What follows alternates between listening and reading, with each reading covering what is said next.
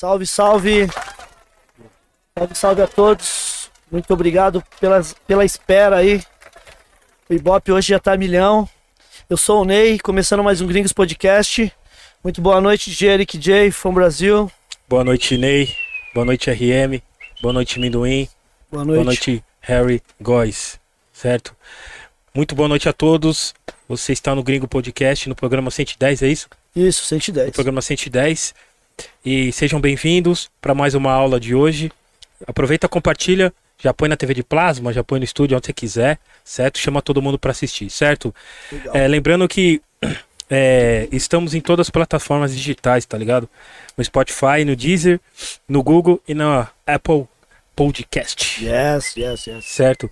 E tem os patrocinadores também, né, né Ney? Sim, é, hoje temos quatro patrocinadores. Certo? Yeah. Certo, produção? Lembrando que você que tá querendo um espetinho churrasco, é isso, Ney? Só procurar o Adão. É um empório que já tem 35 anos é, de mercado e vende itens para churrasco. Beleza, pessoal? É, desde carne, carvão e tem espetinhos que são o maior sucesso. É, Adão Tempero Próprio há 35 anos. Tem espeto de carne, tulipa, vende tudo para você fazer em casa aquele churrasco. Você gosta de churrasco, Eric? Oh, lógico. O, o RM não vou nem perguntar, né? Não, churrasco, Né? churrasco básico, já só pôr no fogo e já era. Pode crer. Lá no Adão também você. itens para churrasco no geral. é, você encontra também é, cereais, refrigerantes, cerveja, etc. Tem agrega- os, agreda- os agregados. Sim, sim, legal, hein, cara. Muito bom. E agradecer aí, Vende pão no alho lá também? com certeza. Deve ter. Com certeza vende. Yeah, Não tá saindo som, Igor. ô, microfone. Isso. Bom, pra você que tem interesse aí em entrar em contato com o Empório, é, ele fica na rua João Barreto de Menezes, número 715, 705, na Vila Santa Catarina, São Paulo. Demorou? Repita. Rua João Barreto de Menezes, 705, Vila Santa Catarina, São Paulo. Temos o Green Allen também, né? Que, Sim, o que já, Green Allen. já fez uma parceria com monstro, já fez diversos beats, tá desde 2005 aí. E ele tá com um conceito bem legal nesse novo EP. Ele tá rodou o mundo, trouxe pessoas de, de diversos países, tem do Reino Unido, da Quênia, representando o Brasil, Rafão Alafim e o JP. E tá sensacional, cara. Muito louco esse som dele, viu? Ele é um beatmaker monstro, já fez é, trampo com o Sombra do SNJ, do SNJ É isso, né? com várias Com pessoas. BO. Com o Max BO. E o QR Code tá na tela aí pra você ouvir o EP do Green Allen. Firmeza? Pode crer. É só você mirar a, tela do seu, a sua câmera aí na, na, na tela que você já cai direto no EP. Já vai pro EP dele e já vê os trampos dele também. Muito obrigado, Greenali. Agradecer também a Manos Caps também. Chegou com nós aí no patrocínio. Lembrando que a Manos Caps já fez bonés do Eduardo. Inclusive esse, essa coleção nova aí, que a gente fez o lançamento aqui no, no último sábado. Foi a Manos Cap que fez, tá? E eles estão chegando com nós aí. E além de, de- do Eduardo, fez, eles fazem também o do nosso projeto Gringos Podcast também. Parceiro da gente desde o início. É, entre outros grupos de rap também, Dexter, Vários. é, Realidade, enfim. É, to- a maior, grande maioria tá lá na Manuscap. Então, pessoal, quem quiser fazer boné, qualidade, preço bom, é só procurar a Manuscap lá que é certeza de, de qualidade, tá?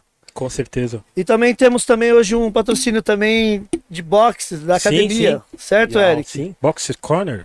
Isso, Boxe Yeah. Corner. É bo- Boxe Club, Corner, é. Boxing Club. Corner Boxing Club. Isso. Repita. Corner Boxing Club. Então, pra quem quer lutar boxe, Pra quem quer lutar, é, lutar lutar boxe. não, treinar. Treinar. Treinar. Se o cara que for recreativo, ele pode fazer recreativo e também é o competitivo. Ele Você treina escolher. boxe ou... Treinei, treinei boxe durante muito tempo da minha vida e gosto muito. E Legal. quem quiser entrar em contato lá com a Corner Boxing Club, ela tá na Avenida do Jurema, número 90, lá em Moema. Firmeza? Não. Então é só chegar lá, entrar em contato que você pode fazer tanto competitivo quanto só pra é, ganhar condicionamento físico, é, a, a experiência da luta e a arte que é o boxe. Qual que é o nome da academia? Corner Boxing Club. Muito obrigado aí. Inclusive, eu acho, nós vai tirar essa dúvida hoje. Eu acho que o nosso convidado já fez boxe. hein? Eu acho que sim A, também. a gente vai tirar essa dúvida hoje Vamos aqui. E aí, Eric, hoje, Lembrando dos membros, sim, se você não é membro, já se inscreva, certo? Aí no canal. Lembrando que as perguntas, como que vai ser as perguntas hoje, né? Ó, hoje as perguntas vai ser só superchat a partir de 20 reais, tá, pessoal? A gente vai ler as cinco primeiras, tá? Quem mandar valores maiores também a gente vai estar lendo. Que- Vai ter vídeo, produção? Se quiser mandar um vídeo e tal. Isso, no WhatsApp? É isso? Então é isso, pessoal. Hoje as perguntas serão é, no Superchat. A, a gente vai ler algumas free, né, que- que mandaram, que tiveram diversas perguntas também. Agradecer a todos que enviaram as perguntas lá no, na caixa do Instagram. E ah, no decorrer do, do programa, até o final, a gente vai estar lendo essas perguntas também. Certo, Igor? Não tá, não tá saindo seu som. O, Agora o sim. As Frias é no mesmo esquema, a caixa de perguntas tá lá ainda no arroba podcast gringo, demorou? Legal. E a gente só vai ler os superchats. E é isso aí, Neizinho. Adjetivos para nosso convidado. Boa. Ah, Eric, adjetivos. Professor, Professor, um dos maiores letrista. letristas, MCs de todos os tempos no mundo, né? Falando, na, ge- falando geral mesmo, Sim, com na nossa certeza. opinião. É... Tem um adjetivo aí que, o, Adjetivo que a, massa, master, que a hein, mano? massa chama ele locutor do inferno. Locutor do Inferno. Dois livros lançados. Dois livros lançados, dois CDs pesadíssimos também na carreira dele solo. E agora doutor também, né? É, agora é doutor. Pô, verdade, um grande detalhe. Salva de palmas aí, por favor. Mano. Que responsa, hein, mano? Pode anunciar ele aí. Tô até, tô até sem Cê é louco, mano. Carlos Eduardo Tadeu. Muito boa noite. Ô, mano, eu que agradeço aí. Boa noite a todos vocês. Boa noite, equipe. A toda a rapaziada que tá aí sintonizada. Agradeço as palavras. É. Sou mais um aluno aí tentando aprender essa arte do rap nacional, tentando transferir alguma coisa de positivo pro nosso povo.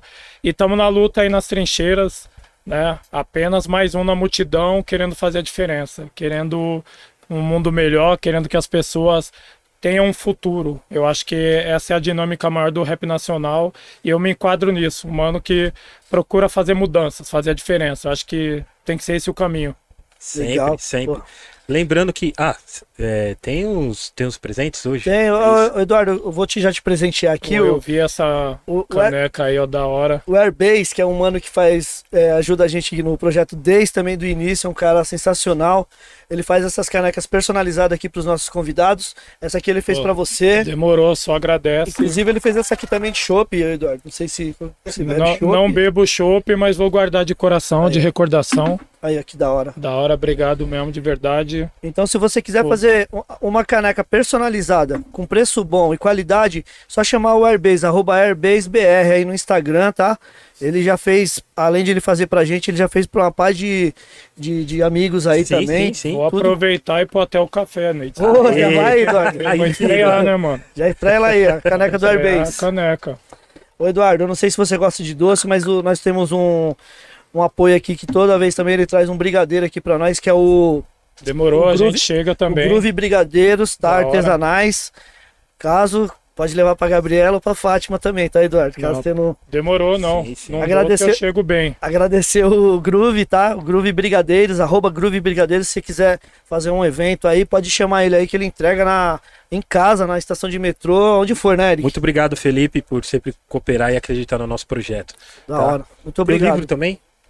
Ô, é verdade. Esse O aqui, o, o Eduardo, o japonês, né? O japonês, diretamente do Japão. Do Japão, ele pediu pra entregar em, em mãos pra você aqui. Demorou. É um livro que é obra dele, né? O, Sim, sim, sim. Que é a história do, do Nelson aí, Nelson Triunfo, que é o, Nelson Triunfo que é um é cara o precursor de tudo, é o começo. Pode crer. Tá ligado? Se esse mano não saísse pra dançar aqui na frente, aqui na rua, nós não tava nem aqui. Então é muito louco, mano. Pode crer. Essa é a nossa história. Tem que. É um militante que tá até hoje na, na, na É patrimônio histórico, né? Sim, sim. Patrimônio histórico. Nelson. A gente, na verdade, acaba sendo uma sequência de outros militantes. Então, quando você dança, quando você canta, Sim. é militância. Só da gente, como favelado, se propor a fazer arte e cultura, Sim. já é uma maneira de insurgência, já é rebeldia. Porque os caras querem nós quieto lá no gueto. Pode crer. Silenciado, apanhando, tomando tiro da polícia. Então, quando você fala, mano, vou ali dançar meu break, vou ali é, juntar um pessoal pra falar sobre cultura, é puta, é revolucionário pra caralho. Então, o que esse mano fez aqui é sem palavras. Já tive a oportunidade de falar pro, pro próprio Nelson da importância dele, de quanto é, foi benéfico na minha vida, o quanto me influenciou. Não só ele, como vários outros. No Sim. decorrer, nós vamos falando aí. Legal. E o Nelson também, é, lembrando que ele também já participou do Gringos Podcast e tá também no. Quem, quem não viu, pode depois entrar lá no YouTube, no nosso canal lá e assistir, que também foi uma aula, viu, de, de hip hop. Sim, sim. Falando nisso, Eduardo, qual foi o primeiro rap que você ouviu? Você lembra? Mano, eu já tinha ouvido alguma coisa, como que eu posso te dizer? Em algum eh, baile e tal, da Chic Show, por exemplo. Só que o que me marcou mesmo foi o que veio dentro de um gravador. Na época tinha Sim. dois decks, aí a gente, meu cunhado tinha roubado esse gravador e chegou com ele em casa. Aí quando apertou o play, tocou o corpo fechado. Puta, tu- Aí- louco? Aí começou tudo, aí eu falei pro meu cunhado na época, eu falei, mano, como que é essa parada aí? Ele falou, mano, na época eu não, eu não lembro nem se era rap, eu acho que a gente chamava até de peso, Sim, morava sim. aqui no Glicério. Aí ele falou, não, tem que rimar e tal, você rima uma parte com a outra, eu não sabia nem o que era compasso, mas automaticamente já sai escrevendo. Sim, Ele sim. falou, porra, mano, isso aí já tem algum lugar. De onde você tá tirando? Eu falei, não, fiz agora. Falou, faz outra aí pra eu ver. Fui fazendo, fazendo e tamo aqui, mano. Nossa, que Mas louco. surgiu desse jeito, né? Nossa, nossa, que da hora, velho. Você lembra que ano foi, mais ou menos? Puta, mano. 90 e- É, eu não vou lembrar o ano. Que ano mas é o Corpo Fechado, RM? Corpo Fechado é 90 e... 88. 88. É, eu acho que é isso. Acho que é 88. isso, Na porque. né? É, eu, eu imagino. É que na verdade veio numa fita cassete, mas como o Facção é de 1990, então foi um pouco tempo depois que nós formamos, então eu acredito que foi por isso aí, 88, 89. 89. Então, É. depois de um tempo, aí você formou facção. Aí, é, aí, na verdade, aí acabou acontecendo ali, os manos da quebrada, Sim. Aí acabou surgindo e fomos vindo nessa batida. Obviamente que é, que é todo, como que eu posso dizer, todo um processo de aperfeiçoamento, elaboração, porque quando você é moleque, você não tem nem a Sim. dimensão do que é o rap. Você não Sim, entende nem qual que é o, o propósito. Ali no começo você quer falar sobre a quebrada, quer falar sobre música, você tá vendo os americanos, você quer é, fazer algo parecido, se espelhar. A nossa sorte é que como a gente está muito próximo da, de uma época revolucionária até no próprio rap americano, então você tinha exemplos como Malcolm X, Martin Luther King, é, Public Enemy, você tinha NWA, então o nosso espelho era muito forte, Sim, então você sim. acabou ter- sendo modelado por isso. Mas no começo ali, obviamente, que era um grande aprendizado e no decorrer a gente foi aperfeiçoando e ficou algo acho que marcante para a história, não só como facção, mas todas as pessoas que passaram, que ainda estão, eu também na minha caminhada e vira acaba virando um patrimônio dentro de um cenário que você não tem muito acesso à informação, até mesmo a informação convencional, que é da sala de aula, é distorcida, é uma história deturpada. Quando você olha a história do negro, é, é sempre colocado como escravo, não tem a história da África, não tem a contribuição. Então o rap, ele vai trazendo tudo isso para nós e dentro de uma linguagem nossa, tá ligado? Até então, para nós, música, você tinha que seguir todo um roteiro, um linguajar, e de repente você, poderia agora falar pode crer, podia falar palavrão, podia, né, mano, colocar suas emoções da maneira é, mais fiel, podia falar sobre a polícia que Sim. mata. Então, veio tudo para nós essa bagagem, e com o tempo a gente começou a aprender, a assimilar e e entender o poder que isso tinha de transformação. E não era uma transformação só pessoal, era coletiva, você podia levar isso para outras pessoas. E, e com o tempo foi isso aí, o que a, o que a gente estava até falando, né, Ney? Que a Gringos era do outro lado e a gente penou para gravar. Porque Eu lembro. É, o bagulho é louco, você vem atrás dos manos das gravadoras, com o caderninho na mão, até me lembrei, o mano me emocionou aqui, que ele veio com o caderno dele na tarde de Eu, autógrafo. eu vi, eu vi. É, ele falou pra mim, ele falou, irmão, é, é humilde, pau, o caderno foi truta. Quando eu comecei era assim, mano. E nós vinha com o caderno e a fita cassete. Você acha que alguém queria ouvir? Puta, Você acha que alguém é. queria ler nossas É letras? isso mesmo.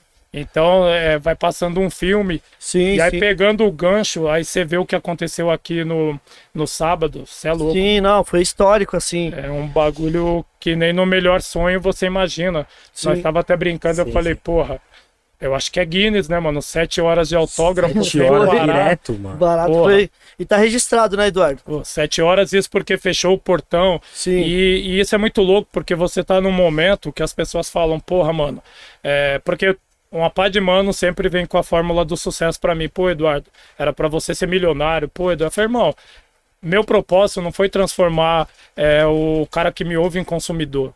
Entendeu? Os caras querem um boné, querem uma camiseta, é porque eles pedem, aí a gente atende a demanda.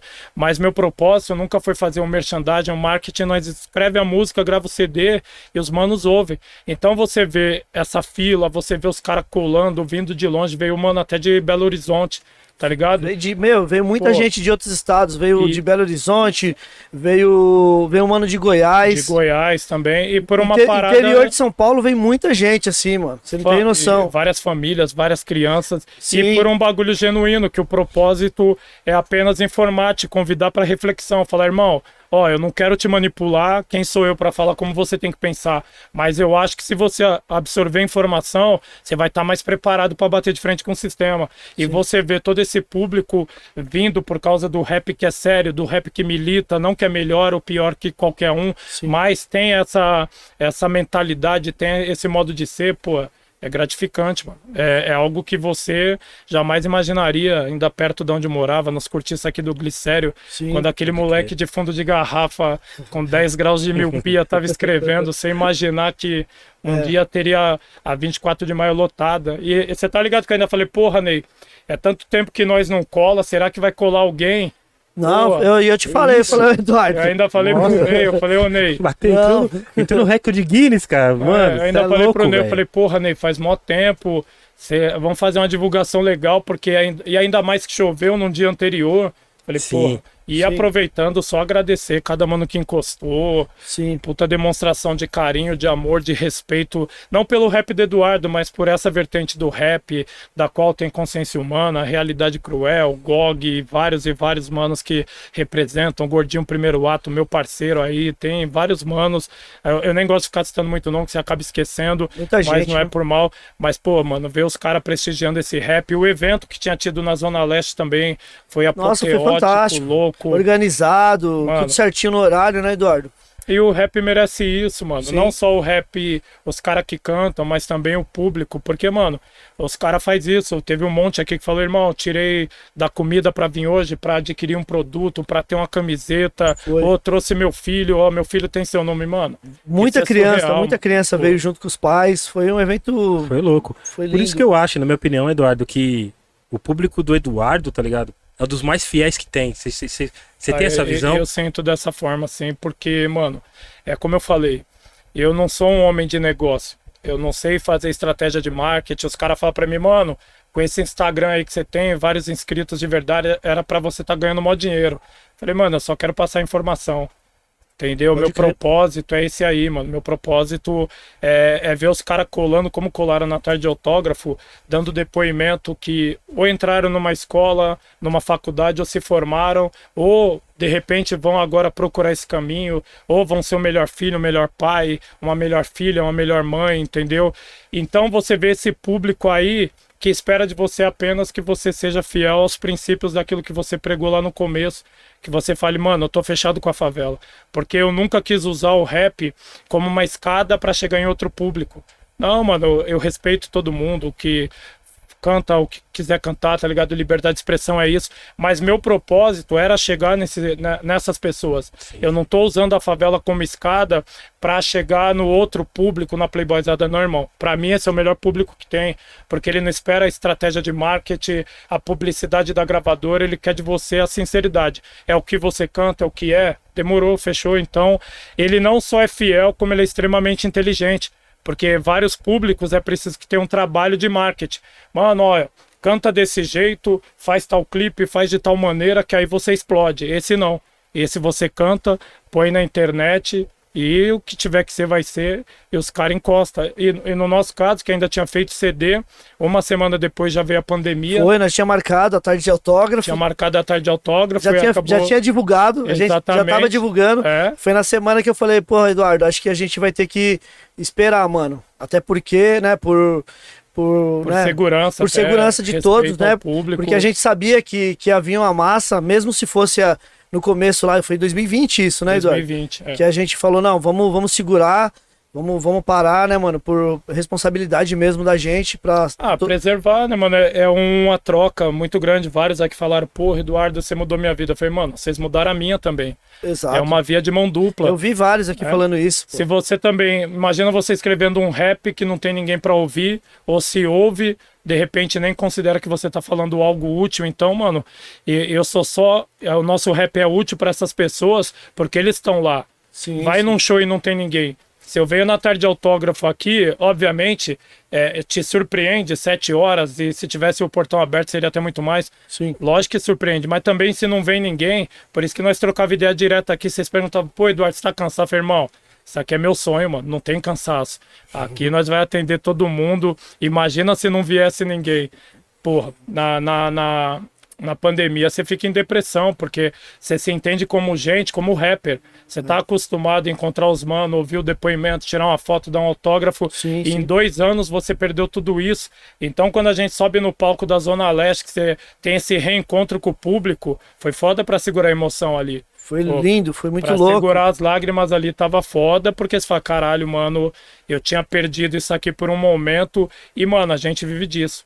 Vive desse, de- desse retorno do público, desse carinho. Aí os caras falam, pô, mano, você é humilde, atende todo mundo. Eu falei, irmão, se eu sou alguma coisa por causa desses mano aqui, você acha Sim, que sim, eu não vou dar um abraço no mano, tirar uma foto, pô, não me custa nada e pro cara é mó importante. Eu fico me, eu sempre me coloco no lugar, imagina você sete horas aqui e o cara não te atender, o cara meter mala, Sim. ser ignorante, arrogante com você, então não tem nem lógica.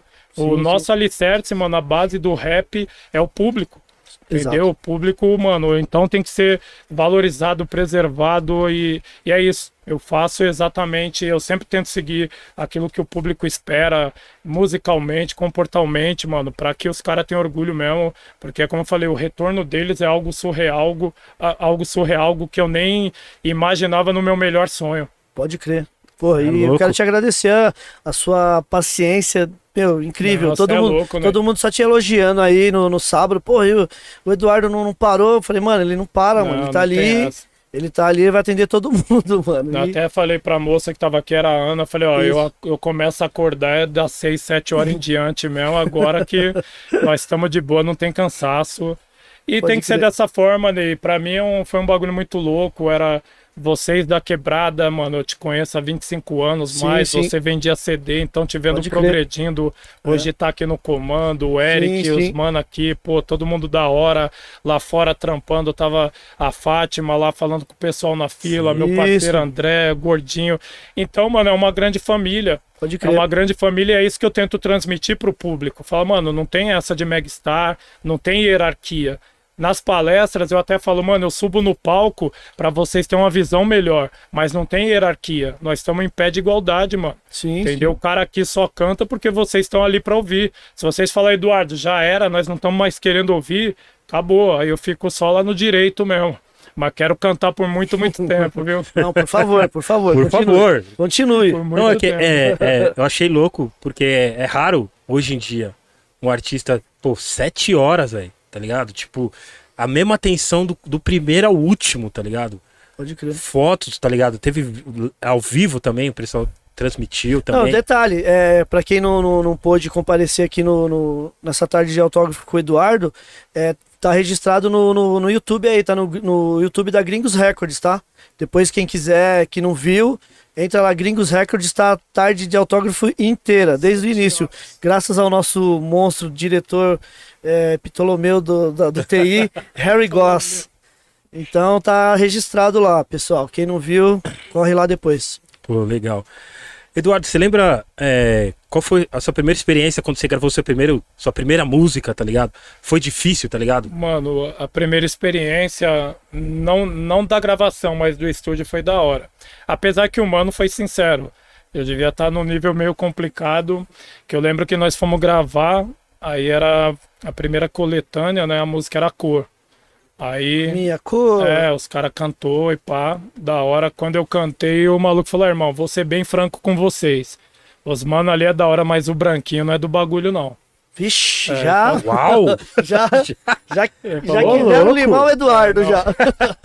Aí eu, mas o mano foi sincero, até depois Sim. eu trombei, eu falei, mano, isso ajuda, porque assim, quando você tem um propósito, a crítica, por mais hum, que seja construtiva, seja maldosa, se você souber absorver e transformar isso em força motriz pra seguir, e aí na Foi o que época. você fez, né, Eduardo? É porque, na verdade, eu quis.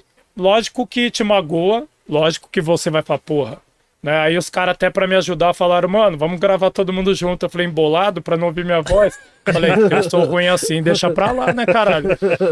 Os mano até quis ajudar, falou, ó, grava todo mundo no bolinho ali. Mas eu falei, não, mano, demorou. Eu, eu quis entender qual que era o problema. Sim. E aí, realmente, tinha coisas que eu eu não concordava e coisas que você fala, pô, dá pra melhorar aqui. E com o tempo fomos aprimorando, mas é isso, o rap é um grande aprendizado. A- A, a primeira experiência de gravação foi essa. Aí depois conseguimos gravar. E, e saiu numa coletânea, né, Eduardo? Foi. A cor, né? É, puta, esqueci o nome da coletânea, hein, mano. Eu também esqueci. É o RM. Quem tiver aí, depois souber É, aí, que depois com certeza falam aí, o pessoal mas fala. Saiu na coletânea, aí a música era Foi, do foi Negro. pelo quê? Pelo, pelo- a gravadora, você lembra, Eduardo? Quem Puta, eu acho que era Rhythm and Blues, mano. Do Getúlio? do Getúlio. Pode crer. Que tinha até nossos manos lá, os balinhas, né? É. Saudoso André, que O Deus André. o tenha, mano. Verdade, mano. Mas aí foi isso, no... acabou sendo essa primeira experiência, aí gravamos. Aí, depois de gravado, tem aquele momento do rádio, né? Porra, quando toca a primeira vez, é louco. Você fala, caralho, é Você ouviu a primeira vez aonde, Eduardo? Você lembra? Puta, eu tava em casa, aí tinha um mas, rádio. mas foi o quê? No, na Acho- época foi com o Armando Martins ou Espaço eu, Rap eu, já? Não, acho que era Armando Martins. No Armando É, a Martins, primeira né? vez que eu vi é, facção foi na, na, É, acho que nem Martins tinha espaço rap ainda. É, acredito Acho que, que não não. tinha, Era, não era, tinha, não. era o Armando Martins Mas mesmo. é da época. Na metrô, né? Era na metrô? Foi. Era Na Metro FM. Metro FM, isso mesmo. Então, quando você ouve a primeira vez ali, você fala, puta que pariu, mano, você é louco. Nem acreditou, né, Ah, Eduardo? é muito louco, é. É louco, Você mano. não tem nem a malícia do, do, da rádio, da divulgação dos veículos de comunicação, então você acha que tocou ali, não é porque alguém pagou e pá e tal. E aí, com o tempo, ela começou a ser bastante pedida. E, puta, era maior motivo de orgulho. Aí você começa já a fazer uns showzinhos Não, aqui mas a música ali. é louca. Já era pesada, já chegou com as... É o que eu sempre falo pros duas caras. Eu eu falo, mano, no começo a gente não tinha aquele nível de informação que tem hoje, também era outra época, e você querendo ou não querendo, eu devia ter uns 14 anos, é uma outra mentalidade. Aí você não tinha aquele nível de informação, mas você já tinha essa intenção. Você já sabia que o caminho era militância, era reivindicar direitos, era denunciar o que acontecia na quebrada, a violência policial, entendeu? Então você já tinha aquilo ali, ainda não tinha muito, não tinha como que eu posso dizer, você não tinha muito conteúdo para colocar nas letras. Sim. Aí com o tempo foi vindo, mas a, a, a primeira experiência foi justamente essa, essa decepção, mas aí com o tempo foi melhorando, foi me ajudando, e isso, é se fortalecer com com cada crítica. Até hoje você recebe crítica, ah, o show poderia ser isso, poderia ser aquilo, ah, tal CD poderia ser de tal forma, e a gente ouve tudo. Tanto é verdade que eu tinha feito a Fantástica Fábrica de Cadáver, e aí pra caber todo mundo, porque eu falei, ah, mano, vou fazer umas 40 músicas, aí não coube todas. Porque assim, quando você para pra escrever, mano, então esse momento é, pra escrever, então vem muita coisa. Aí eu tinha feito um CD muito extenso e pra caber, eu tinha feito o quê? Acelerei algumas músicas. E algumas pessoas falam, pô, Eduardo, achei do caralho, mas você poderia fazer um CD um pouco mais lento, com timbre mais desculpa a mãe e tal. Eu falei, não, demorou, no próximo eu faço assim, fiz. E fez o Necrotério na o sequência. Necrotério já vem num algo mais parecido com a época Sim. do facção e tal. Então os caras gostaram também. Então é, é o que eu falo, mano. Você vai ouvindo todo mundo, tentando aprimorar, porque, mano, nós só estamos aqui para agradar o público. Boa. Ele é o senhor da situação. Ele vai falar, mano, eu, eu gosto desse jeito. Sim. Demorou, ah, eu queria ouvir tal música no show. Tanto é que quando eu tinha saído do facção, eu não cantava as músicas antigas, porque eu falei, mano, eu quero ser merecedor do, apla- do aplauso de hoje. Certo. Eu quero que o público respeite o trabalho solo do Eduardo. Eu sei que todo mundo gosta das músicas que eu fiz no Facção, isso é natural, eu, eu, eu tenho tudo isso na minha mente, eu sei que o público tem esse respeito, porém. Pra mim, como rapper, eu preciso desse retorno. Eu preciso saber se agora os caras tá curtindo. Eu falei, mano, quando eu ver que os caras tá gostando, aí a gente volta a cantar. E eu no começo não cantei, aí depois de um tempo, quando eu falei, não, agora os caras tá gostando, eu vejo que eles respeitam várias, depósitos rejeitados, substância venenosa. Aí comecei a trazer as músicas de volta. E hoje é isso, né, mano? É, na verdade é isso. O show, os caras têm uma expectativa e você tem que suprir, tem que atender. Da hora. Legal. O pessoal falou aqui, saiu na coletânea é, Movimento Rap Volume 2. É, é isso mesmo. Movimento Movimento. Rap Volume 2. Obrigado, Pretinho Black. Tem, tem uma galera que, que, que falou aqui, o Conexão Rap também falou. Boa. Tá, muito obrigado, pessoal. É, pô, a emoção de tocar a primeira deve ser louco, assim, tá ligado? E os primeiros shows, manos, assim, até a galera começar a falar, puta, começar a. Mano, o o começo, na verdade, você tá desbravando. Você lembra né, do mano? primeiro, Eduardo? Puta, já teve uns shows aí. É. É engraçado. Já teve um que a gente cantou. Passou uns arames já. Porra, tinha um que a gente. Eu nem lembro quantas pessoas tinha, mas tinha bastante gente na equipe. Certo. Eu lembro que no palco devia ter uns 10 e lá embaixo tinha um mano e um cachorro olhando pro show. Nossa, Sério mesmo. E, e pior que isso tudo, mano, é o que engrandece porque é a raiz do bagulho, é toda a essência, porque, Sim. mano, você tem, você passa por isso no acho, que, começo. acho que todo mundo já passou por isso, viu, Eduardo? Seja lá quem É. for hoje, aonde tá, o- os grandes rappers aí, acho que todos acho que já passaram por Todo mundo momento. já pediu pra cantar, todo É. mundo já cantou uma música, com o cara falando, vai caralho, vai, mano, já tá bom, você nem chegou no primeiro refrão, o cara, mano, vou desligar, vou Os desligar. caras já te acelerando pra. Entendeu? Então, e é isso, você já. Mas, mano, faz parte, isso que é muito louco, porque é a sua estrutura, é a sua base para valorizar o que acontece hoje. Então, e essa é a parte romântica do rap. é- não, era, não é por dinheiro, é por amor à cultura, é só pelo prazer de estar em cima do palco, mesmo que não tinha nem público para aplaudir, demorou um tempo para começar o público ah, a curtir. Eu acho que a primeira música que os caras começou a curtir foi Brincando de Marionetes e Detenção Sem Muro. pode, Pode crer. crer. pode Ali já crer. começou. Pesado, Ali já pesado. começou o pessoal falar, porra, Ô, ô Eduardo, e, e quem produziu isso aí na época? Já foi o Macari? foi o Macari. Fábio É, Macari. Foi o Macari, desde o início. Puta, eu- não, não, eu acho que, se eu não me engano, Estamos de Luto foi o Eric. Foi Eric do. É, o Estamos de Luto. Eric O Macari fez o primeiro, entendeu? Sim. Porque ele apareceu. Porque o, Ma- na Macari fez o Juventude de Atitude. Juventude de Atitude, Certo. E aí depois ele foi. fa- Eu acho que Estamos de Luto foi o Eric, aí depois o Eric trabalhava junto com o Macari. Aí já fizeram o verso sangrento É, juntos, eu lembro. fazendo, é. Aí eu já lembro dessa, É. dessa época, eu lembro dos dois juntos já. Aí o primeiro, assim, porra, mano, Fábio Macari. Era mó famosão, ele era da revista. Puta, qual que era o nome da revista? Ele trampava na revista, né? É, eu sei que ele falava inglês pra caralho, Sim. já tinha entrevistado o Public Enemy, então ele O, era. o Roger aqui no Brasil, quando É. veio, ele que ficou de é, ele intérprete ficava dos de intérprete, então pra nós ali, pô, Fábio Macari. E aí é puta, puta escola, puta aprendizado. E Você já conhecia os trampos dele, Eduardo, na época? Não, eu já tinha visto ele, já tinha traba- trampado, se eu não me engano, RPW. Sim, que ele puta, produziu, né? Filosofia de rua. Isso, Tinha, tinha vários trabalhos que a gente já tinha acompanhado. certo. E aí ele, ele colou, né? Puta, se eu não me engano, foi na Zona Leste. Encostamos lá. Até então a gente não sabia nem o que, que era um, um sampler e tal. Ele mostrou pra nós. Puta, aí o mundo abriu. Pode Você crer. falava, caralho. E nós tava bem naquela época onde você achava o Isaac Reis que ninguém usou, mano. Verdade. Pode crer. Base do Brincando de Marionetes e Detenção Sem Muro, Puta você é louco. Imagina você encontrar aquilo ali e falar, mano, é só cantar em cima? Já muito era, foda. porra, você é louco, mano. E vocês usaram a outra parte, que os caras tinham usado o começo É, do pianinho. É verdade, é. Aí usou. no Brincando de Marionete é um, depois do pianinho, né? Depois do pianinho. Eu fui ouvir, eu falei, nossa, é o mesmo sample. violoncelo, né? O violoncelo, o violão. Tananana, Que, que, sample. Muito, Porra, muito, ali. muito louco. Então nós estava ali na época certa, no lugar certo, com Sim. o cara certo. Também outro mano que infelizmente nos deixou Nos aí, deixou, né, mano? infelizmente. Maluco da hora, várias histórias, mano. Pô, pô, quem fez produção tá ligado. É risada a noite inteira, é conversa a noite inteira, porque até você achar a, a base das músicas, até produzir, é um momento mágico também. Oi. Você vendo ali o, o resultado, pô, quando você põe voz, então você fala, caralho. Ô, Eduardo, e naquela época ele te apresentava alguma coisa ou vocês também Não, não, era tudo atrás? dele. Tudo Ele- dele ele que já- é, ele tinha um material gigantesco. Ele tinha, se eu não me engano, eu posso estar equivocado aqui, falar alguma bobagem, mas eu acho que ele tinha mais de 10 ou 20 mil É isso mesmo. vinis, mano. É isso ele mesmo. Tinha É, Ele muita tinha mesmo. Mano, ele tinha vinil que ele começava a virar ali, nós ficava até com rinite, mano. Era muito bagulho, sério. Muito, muito pó. Mano. Quando ele falava, vamos buscar o baú dos, dos discos ali, mano. E, e aquilo, pesado pra caralho, mano. Vinil até umas horas. Mas dali sempre saiu alguma coisinha. Não, não, ele tinha uma noção, ele, ele tinha um conhecimento sobre o material dele que era, era ímpar, mano. Ele falava, ó, tal disco ali tem tal bagulho porque os caras tocam em tal banco.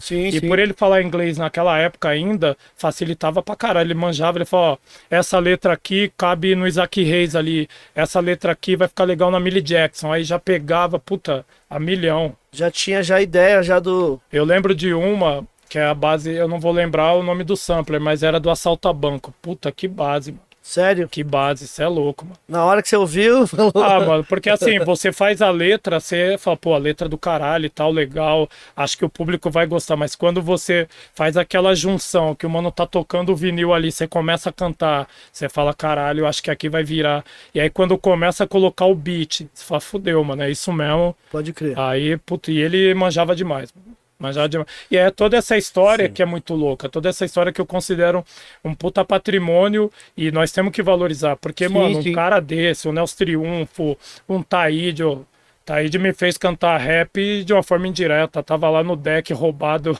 no gravador roubado, dali pra frente. Já falei pra ele até num show aqui no centro, irmão. Tô aqui porque chegou um gravador roubado e você tava lá, mano. Então é, é isso, mano. Nós somos uma sequência. Da mesma maneira, imagino que tenha várias pessoas Sim. que ouviram uma música a mim e falou, mano, aqui mudou minha vida. Porque ali quando eu escuto a música do Taíde, praticamente morre o Carlos Eduardo e nasce o Eduardo do rap, mano. Nasce o cara que, que vai cantar. E através da, daquela música, ó, a transformação da vida, e não só musicalmente. Porque o rap fala pra você, irmão, a gente tem que, que adquirir informação, nem que seja cultura de rua, cultura marginal. Você tem que se informar o tempo todo. E, e com esse pensamento, você vai, faz palestra, entra numa faculdade, rouba um diploma, mano. É muito grande, mano. É muito Sim, grande, sim. porque parece apenas um pequeno gesto, não.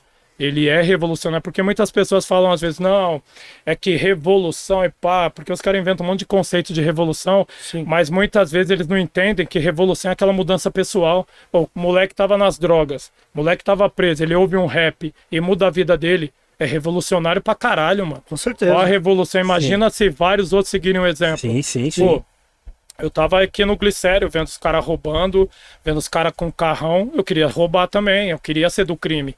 Aí vem a música na minha vida e mudou tudo. É uma puta de uma pra revolução. mano. caramba. Sim, né, com mano? certeza.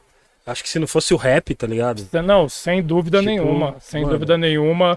Eu falo pra você, eu parei de estudar com 12 anos, era natural, porque a, a escola te convida pra evasão. Ela fala pra você o tempo todo, ó. No mais tardar, você vem aqui tem uma merenda, entendeu? Professor mal remunerado, não é valorizado, não tem o material didático necessário, não tem a- a- aquele estudo, aquele conteúdo que te prende na sala de aula. Sim, sim. Então, o tempo todo a escola pública tá te expulsando.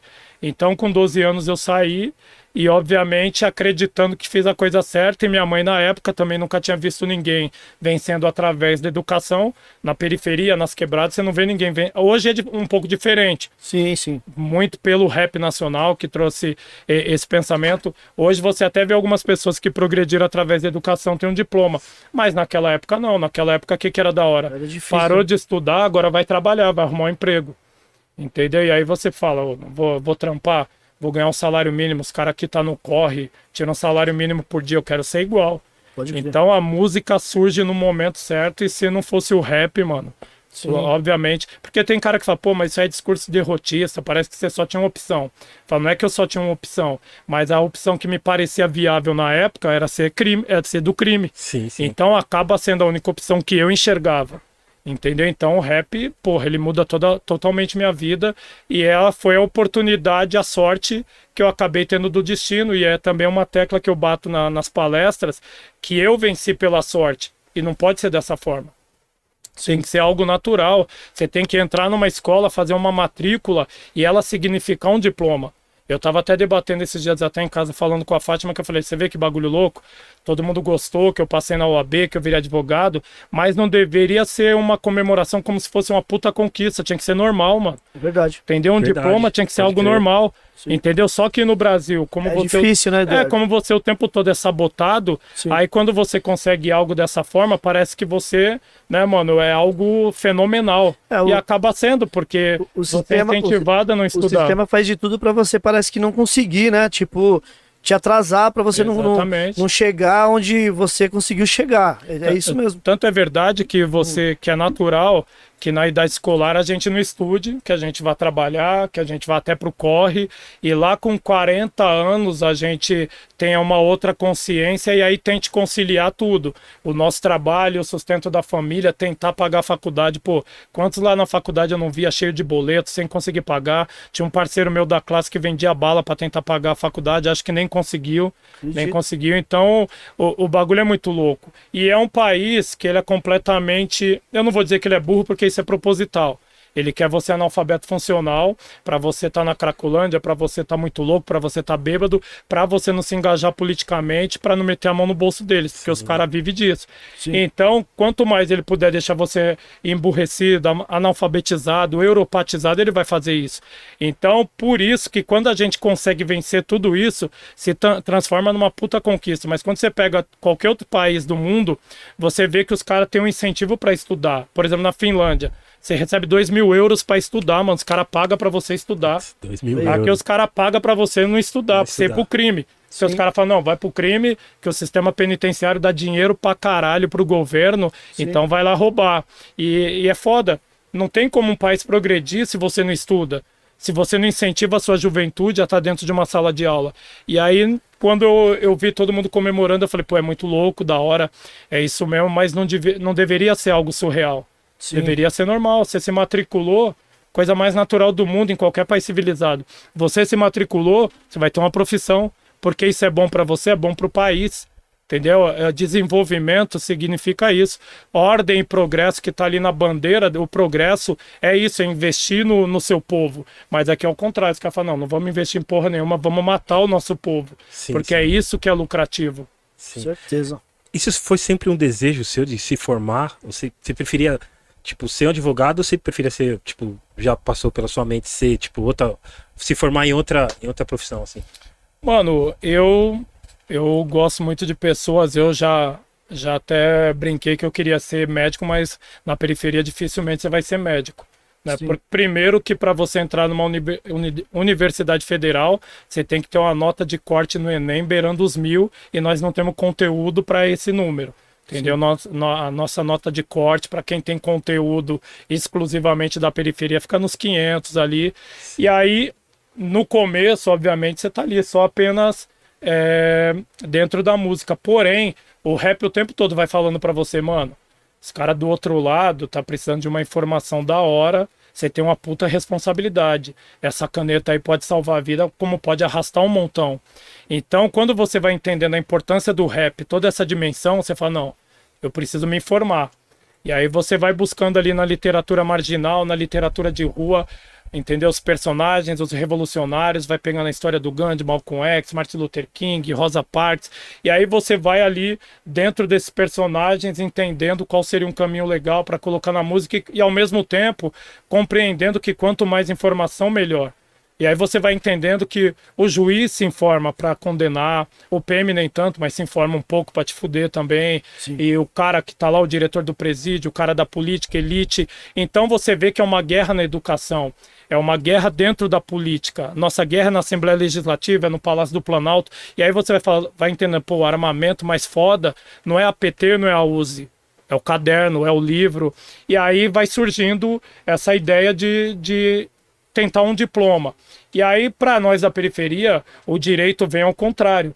Quando a gente tem contato com o direito, é quando você está preso, fazendo a dosimetria crer, da pena, falando com seu advogado, perguntando quando você vai progredir, entendendo? É, Você, entrando. acaba, você acaba entendendo, né, Eduardo? É, e aí, só que você aprende o direito de uma forma contrária, É. vendo com o juiz da execução penal, quando que você vai progredir de regime, entendeu? E aí o, o direito começou a aparecer, eu falei, porra, eu acho que é legal, obviamente que você tem uma outra mentalidade, você imagina que vai é, ser algo que vai engrandecer pra caralho, não. E, e isso é uma coisa que eu sempre deixo claro, a informação que moldou meu caráter, a informação que eu uso é a informação da rua.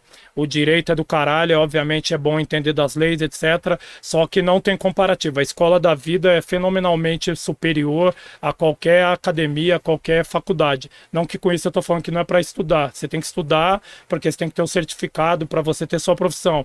Mas o aprendizado de rua é fenomenal.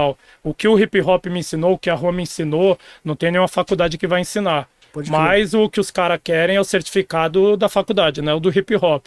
Do hip hop, os caras acham que era um bando de ignorantes se divertindo, falando besteira. Acho que é um monte de moleque fazendo apologia ao crime. E foi aí que o sistema se ferrou. Porque na verdade nós estávamos fazendo revolução, não diria que é silenciosa, porque a gente canta para todo mundo ouvir. E aí, com o tempo, a gente começou a fazer uma pá de mano, entender o, o seu próprio valor, seu próprio potencial. Porque eu sei, para nós que tá na periferia, tá na quebrada, é muito estranho alguém chegar e falar, irmão, para fazer revolução precisa de você, caralho. Entendeu? O Gandhi pode falar no microfone, o Martin Luther King, o Malcolm X pode montar o caixote e falar em cima, mas se não tiver você para ouvir, se não tiver você para falar eu tô junto, não tem revolução. E aí quando os caras começaram a entender o potencial, entender onde que era a nossa guerra, aí nós fizemos uma puta revolução. Entendeu? Aí nós temos o reflexo do que aconteceu aqui, vários depoimentos, ah, mudei de vida, Sim, etc. Então, na verdade, foi dessa forma. Foi vindo para mim a informação, a necessidade, despertou a necessidade de um diploma. E aí já tinha um outro parceiro também, o Hamilton, que sempre teve com nós aí, puta, mil anos também do Glicério. E é um mano que foi o primeiro a virar advogado. E aí esse mano nós ficava ali na... Você andava com ele, Eduardo, na época? É, até hoje, tava aqui no dia da... Pô, é, sim. É, o ele, doutor Hamilton. ele tá até na capa do Versos Sangrentos. Eu até A falei gente- pra ele. A gente já matou ele na- algumas vezes. Já, ele falou. falou o Edu- o Eduardo só vive me matando, mano. já matou ele no... Ele tá no depósito dos rejeitados aqui também. ele- você matou ele aqui também, né? Nessa Foi, capa? foi. Não, não, essa, Nessa aqui não? Não, essa aí não. Essa aí foi um mano que nós encontramos Ah, em tá, Sumaré na falou- madrugada. Ele falou que várias você matou ele ali. É, é, não, ele também tá no depósito dos rejeitados.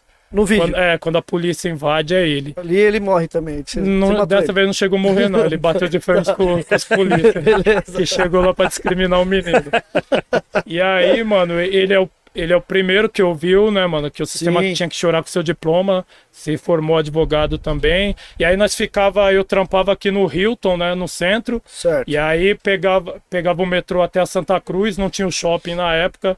Até tava falando pra um parceiro que ele tava falando, pô, da Batalha da Santa Cruz. Eu falei, mano, eu escrevia rap ali antes de ter o shopping, mano. Olha. Porque eu ficava esperando o, o ônibus lá, o Castro Alves, Sim. e ele saía dali. Então, enquanto eu esperava o busão, eu ficava escrevendo ali. Que louco. Aí, inclusive, até falei pro mano, inclusive isso aqui é uma guerra, chamava Lei do Demônio, nós tínhamos escrito ali. Vocês escreveram lá? Eu, escre- eu escrevi E ela... era a lei do demônio. Era a lei do demônio. Caramba, eu tinha escrito ela ali sentado no ali na Santa Cruz, porque era um ponto final de ônibus. Sim. Escrevi ela ali depois, até mostrei pro Hamilton na época. E aí depois, e aí é isso que eu falo, é uma grande corrente. Depois do Hamilton veio a Fátima, que também falou vai estudar, vou tentar também um diploma e conseguiu. Quando ela passou, eu falei, bom, acho que é isso aí, acho que o raio vai ter que cair duas vezes. Aí foi uma pressão, né, mano? Sim, sim. Porque eu, então uma parte de gente vê, pô, a Fátima passou, eu quero ver você passar também. É, agora.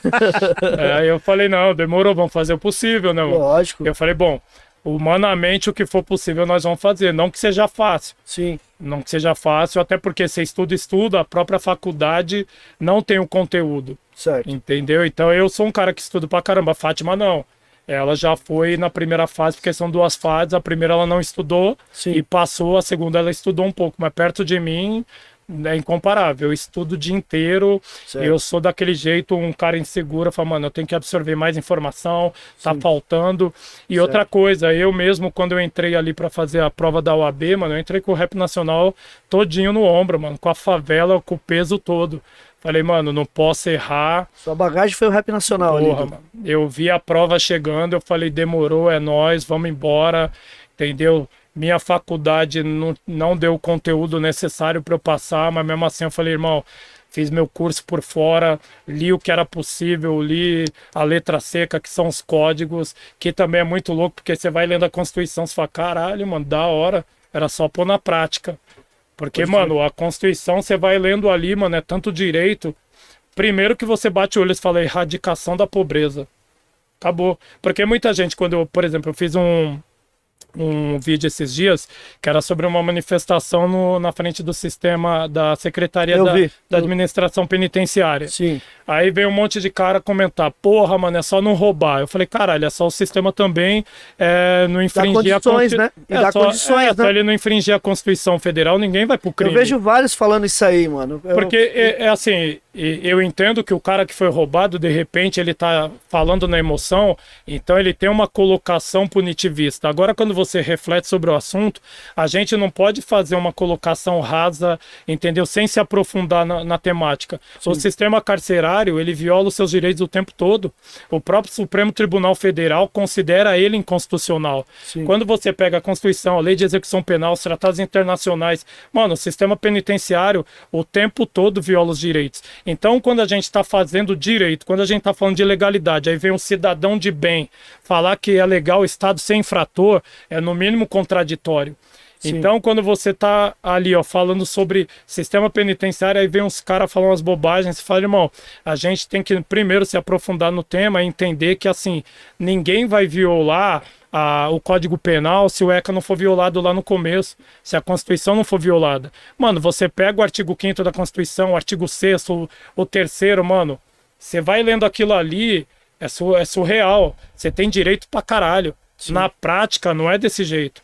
Na prática, no- no- todos não são iguais perante a lei. Na prática, é, é- é permitido o tratamento desumano, cruel, desigual. E aí você lê o Código Penal, eu sempre falo isso, não está escrito no Código Penal, ó, o cara que cometeu um furto, a pena é de 1 a 4 e perde, além da pena privativa de liberdade, você perde os direitos humanos. Não está escrito isso, mano. Sim. Entendeu? E você perder a pena privativa de liberdade já é o que estava escrito no contrato social. Você roubou, você perdeu a pena. Só que aí a função social da pena é ressocializar e punir.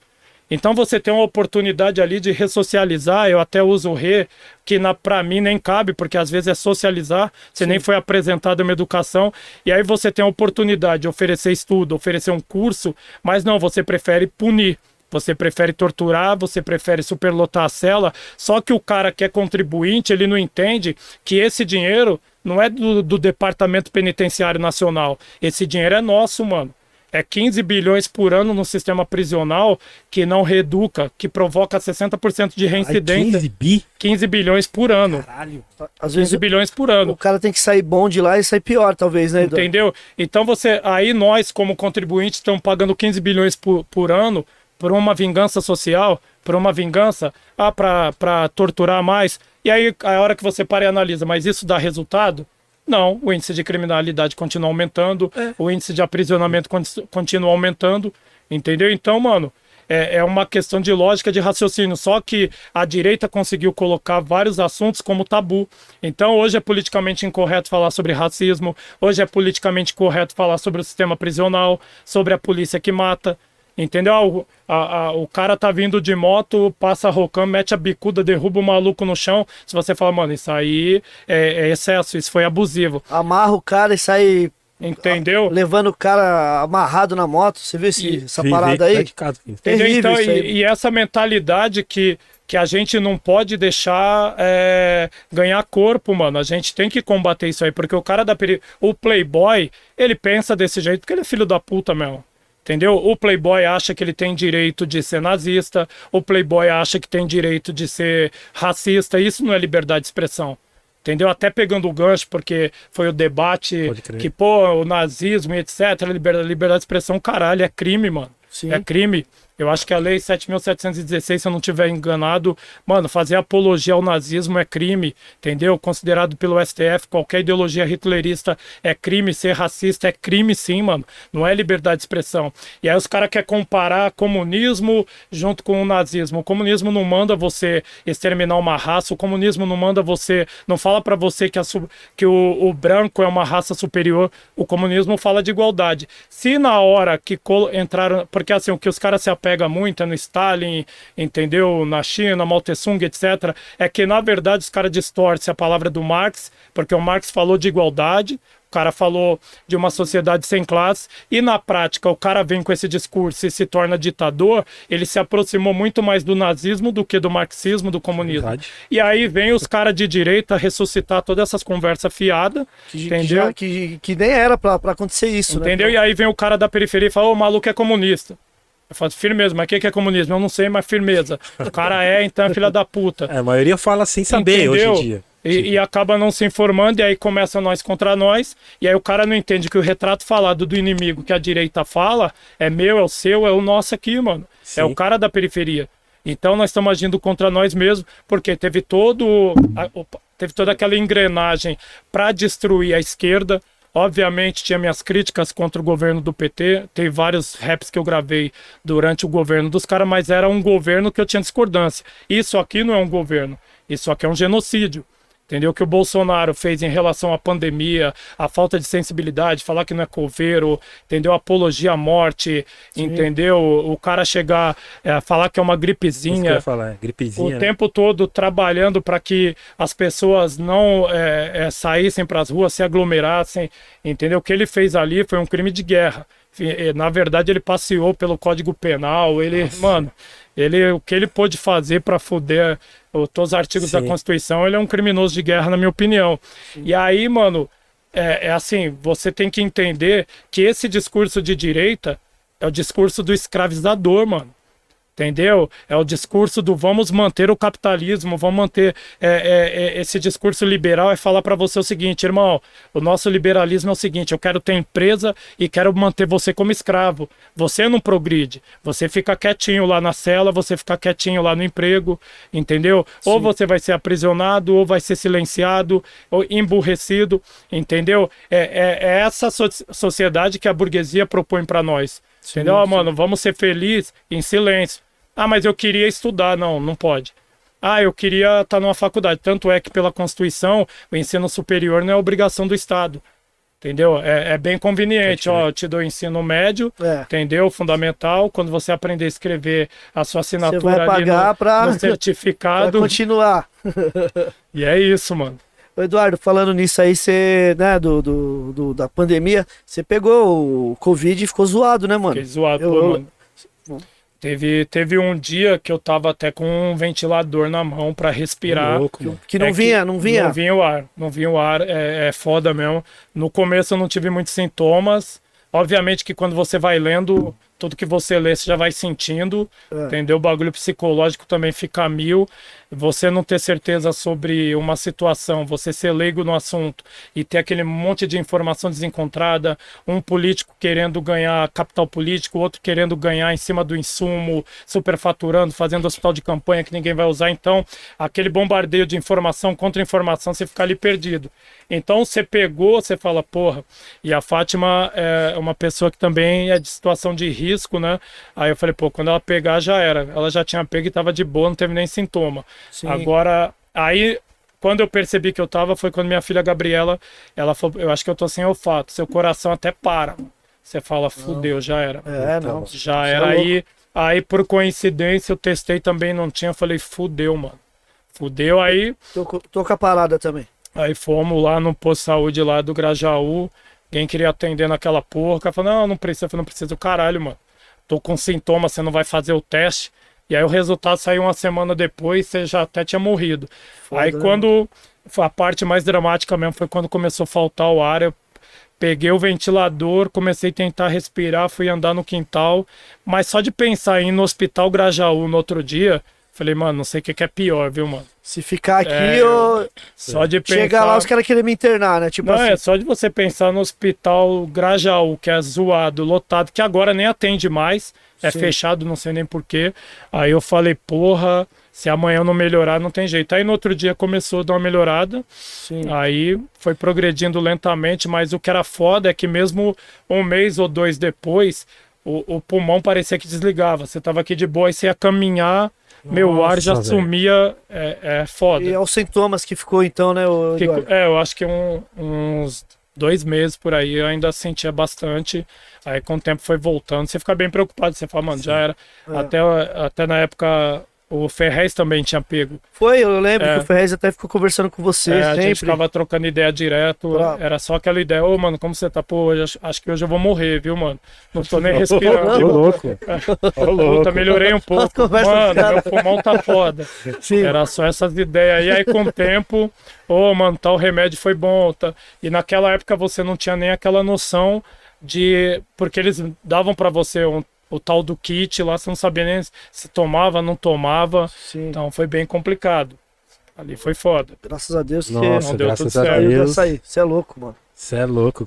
que Nossa, mano. Foi, Eu- E, mano, e né, mandar um salve aí pra todas as famílias, né, mano, que Sim. acabaram É, perdendo parentes. A gente né, teve gente do rap nacional também próximo de nós. E, Muita e se você observa, se tivesse tido uma política séria, com sensibilidade, entendeu? Tal- Trabalhando contra a pandemia. Talvez tivesse salvado várias Porra, vidas, Sem né, dúvida Eduardo? nenhuma. Eu já vi algumas pesquisas aí. Se tivesse comprado a vacina na época certa, se tivesse realmente trabalhado em pró da vacinação, em pró do fim, da erradicação da pandemia, pode ser que não tivesse erradicado, mas pelo menos conscientizado, no mínimo, da, dessas quase 700 mil pessoas que morreram, no mínimo, no mínimo, 300 mil teriam sido salvas. Ah, Então que- isso é um genocídio, isso é um crime de guerra. Pode E é, é aquilo que um apá de otário acha que é natural. Porque eu tava até falando pro Eric, pra você, né? Você posta um bagulho, eu postei uma foto segurando Bolsonaro entreguista, pô, vem uns caras falar merda no seu post de. No seu, mano, que- seu Instagram de rapper, mano. Mano, Sim, contanto sim. que quando você falou isso, eu não acreditei, tá ligado? Eu não, É, é sério. tipo, eu mano. achei que os caras não iam encher o sa- seu saco, tá ligado? Não, os caras falam nada a ver. E fora o detalhe, você fala, mano, o nosso povo tá fazendo fila pra comprar osso, mano. Pra comprar osso, pra tirar a pelinha. Tá... Ô, no Verdade. mercado vende pele. Falei, a gasolina, mano. Outro dia nós tava. Os caminhoneiros fizeram um protesto que a gasolina era 3, tá indo pra 10.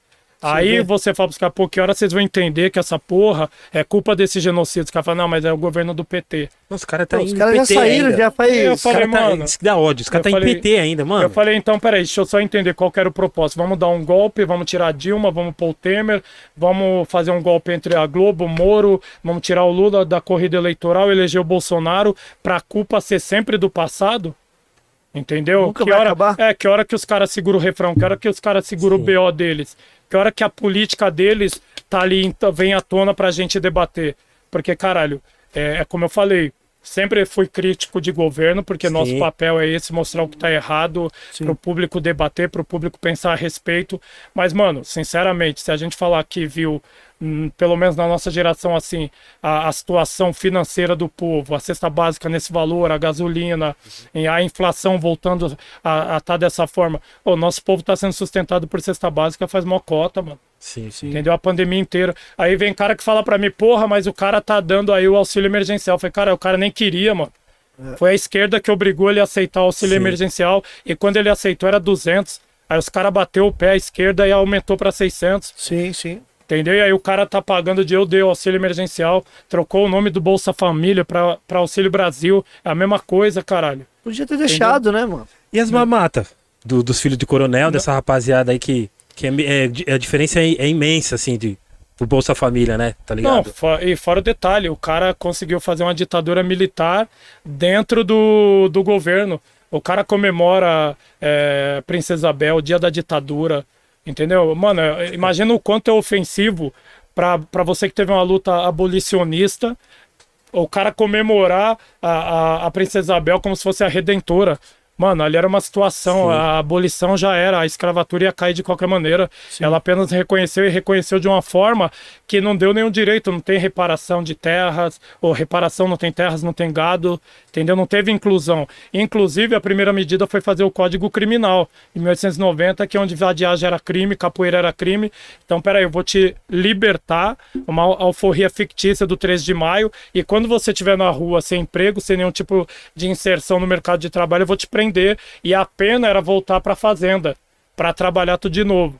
E aí quando o Dom Pedro falou, pô, mas o Brasil ficou negro pra caralho, porque a gente foi o que mais importou pessoas, né, para escravizar, então agora a gente convida o europeu. E aí, por coincidência, o sobrenome do escravizado é o que está na periferia. O do que foi convidado para estar aqui, para esbranquiçar o Brasil, é o que está na Paulista, é o que está nos Jardins, é o que tem dinheiro. Entendeu? Então, é, é toda essa dinâmica que nunca pode ser esquecida. O cara da periferia, ele tem obrigação de conhecer a própria história e obrigação de ser revoltado, mano. E quando a gente fala revoltado, não é rebelde sem causa, não é pra você sair se batendo, matando os caras da periferia. É canalizar pro lugar certo, mano. Nós estamos em guerra o tempo todo. Obviamente, uma pá acha que eu sou louco. Fica falando, Eduardo é doido, só faz esses bagulho, mas, mano, é gritante, tá na nossa frente. Pô, nós vamos deixar o carro aqui atrás, mano. Olha o nosso povo completamente degradado, Você viu, né? entendeu? Viciado. É, aqui um monte de gente em situação de rua, Muita gente. entendeu? E você vai falar pra mim que um estado rico como São Paulo O governante não vê essa porra. Você vai falar que os caras não vê as cracolândias. Incrível, incrível. Os caras não Entendeu? vê. Os caras não colam aqui, não, não vêm fazer. é que, na Os verdade- caras vêm fazer campanha, né? É, Na é época que, de campanha eles verdade, vêm. é. Mas ganhou, já era. Não, não aparece nem pra, Tanto pra é saber que, se a gente é, tá aqui ainda. tanto é que eu falo isso numa música É. que é da hora mesmo, que na época de campanha os caras colar pra falar com, com a rapaziada mesmo, colar no cômodo, falar, irmão, a fita é o seguinte, aqui é assim, se você prometer e não cumprir, você tá fudido. Porque, mano, é a linguagem que eles entenderiam. Essa é a verdade, é. não adianta você falar, porque assim... Como ele é o, o branco engravatado com a colônia francesa, parece que ele não é violento, porque não é da mão dele que sai o tiro, mas a ordem para PM atirar é dele. A, a Cracolândia vem dele, a fome vem dele. Você tá comendo osso, você tá ali na fila esperando cesta básica porque é, a burguesia tá assinando ali o, o papel para te colocar nessa situação. Entendeu? O professor não tem a, a- remuneração adequada na sala de aula por causa dele. A história negra não está dentro das instituições escolares justamente por causa desse branco engravatado. E aí parece que ele não é violento. Aí a gente começa até a colocar de de uma maneira meio debochada ah, o político e tal, que vem, promete, faz piada. Uma vez eu tava dando um rolê com meus parceiros em Diadema, mano, eu olhava assim no, no barraco, mano, um monte de banner colado. Eu falei, por que, que essa porra tá colada aí, mano? Não, os caras passou aí. Eu falei, irmão, não pode, mano. Não pode esses filhos da puta colar aqui, colar na quebrada e colocar banner. Vai nós nos jardins lá. Entra lá no bairro de Alto Padrão e fala, ó, o Eduardo se candidatou, não vai colar. Os caras enfiam bala em nós, mano.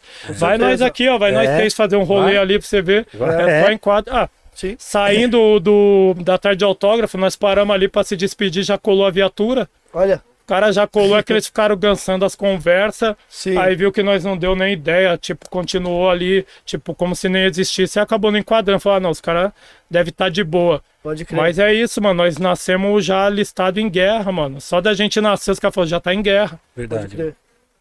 Caracas. Foda. Que aula, hein, gente? Não, que aula, mano. Que aula. Mano, Afe Maria, mano. Nossa, mano. E. É. É. Mano, você já tomou. Você já tomou enquadro já, mano? Então, é que te- funciona? Então, teve dois Porque momentos. agora você, você é um doutor, entendeu? Não, teve dois momentos. disso. Não, o, o advogado pode tomar enquadro. É que, na verdade, como advogado, você vai perguntar a suspeita é fundada no quê? Qual que é o fundamento para estar me enquadrando? Qual Sim. que é a suspeita? E isso deveria ser para todo cidadão. Mas vai lá no Grajaú, no Capão, na Zona Leste, São Mateus, outras quebradas do Nordeste, vai lá de madrugada e fala, irmão, eu gostaria de saber qual que é a suspeita aí. É fundada no quê? Eu já... queria sa... Eu queria saber porque o senhor tá me abordando, já tomou cinco tiros. né? Felizmente é isso. Sim. Teve dois momentos de abordagem. Teve um momento lá do, do começo do rap, que os caras acham que você faz apologia ao crime, então os caras vinha daquele jeito, vinha pra quebrar mesmo, zoava. E aí depois, agora é um outro momento, porque tem várias músicas que realmente tem um conteúdo que na visão dos caras é apologia ao crime, apologia às drogas, então o rap ganhou esse ar revolucionário. Tem, então tem muito cara que te enquadra e falou, irmão, a ideia é da hora e pá, os caras fingem que quem curte Sim. é um parceiro que eles conhecem. Sim, sim. Mas hoje, dificilmente um ou outro embaça. Claro, sempre tem um outro e fala, irmão, vocês falam da polícia. Eu falo, irmão, eu falo do erro da polícia. Na, na hora que a polícia agir de uma forma estritamente legalista, nós não vamos falar. É só a polícia cumprir a lei. Entendeu? sim. Aonde que está escrito que a polícia pode enquadrar, torturar, bater nas pessoas. Até o próprio comandante da rota falou, ó, o tratamento nos jardins é um, É, o vi tratamento na periferia é outro. Entendeu? Então, só essa polícia que é desigual, que não sabe o que que é o artigo 5 da Constituição, onde todos são iguais perante a lei, ela, por natureza, ela já está equivocada. Ela já é abusiva, arbitrária. Uma polícia que os caras, mesmo você pondo a câmera, o cara tampa e mata os moleque. Entendeu? E aí tem um governador para falar isso mesmo, vamos comemorar, bandido bom é bandido morto. Então essa é a mentalidade. O pior de tudo é que os caras vêm da periferia, mano.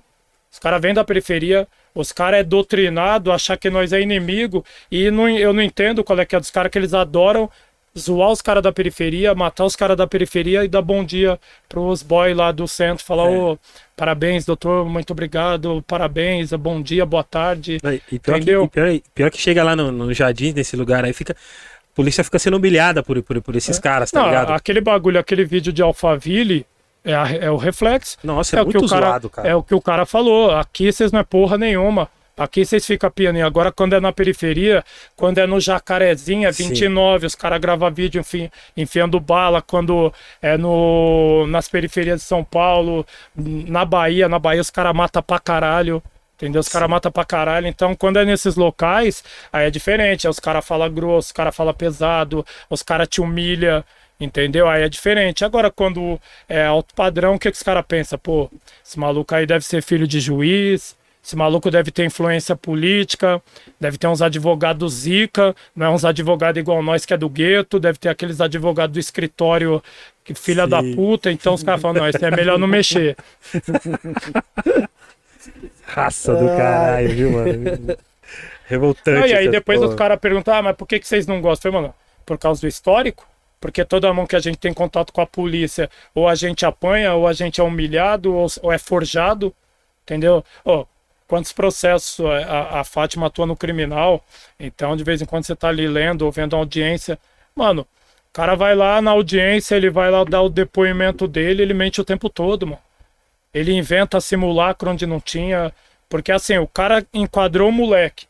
Mano, ele não achou nada, ele fala, mano, não vou perder viagem, vou meter um simulacro, vou enfiar droga, entendeu? E aí e é isso que eu falo, que a molecada tinha que entender o que é o sistema trabalhando, porque quando você tá ali no plenário, que o juiz é contra você, o promotor é contra você, a polícia é contra você, o Estado é contra você, e no mais tardar, se você não tiver uma merreca, é o defensor que de, pegou teu caso ontem, que não sabe nem teu nome, mano, já era, você vai ser condenado.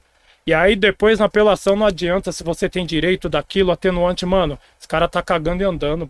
Tanto é que, mano, quando você estuda direito é tudo muito bonito. Ah, o cara cometeu, o cara é primário, então esse é um atenuante. O cara é menor de 21, é um atenuante. Você vai usar tudo isso aí para diminuir a pena, para que o regime dele seja o menos gravoso possível. Na prática, o cara fala, mano, é 5 e 4 no fechado e recorre lá e foda-se. Apela lá se você Se não tá vira, né, gostando. Eduardo? Foda-se. É poucas ideias, mano. Então o sistema é dessa forma. Eu, eu direto assisti a Tribunal do Júri. Pode crer, pode Tribunal crer. de Júri, crimes contra a vida. Então, eu sempre na palestra convidava o pessoal, falava, mano, vocês deviam assistir porque tem que dar publicidade, então a porta é aberta. A periferia não sabe, mas a porta é aberta, você pode ir lá assistir. Então é muito louco, porque é naquele cenário você vê o que é você sozinho contra o Estado, mano. Mano, é, é toda uma engrenagem pra te condenar. Ninguém tá entrando no mérito se você é culpado, se você é inocente. Mano, vão te condenar e acabou. É o que Caralho. aconteceu ali agora, os bolsominions vai pular. É o que aconteceu ali com o Lula, ninguém tava analisando o mérito. O que tinha ali era uma engrenagem de um juiz suspeito, de um juiz que queria condenar para depois entrar pro STF, virar Sim. ministro da Justiça. Então, mano, ali não era nem levado em consideração o mérito. Eu falei, mano, ninguém tá nem analisando. Claro que, obviamente, depois é, todo, todo o caso foi arquivado, ele foi absolvido em todos os BOs que ele era, ele era acusado. Mas, mano, nenhum mérito estava sendo julgado. E é a mesma coisa. O cara tá querendo saber se você cometeu crime contra o patrimônio. Mano, você cometeu crime contra o patrimônio, você tá fudido, mano. O boy fala, você é louco, você rouba? Você é louco, um dia você pode me roubar. Toma, toma tal pena. Crime contra o patrimônio é com eles mesmo. Se você matar, é capaz de você até sair ali, pegar uma pena de boa. Agora, crime contra o patrimônio, entendeu? Drogas também, complicado. Os caras embaça grandão, grandão. Você pode ter. É que eles chamam assim, o critério subjetivo é, é o seu o critério pessoal. Se você é primário, se é menor de 21, esse tipo de coisa tem que ser levado em consideração Sim. na hora do julgamento. Só que na teoria, na prática, é outras ideias. Nossa, velho. E é por isso, não, Sony, pegando o gancho, é por Sim. isso que, que a gente vê a Uau. necessidade mesmo de ter os caras da periferia. Precisa. Entendeu? Pra falar pro mano o que, que é o direito de verdade, o que, que é a justiça. Sim, Pro sim. cara ter um mano que vai brigar mesmo de verdade, falar, mano, o bagulho é louco mesmo. Tanto é que vários mano do escritório, eu até brinco, eu sou estagiário da Fátima, o escritório é dela. Sim. Mas, mano, a primeira coisa é, é falar, ó, infelizmente, quem manda é o juiz. Nós vamos fazer o possível o que tiver é, dentro do alcance vai ser feito. Mas no final de tudo, por mais que tenha um código de processo penal, a Constituição falando que você tem uma pá de direito, quem decide é aquele mano lá, aquele mano branco que nunca pisou na periferia, entendeu? Que nunca viu um favelado de perto, aquele mano que só teve contato com o favelado para dar ordem no empregado. Esse mano que vai decidir sobre a tua vida. Sim. Como acontece também na política. O cara que te representa nunca entrou num barraco, mano. Nunca pisou no barro. Você coloca ele na periferia, ele tem um ataque cardíaco. Ele fala, cara, que porra é essa aí, mano? É, louco, hein, esses Pique malucos. MBL, essa rapaziada aí. É, que quer ter- os caras falam, que porra é essa aí, mano? Esses malucos diferentes e tal, com os boné. Que porra é essa, mano? Nunca viu, mano. É como se ele tivesse ido pra outro planeta, os alienígenas. E é esses caras que representa. E quando a gente fala de inversão de valores, é reverter essa porra toda. É falar, caralho, mano, você tem que ser representado por você, mano. A gente representa 90% da população. Então, no mínimo, 90% na faculdade, 90% nos cargos públicos, 90% nos cargos de alto padrão. Tem- é, essa representatividade deveria acontecer em todos os lugares. Sim. E não acontece, a gente se contenta com dois manos na classe. Então, quantos chegam aqui e falam, mano, eu era o único aluno negro da classe. Entendeu? Só que, só que a população negra representa 55%. Então era no mínimo, se a classe tem 100, 55 tinha que ser negro, mano. Sim, não era pra ser um, dois. E a gente fala, pô, isso é natural. Não é natural. E quando você fala de racismo, os caras falam, é que no Brasil não é igual, igual nos Estados Unidos, é velado. Foi velado caralho, mano. Velado caralho, você olha pra classe, tem dois negros, onde que é velado? Você entra no mercado, o cara vai te seguir, onde que é velado? Se sair eu e o Eric aqui, eu soltar minha trança, pentear meu cabelo de lado, quem vai ser enquadrado? O racismo é velado? Velado caralho, mano. Ele tá aqui na nossa cara o tempo todo, mano. Sim, sim. Ele é na nossa cara o tempo todo. É só você pegar os dados. Entendeu? Morre 65 mil pessoas por ano. 71% são negros. Isso aí dá quase 46 mil pessoas, mano. São 46, 46 mil negros todo ano, mano. Entendeu? No apartheid não se matou tantos negros, nas leis de Jim Crow, na, CP, eh, na segregação racial dos Estados Unidos nos anos 60, entendeu? É o que eu falo até na música, é na democracia racial de sangue. Isso aqui é o paraíso do supremacista branco, mano. Se o cara quer ver o que é racismo, e pra piorar, aqui quando o George Floyd morre, não tem passeata, tem a família do mano, entendeu? Uns parceiros, uns amigos que vão segurar ali um cartaz, e é isso. Pode Acabou. crer. Entendeu? Até a, a- maneira. Até a maneira da manifestação é uma espécie de racismo. É como se fosse uma vida de menor valor. Entendeu? Sim, sim. Ah, a- a- até, até o que acontece é, na Ucrânia é um reflexo. Entendeu? Tem outras guerras em outros países, país árabe, país sírio, etc. e tal, não tem a mesma dimensão. Não que eu concorde com a guerra, toda guerra é injustificável, entendeu? Não existe lógica. Mas eu falo, até a cobertura da guerra emociona mais porque as pessoas são brancas. É. Entendeu? E isso é um absurdo. Nós estamos em 2022, mano. Entendeu? E, e- e se você faz um comparativo quando terminar a guerra da Ucrânia, você vai pegar o número de mortes, a periferia de São Paulo vai ter matado mais. É, E passou não, batido. Exatamente. Até nós, nós já vivemos numa guerra, né? Você é que a gente nenhuma. tá acontecendo lá, mas a gente já tá vivendo em uma aqui no nosso país, né? Faz mano? tempo, Tá né? ligado? Entendeu? E. Pergunta? É, até acho que pergunta do, do membro, Harry. Tem- vai ter uma pergunta? Tá. Vamos fazer a pergunta aqui de, de um membro aí do Gringos Podcast, é da, da Mel? A Mel do, dos membros aqui do Gringos Podcast, inclusive você que quer ser membro, só entrar no apoia- apoia.se barra Gringos Podcast, demorou? Legal. A Mel pergunta aqui, Edu, o que você faz nas horas vagas? Qual o seu hobby e o que você mais gosta de fazer pra descontrair? Mano, eu. Obrigado pela pergunta. Eu sou um mano que adora Mai Tai, mano. Adoro Mai Tai. Inclusive, um abraço lá pra família Farangues. Tamo lá toda noite lá, apanhando da molecada. é brincadeira não, os moleque luta de verdade, com 18, 20 pra entrar no ringue ali. É, Não Eduardo. é brincadeira não. Inclusive, toda, toda sexta-feira o Chicote estrala. Tem É? aquele sparring pesado. Inclusive, falei pra ele semana passada e retrasado. Falei, ó, tem o show, não é pra zoar meu rosto, não. Os caras segura. não conseguiram. Mas, mano, adoro arte marcial. Já tinha feito boxe uns 9, 10 meses e já acho que eu faço Muay Thai uns 5 anos por aí. Mano, é um, um momento ali de descontração, um momento ali de paz. Você tá no tatame, tá no ringue, é, é algo que te deixa ali, mano, com a mente legal pra esparecer, entendeu? Te acalma. Eu até tava falando pra vocês, mano, você vira o cara mais calmo do mundo, você já sai na mão logo todo dia. Fica de boa. Ah, e pra nós que já passou dos 40, conseguir entrar no ringue com os mano que luta mesmo de verdade, tem uma pá de cara lá que luta profissional, então você segurar ali com os mano, guardar das devidas proporções, né? Sim, sim. Entendeu? Mas e, e isso é muito louco da luta, porque, mano, é, tem dias que você entra ali numa, numa luta pesada, acerta mesmo, pega, quebra dedo, entendeu? Acontece, mas, mano, fica. É tudo ali dentro do ringue, o respeito, entendeu? O cara chega pra você e fala, Eduardo, sou teu fã. Começou, mano, te arrebenta. Puta. Amassa. Começou, amassar. te quebra. Ah, inclusive um grande abraço aí, Douglas, Jorge, mestre Leandro aí. Não vou citar todo mundo, que é, é muita gente lá, mas um abraço pra todo mundo lá. Pô, sem palavras. Legal. Nossa, imaginando. Tudo, todo mundo conhece Não, Eduardo. e, e Quer pegar recomendo. leve, não dá, não pegar leve não. Pega nada, os caras vêm pra me arrebentar. Falou, mano, você não era fã, caralho. é, foi o Fábio que falou, caralho, esse- os caras é fã, mano. Imagina se não, Não, fosse. e, e eu dei risada que foi no pro show da Zona Leste. Sim. Tava com o parceiro lá, o Jefferson. Falei pra ele, falei, irmão, vamos na moral. Mas eu não vou mentir, parece que uma minha entrou na orelha aí. Não adianta. Você acertou o lutador, ele vai vir daquele jeito, vai vir pesado. Eu falei, demorou, vou pro show todo marcado, mas vamos pro arrebento. Ai, caramba. Tem mais aí? Tem mais uma aqui dos nossos membros. Não tá É, saindo áudio. Tem mais uma dos membros aqui, que é o Marcos. É, ele pergunta aqui: qual foi o rap mais difícil que você escreveu até hoje?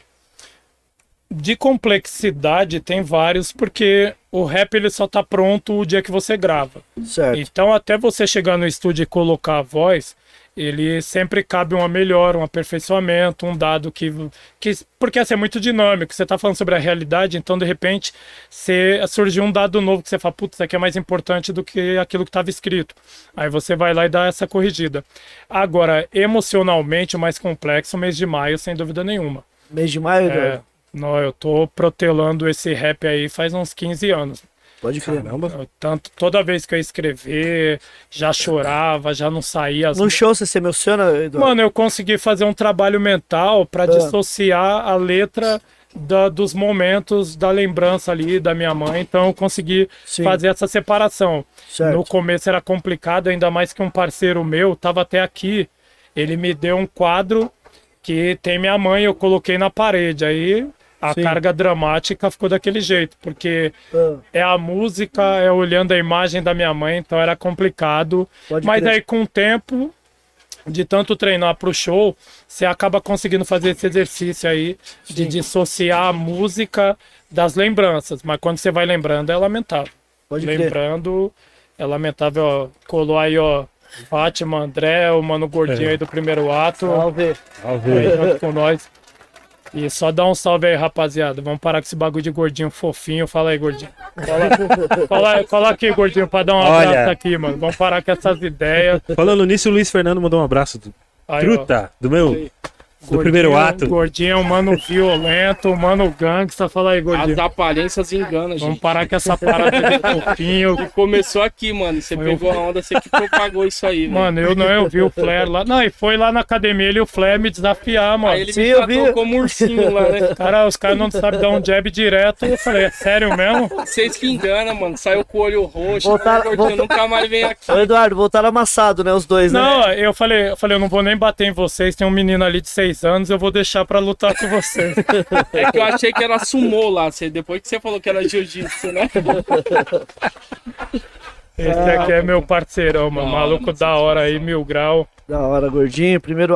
Inclusive, o Gordinho já participou do Gringos Podcast aí, pessoal. Quem não é. assistiu ele aí, Exatamente. depois procura aí que tá no, lá no- canal tá no canal do Você Gringos Podcast aí. podcast? Eu não assisti, não vou assistir. É fofo. Caramba, hein, mano.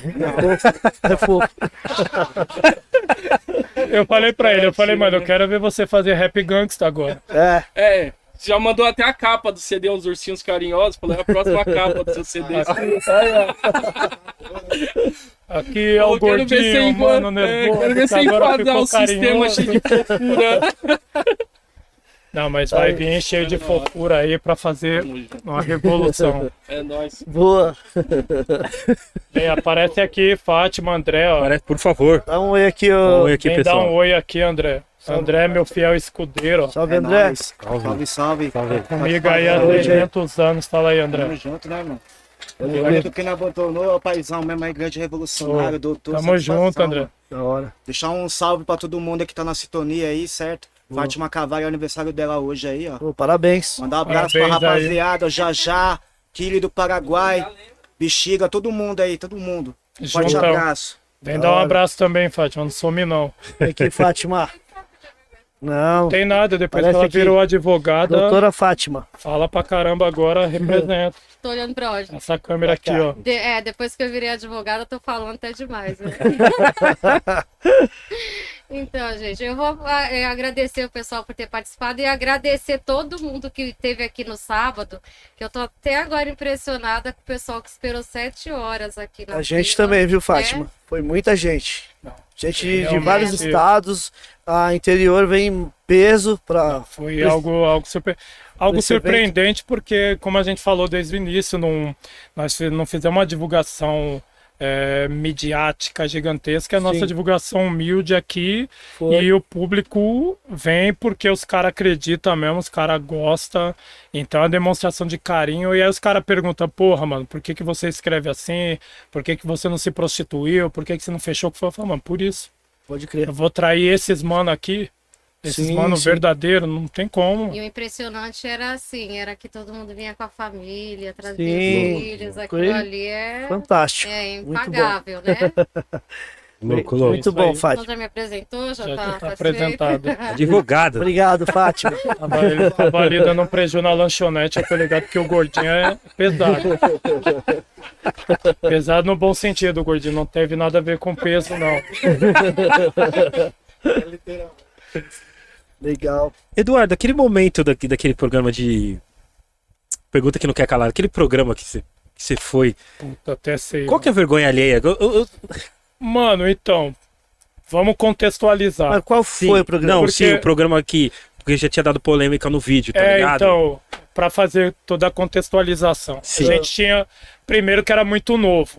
Até então, eu tinha, parece que no, se eu não me engano, o KLJ apresentava o Yu na época. Sim. E ele já tinha comentado ali no ar que tinha dado algum problema, um- uma coisa assim. Então, era o primeiro resquício do BO. Ele tinha comentado alguma coisa. Aí, Sobre o vídeo? sobre o Isso Aqui é uma Isso Guerra. aqui é uma guerra. É, Que acho que foi vinculado, acho que em três programas, que no total deu seis que repetia, é, né? então, aí... E aí deu aquele problema com o promotor lá do Rio de é, Janeiro. Não, não sei se era do Rio. Não era do- Não, eu sei que... Ó, Foi eu- um promotor É, aí. ele tinha se manifestado, aí o KLJ fala que teve um problema e tal, que eu acho que o vídeo já tinha saído do ar, alguma coisa assim, ele, eu Sim. me lembro vagamente disso. Aí, o que que aconteceu? Na época, é, é como eu falei, o rap é um grande aprendizado, você ainda não conhece a mídia, você não conhece muito a famosa ilha de edição, que Sim. você fala um bagulho, os caras conseguem transformar ao ponto de parecer que você até amava a polícia. Os caras dão um tapa ali na ilha de edição que você fala, cara, mano, isso eu não falei. Sim. Então a gente tinha dado entrevista, se eu não me engano, pra Band. Eu lembro. e acho que cultura, alguma coisa assim, eu não, eu não lembro. Só que quando eu via o resultado da ilha de edição, eu falava, caralho, eu não falei isso aí, mano. Os caras foram lá no Grajaú te É, entrevistar. os caras mudavam tudo. Aí eu falei, quer saber? A partir de agora nós só vai falar ao vivo. Falei, quem abrir a porta pra gente falar ao vivo, a gente fala. Senão, porque senão a gente fala um bagulho, os caras distorcem, vira outro.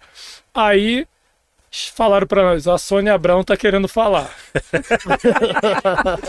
ela quer. Ela disse que pode ser ao vivo. Sério. Aí beleza, aí fomos lá.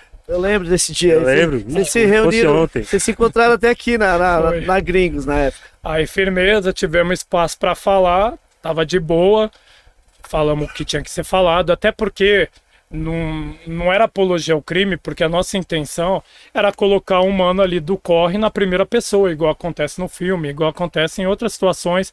Você apenas estava mostrando, ó, essa é a consequência. Você me coloca no crime, eu entro na tua casa, eu vou te roubar, eu vou te matar, esse tipo de ideia. Beleza. Só que aí tava nós lá, achou que já era o fim do programa, quando ela anunciou o pessoal. Sim. Chegou. Quando eu olhei ali, eu falei, eita porra, o que, que é isso aí?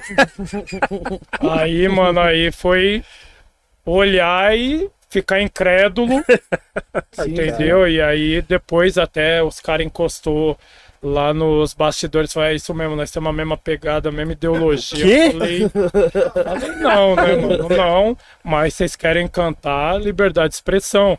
Eu só acho que vai ser difícil um público do rap falar, ó, eu vou comprar esse CD, eu vou curtir. Sim. Entendeu? E, a- e aí, na época, até o próprio promotor já tinha entendido que ele tinha feito merda. E ele foi no programa também. Ele né? ia. Ele- E aí, nos bastidores, eu até falei pra ele, eu falei, mano, a, a fita é simples, você imaginou que era um bando de ignorante, que você ia fazer um nome em cima e ia passar batido, ia ficar por isso mesmo, que a gente não ia ter nem argumento pra debater, que você ia falar, ó, eu sou promotor, tô falando que apologia ao crime é e acabou. Que a gente não ia nem se defender e não ia nem saber do que tava falando. Eu falei pra ele, eu falei, mano, eu não tenho, não conheço o Código Penal, não fiz com o Código Penal embaixo do braço. Realmente, se tiver um trecho ou outro que possa parecer apologia ao crime, não foi intencional. A minha intenção era mostrar essa realidade da periferia, mostrar um mano em primeira pessoa indo pro crime.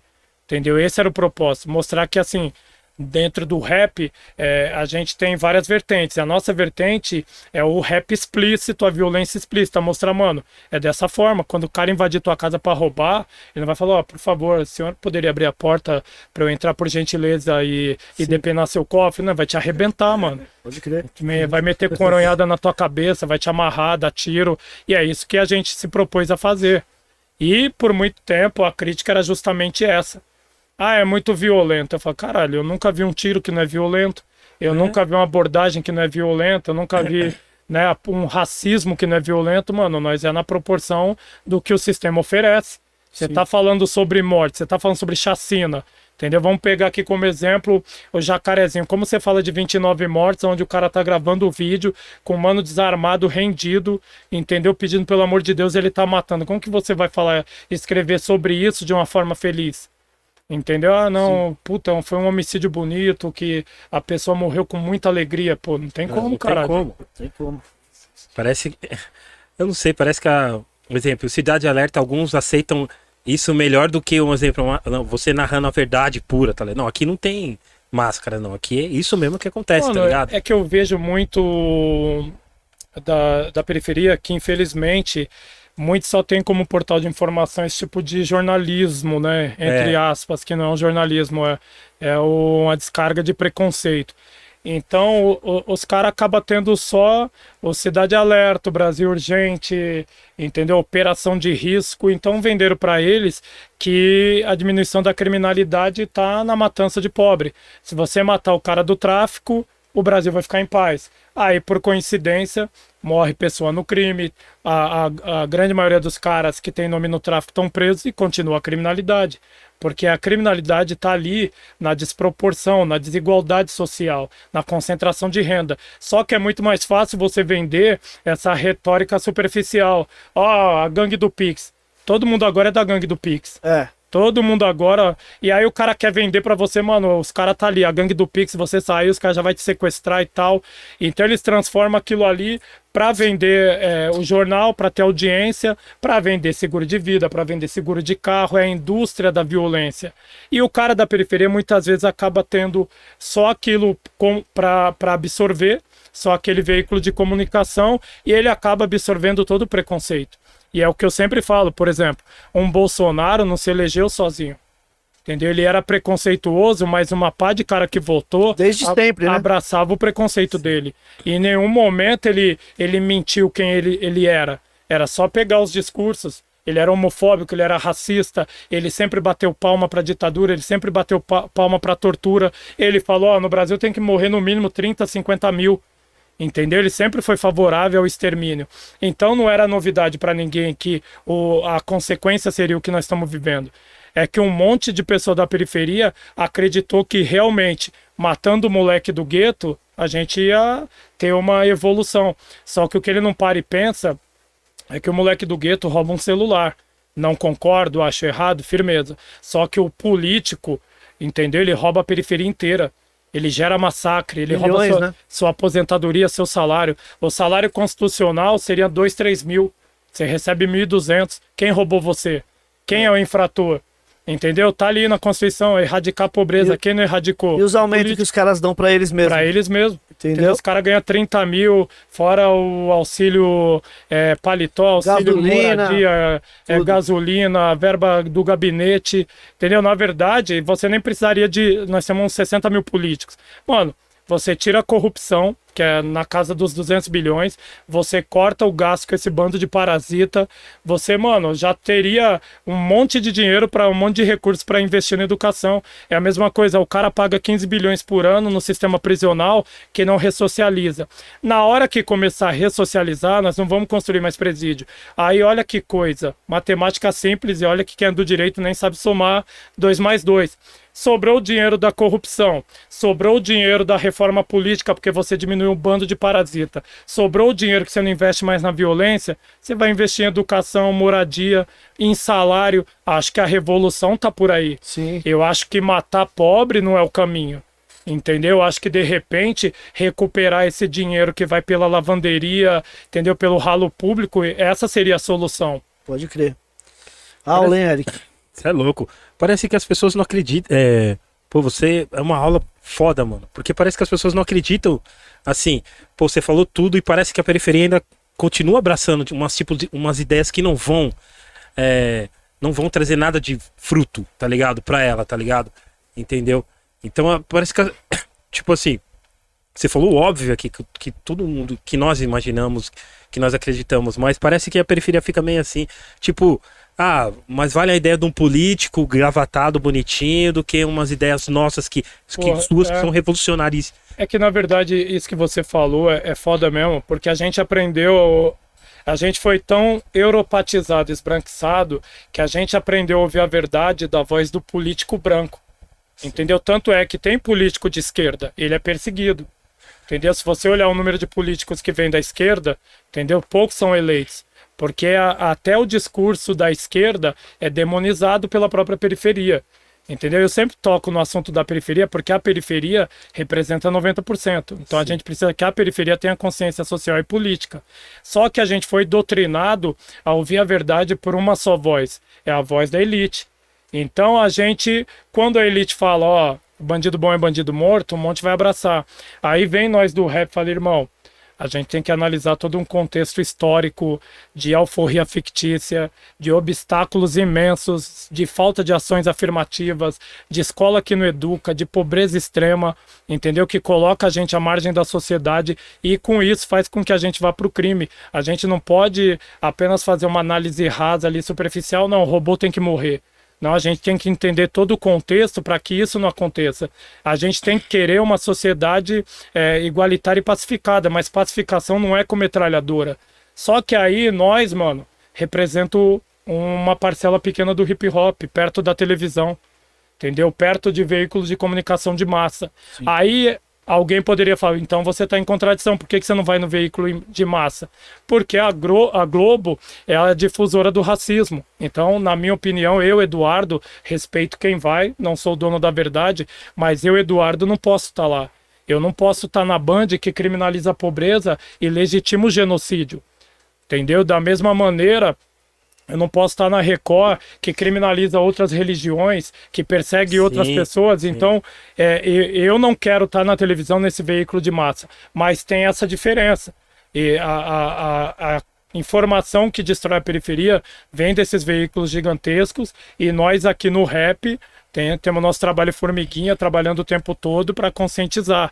Mas é muito foda, mano. É muito foda quando você analisa, vê os caras que pensa como o Abravanel quer, como o Silvio É. Santos, como o Edir Macedo, entendeu? Como dono da Band, até o nosso preconceito é, é importado da televisão, ele não é, não é próprio. Não é próprio. O cara odeia porque falaram, ó, é pra odiar é desse jeito, ó.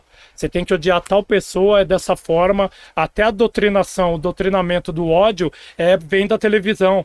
É- é- ele é direcionado para odiar. Não é algo instintivo, não é algo natural. Entendeu? Então é isso. Infelizmente, a periferia, muitas pessoas da periferia, obviamente, não podemos generalizar, porque Sim. também nós temos uma parcela gigantesca, né? Que eu espero que agora, em outubro, é, consiga fazer, eu não diria revolução, mas colocar a- as coisas no lugar, né, mano? Voltar para nossa normalidade, Sim, sim. um governo cheio de falhas, defeitos que pode ser melhorado para a gente sair desse genocídio, dessa desgovernança, desse momento ridículo da política brasileira, que é o Bolsonaro, entendeu? Então nós temos essa parcela também grande que também já representa, mas esse outro lado a gente tem que sempre convocar para a guerra, sempre tentar orientar, sempre tentar falar, mano, não é dessa forma. A gente não pode lutar contra nós mesmos, a gente precisa de revolução. E revolução é você se conscientizar. É você entender que quando o cara tá ali, ah, o bandido bom é bandido morto, batendo palma pra, pra polícia que matou, mentindo na nossa cara, porque muitas vezes você vê a polícia matando e o âncora tá lá falando, ó, legítima defesa, repeliu a injusta agressão. Fala, mas que injusta agressão. O cara tava lá, mano, rendido, algemado, o cara tá tirando a cabeça dele e o cara tá falando, ó, tá repelindo a injusta agressão, legítima defesa. Entendeu? Então é esse, mano, o, o nosso país que a gente tem que combater. Os caras têm que entender, ó, essa polícia aí não tá para te servir e proteger, é a polícia que mata dentro dentro dos dados oficiais é a que mais mata no mundo e nos extras oficiais, porque toda chacina vem da polícia, é a que mais mata no universo. E aí você vai ter toda aquele aquela cena, aquele jogo de cena falando, ó, foi condenado e tal, vai ser julgado, mas vai ser condenado na primeira instância, enquanto a mídia está em cima, depois vai ter um recurso e absolvição. É sempre assim. É, porque parece que a frase bandido bom, bandido morto, um exemplo que sai dessa galera só serve pra certas, assim, só pra bandido pobre, né, que rouba É, pobre. Os Exatamente. que, o Gosto falou, os que roubam milhões, tipo, ah, não, tá ligado? E é cada caso horrível, então, é, eu acho que só serve pra algumas pessoas, vai, só serve pros pobres, na Não, visão é, dessa galera. É né? seletivo. O bandido bom é bandido, bandido bom é bandido morto do pobre. Da mesma forma, a educação é só para o rico. Sim, da sim. mesma forma, o aprisionamento é só para pobre, porque não é coincidência. O sistema é falido porque o sistema penitenciário 99% é pobre. Ah, é interessante é, salvar a população carcerária? Não, eles não votam dentro de um país preconceituoso, onde virou tabu falar sobre sistema penitenciário, se eu falar sobre as condições desumanas do preso, eu como político, meu eleitor fala, não vou votar nele. Entendeu? Então não pode falar sobre os problemas sociais da mesma maneira. Você está falando sobre racismo, não, é mimimi, é porque nós... Mano, claro que você como negro pode vencer, mas obviamente que nós não podemos ignorar que é uma situação desigual, que existe o racismo sim, Sim, sim. que os que, no- que nós não corremos não perde igualdade. Da mesma forma, as pessoas que vêm da periferia não estão no patamar de igualdade para disputar o mesmo cargo, a mesma vaga na, dentro da faculdade com um playboy. Entendeu? Não podemos ignorar isso. E, na minha opinião, quem faz vitimismo é o playboy. Porque ele faz você ir pro crime e depois ficar lá chorando. Porra, mataram meu parente e tal. Ah, entraram na minha mansão. Aí vem toda a equipe da, do DEIC, da porra toda. E os caras tentam fazer de tudo para mostrar lá no, no Datena. Falar, ó, conseguimos, ó, o êxito. Ó, a malha protetora da sociedade trabalhando. Sim. Nossa. Sensacionalismo master. Gente, não, fora que o Harry tava falando da enchente, e é verdade, o cara fica 10 horas falando da enchente. É, E a narra- perseguição? narrador de enchente, né? Não, e a perseguição que começa quando começa o programa e termina o programa e os caras não chegam em lugar nenhum, e a polícia tá lá. É. A polícia, a malha protetora da sociedade, tá no encalço dos bandidos e pai. Você fala, mas onde que os caras tá? Que vocês não chegam?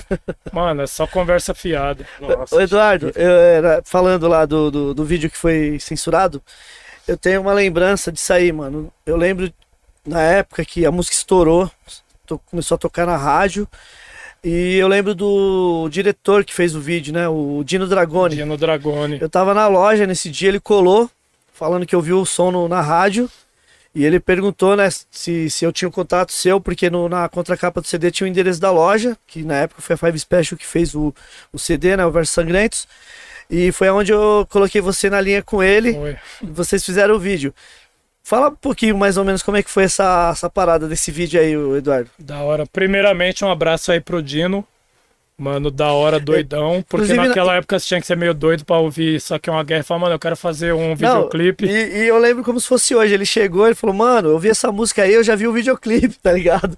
Só que eu, eu imagino que você que fez toda a direção do. do Não, é, é que. Não, o- vídeo, né? os mano contribuíram bastante, mas não adianta. Quando eles, você as, escreve. ideias, é- as ideias que eles tiveram, você também teve as É suas. que na verdade, quando você escreve uma música, principalmente música de rap, ah, vamos supor, desculpa mãe, é, ele é um pré-roteiro. A letra em si, ela já tem um- uma sequência meio roteirizada, ela já é uma história com começo, meio e fim. Sim. E isso aqui é uma guerra, nós procuramos fazer um vídeo legenda. Tudo que fosse cantado apareceria como imagem. Sim. E aí saímos atrás dos bagulho. Ah, arrumou uma viatura aqui, um carro de IML ali, puta, mó trampo pra caralho pra arrumar os bagulho e faz caixão, faz isso, faz aquilo. Mas era isso, era importante naquela época fazer um videoclipe que chamasse muito atenção. Obviamente que nós não imaginava o BO que ia dar. Sim. E foi bom que deu mesmo também, que mostrou Deu que um o, boom, né, mano? é que o rap não tava de brincadeira, que era isso mesmo, ninguém ia se esconder, fazer mais ou menos, com medo da, da repercussão, de represália, com medo de polícia. Mano, se você quer cantar rap, já tem uma coisa na sua mente, você vai ser perseguido, mano. Pode crer. Então, se você tem receios, tem medo de polícia, de ouvir crítica, então não canta. Sim, então eu já sabia que era dessa maneira, falei, demorou, tamo na arena, vamos até o final, sem problema nenhum. Aí o Dino já era meio doido mesmo, que ele falou, meu, fazer o bagulho muito louco, é. Não, porque assim, você tem que encontrar uma equipe que é desse jeito, mano, que não tem medo de porra nenhuma. Fala, mano, vai dar BO, poli... porque o medo não era ser censurado. Os caras falaram, não, isso aqui a polícia no mínimo vai matar todo mundo. Eu falei, imagino que sim, mas vambora. Só que aí fizemos videoclipe, deu o BO todo, mas a, eu acho que a parte mais foda disso aí é que assim, as coisas acontecem de uma maneira que só o destino pode explicar. Videoclipe censurado, explodindo na televisão, nós demonizado, vai pegar 30 anos de cadeia, não manjava porra nenhuma de penal. Falei, ah, então fudeu mesmo, já era. Vambora. Aí, nessa tinha um show. Fátima falou, ó, tem um show, puta, eu não lembro onde era, era Zona Norte, Cajamar. Não, esse era do viaduto? Era do... Não, é, Perus. Aí... Não, teve dois, é, teve um de Kombi, Ah, o que você tá falando é um que É. a polícia ficou toda. é, aí teve um show, Ah, é, teve um show em Perus, mano. Aí o videoclipe censurado, entendeu? Não podia cantar música. Aí, beleza. Fomos fazer o show. Aí eu tenho um viaduto, eu falei, porra, é coincidência ou aquilo é uma delegacia embaixo do viaduto? eu falei, aí eu falei, ó, rapaziada, vou explicar pra vocês o que tá acontecendo. O videoclipe foi censurado, a música tá proibida de ser cantada, então eu espero sinceramente que vocês não cantem, porque senão não vai ter cela pra todo mundo. Aí cantava, putz, os gambé ficavam fudidos. sério, Eduardo? Mano, os caras subiam daquele jeito. Ah, então vocês cantaram mesmo. Falei, irmão, desculpa, não é porque o promotor falou que nós cometemos um crime, porque a mídia falou que nós cometemos um crime que eu vou aceitar. Eu sei o que eu escrevi, eu sei qual que era a minha intenção. Vou cantar e foda-se, quer prender, prende aí. Aí o outro, nós fomos cantar em Cajamar, né? E aí Aí tinha um parceiro que arrumou uma Kombi. A Kombi tava, tava aparecendo dos Flintstones, começou a cair o assoalho. Eu falei, mano, vai ter que. Sério mesmo. É, não, eu falei, segura aí no teto que o chão tá indo embora. Sério mesmo. Fora uns bancos que aceleravam e lá pra trás. Ô, louco, meu. Aí demorou, nós fomos lá, cantamos. Aí nessa que nós estamos saindo, os caras enquadrou. Os caras já chegou com as 12, aí, mano, quem que, quem que fez a letra? Eu falei, eu fiz. Ah, então você não gosta de polícia? Eu falei, mano, da polícia que age como vocês agem é impossível, né, mano? Vamos ser bem realista. Ah, então demorou. Aí tinha um matagal, ele falou, vocês vão passar pelo matagal. Eu falei, é, vamos lá. Ele falou, demorou, boa sorte. Eu falei, é, Toda, vocês, toda a equipe ou só você? então, toda a equipe. Aí Os caras falaram, ah, vocês vão passar pelo Matagal, né? Eu falei, vamos. Ele falou, então boa sorte aí, até o outro lado. Eu falei, ó, rapaziada, então vamos se despedir aí, que eu acho que. eu, Chegou, chegou o nosso é, eu dia. falei, eu acho que já era, viu, mano?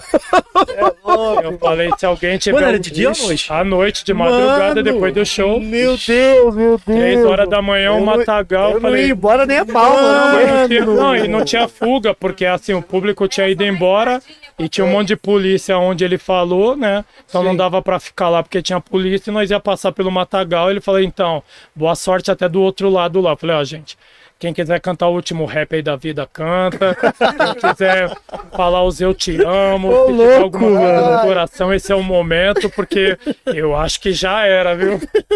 Ô, louco, mano. Meu Nossa. Deus. Não, e aí eu falei, mano, é melhor rir do que chorar, vamos embora. Pode E aí você vai ali no mato, falei, mano, aí os caras começam a ver gambé onde não tinha, mano, não é ali, ó lá, fudeu, fudeu, o cara.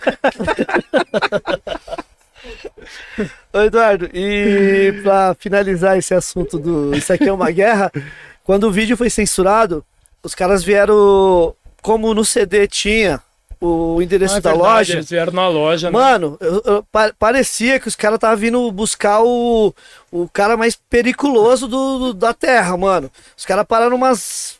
Eu- Contando assim, acho que umas cinco ou seis viaturas daquelas preto e branca. Eu lembro do Vanderlei me ligando e falando isso, eu achei que era mentira. Então, eu falei, você tá aí- exagerando. Falou, não, colou a polícia aqui, as viaturas. Não, e vai vendo. entrando na loja. Não, que o, era Vander- mentira. o Vanderlei nem tava. O Vanderlei nunca tava na loja. Os BO era tudo no, no meu colo. Aí eu tô lá na porta da loja assim, só vê as viaturas parando. Falou, mano, os caras vão fechar a galeria, vai acontecer alguma coisa, né? Vieram buscar alguém. Aí os caras subiram a escada, aí tipo eu tava ali, falei, ô, é lá em cima, né? Aí daqui a pouco eu tava na escada, os caras descendo a escada e olhando pra, pro lado assim, e olhando pra loja, tá ligado? Que eu acho que eles foram no endereço lá, que lá era a loja Entendi, 18. é. Eles todos os andares têm 18. Acho que eles subiram no 18 lá, o cara olhou lá o, o mandato, né? Falou, não, é aqui embaixo, né? Mano, na hora que eu olhei, os caras olhando pra loja, eu falei, nossa, mano do céu. Mano, entrou uma banca, tio, é aqui. Falei, é, é aqui mesmo. É, é, tá aqui essa fita. Que eles vieram atrás da fita, mano, que na Ah, época é, era VHS. Era, era Master, né? Era um Verdade. VHS. É. Falei, não, isso aqui tá na MTV, né? Que foi veiculado na MTV na época. E aonde é a MTV? Eu falei, não sei, mano. É, é em São Paulo, mas não sei aonde. Aí os caras pá, pá, ficaram lá, aí subiram ainda, subiram no estoque. Aí passa logo de cara assim o CD lá, o verso sangrento, né? Fico imaginando o Vanderlei, puta, subiram no estoque, fudeu. É, mano, eu também. Eu falei, mano, os caras não vão achar a fita, mas vai achar uma paz de BO lá. O Mas, mano- de loja de rap naquela época. Foi, é, mano do céu. Foi, esse dia foi, foi treta, mano. Fica imaginando o Ney, os caras, mas é facção central, nunca ouvi falar, ó. Aí eu nem, nunca ouvi falar de Eduardo, não, sei de porra nenhuma, não. mano. Mas, mano, o bagulho foi. Não, foi um boom do caralho. Que eu falo assim de, de repercussão, mano, o bagulho era louco. Sim. Sim, sim. Porque, mano, você não entendia muito, porque você não. Primeiro, você nem se prepara pro destaque que a música vai te dar. Sim. Então você não tá preparado para administrar situações. Aí de repente, num dia, eu, eu tinha visto o KLJ falando que até, a, que até a censura não, ele falou alguma coisa que o promotor tinha entrado em contato, alguma coisa assim, eu não me lembro bem as palavras. E aí de repente, em dois, três dias já eram todas as emissoras ligando, um monte de gente. E fora isso, um- eu achava que ia ter maior apoio geral. E até uns caras do rap, porra, mano, é isso mesmo, é apologia. Eu falei, caralho, mano, porra. Falei, até vocês, Cara, mano, é foda. até vocês, mano. Achei Os que vocês iam que- estar com que- nós. Deveria estar ali, né, mano? Tipo, E aí teve toda essa polêmica, todo esse BO. E aí, mano, é isso. Hoje eu ficaria muito feliz que isso acontecesse de novo. Você acha, acha que na época, depois, após isso, o, foi bom pro, pro, pra show, enfim? Mano, de- na verdade, não é que você usou de forma proposital, é não, que, de forma é que alguma, você né? fez o seguinte: Ah, mostrou pros caras que era o que você pensava. sim, Então, por exemplo, se fosse algo para fazer marketing, ah, puta, que deu mó BO, a gente vai ficar com medo e não vai escrever mais nada nesse sentido. sim. Então a intenção foi vir muito pior. Vamos censurar aquela, agora vão viver censurando a gente. Demorou, porque, meu, foi o que eu falei desde Sim. o início. Não é porque o Vai promo- ficar marcado, né, Eduardo? É, Tipo, não, caras- querendo ou não querendo, foi um episódio que É. foge da normalidade. Sim, Porque sim. até então normal, você grava tua música, lança CD, o público vai curtir, vai no show. E ali fugiu da normalidade da música. Foi um- uma censura. Fomos na delegacia, até o cara falou, não, mano, mas aí é foda que vocês falaram da polícia. Eu falei, cara, mas aí a polícia pode matar e a gente não pode falar. Polícia pode abusar das pessoas, é, xingar, torturar, invadir as casas sem mandato e fica tudo certo, sem mandado ou melhor. E aí, mano, é, fugiu da normalidade, mas eu acho que o, o que deu sucesso pra banda foi mostrar que, mano, ninguém tremeu, foi mostrar que o que, aquele, que é- o que a gente tinha cantado era ideologia, era o que era o nosso pensamento e seguir firme, mano. Continuar dali pra pior, mano. E não pior ah, porque nós vamos provocar, vamos gerar polêmica. Não, porque eu falei, meu, o sistema é dessa forma, a realidade é sanguinária. E eu quero ser o mais explícito possível. Demorou, vamos escrever isso aí. De repente, esse rap pode ser exagerado pra A, pra B, mas pra C ele cabe como uma luva. Entendeu? O rap é dessa forma. Ele acaba sendo um remédio que de repente serve pra tua doença, Sim, sim. doença do outro humano. Entendeu? Então, é, a gente acaba sendo um ombro amigo no momento que o cara tá sozinho, no momento que o cara tá numa cela. Pode Pô, crer. teve um mano ontem aqui que falou que tava an- antes de ontem, Hum. que ele tava na Cracolândia, ouvindo rap. Imagina o, o poder do vício e você ali, ó, pequenininho, um rap nacional, e você conseguir vencer todo o poder do vício, mano, e mudar a vida desse cara. Pode crer. Pô, é do caralho. Sim. Então é isso, eu sempre procurei fazer o rap, não diria o mais pesado possível, mas o mais próximo da realidade possível. Porque eu sabia que do outro lado tinha um mano que poderia, de uma forma ou de outra, usar aquilo de uma maneira útil para a vida dele. E aí eu acho que esse foi o bom. Sim. Ah, processaram, censuraram, achou que nós vamos tremer? É agora que começou a festa. A guerra não vai Porque vendeu acabar. mais também, né? Nossa. processo bombou, né, na, mano? na época não tinha internet, né, Não, não mano? tinha. O telefone não parava de tocar, ô Eduardo, nessa Ah, época aí. se acontece isso com a internet hoje, puta que pariu. A gente, mano, o que a gente vendia de, de caixa, não era nem de unidade. O pessoal ligava de outros estados pedindo caixa do, do Versos Sangrentos. Louco, né, mano? Muito É. louco. Não, isso aqui é uma guerra, foi. É, acaba sendo um marco, não tem jeito, né, mano? Sim. O marco pela música, pelo videoclipe, pelo, pela censura, porque foi o primeiro clipe pós-ditadura que foi censurado. É. Entendeu? Após a redemocratização da Constituição de 1988, é a primeira música que é censurada. Então tem um apelo fenomenal, é muito foda. E eu acho que, não sei, tenho certeza, na época o Macari trouxe um CDR pra gente ouvir, acho que é 12 de outubro, e isso aqui é uma guerra, que na época era uma das duas que ia entrar na rádio. É verdade. E ele É. trouxe pra gente ouvir. Na época tava eu e o Caverna. Aí nós ouvimos, nós falamos, mano, qualquer uma dessas duas que tocar é gol, mano. Então aí acho que entrou isso aqui é uma guerra na época. Na... É, eu não sei se entrou isso aqui é uma guerra no rádio.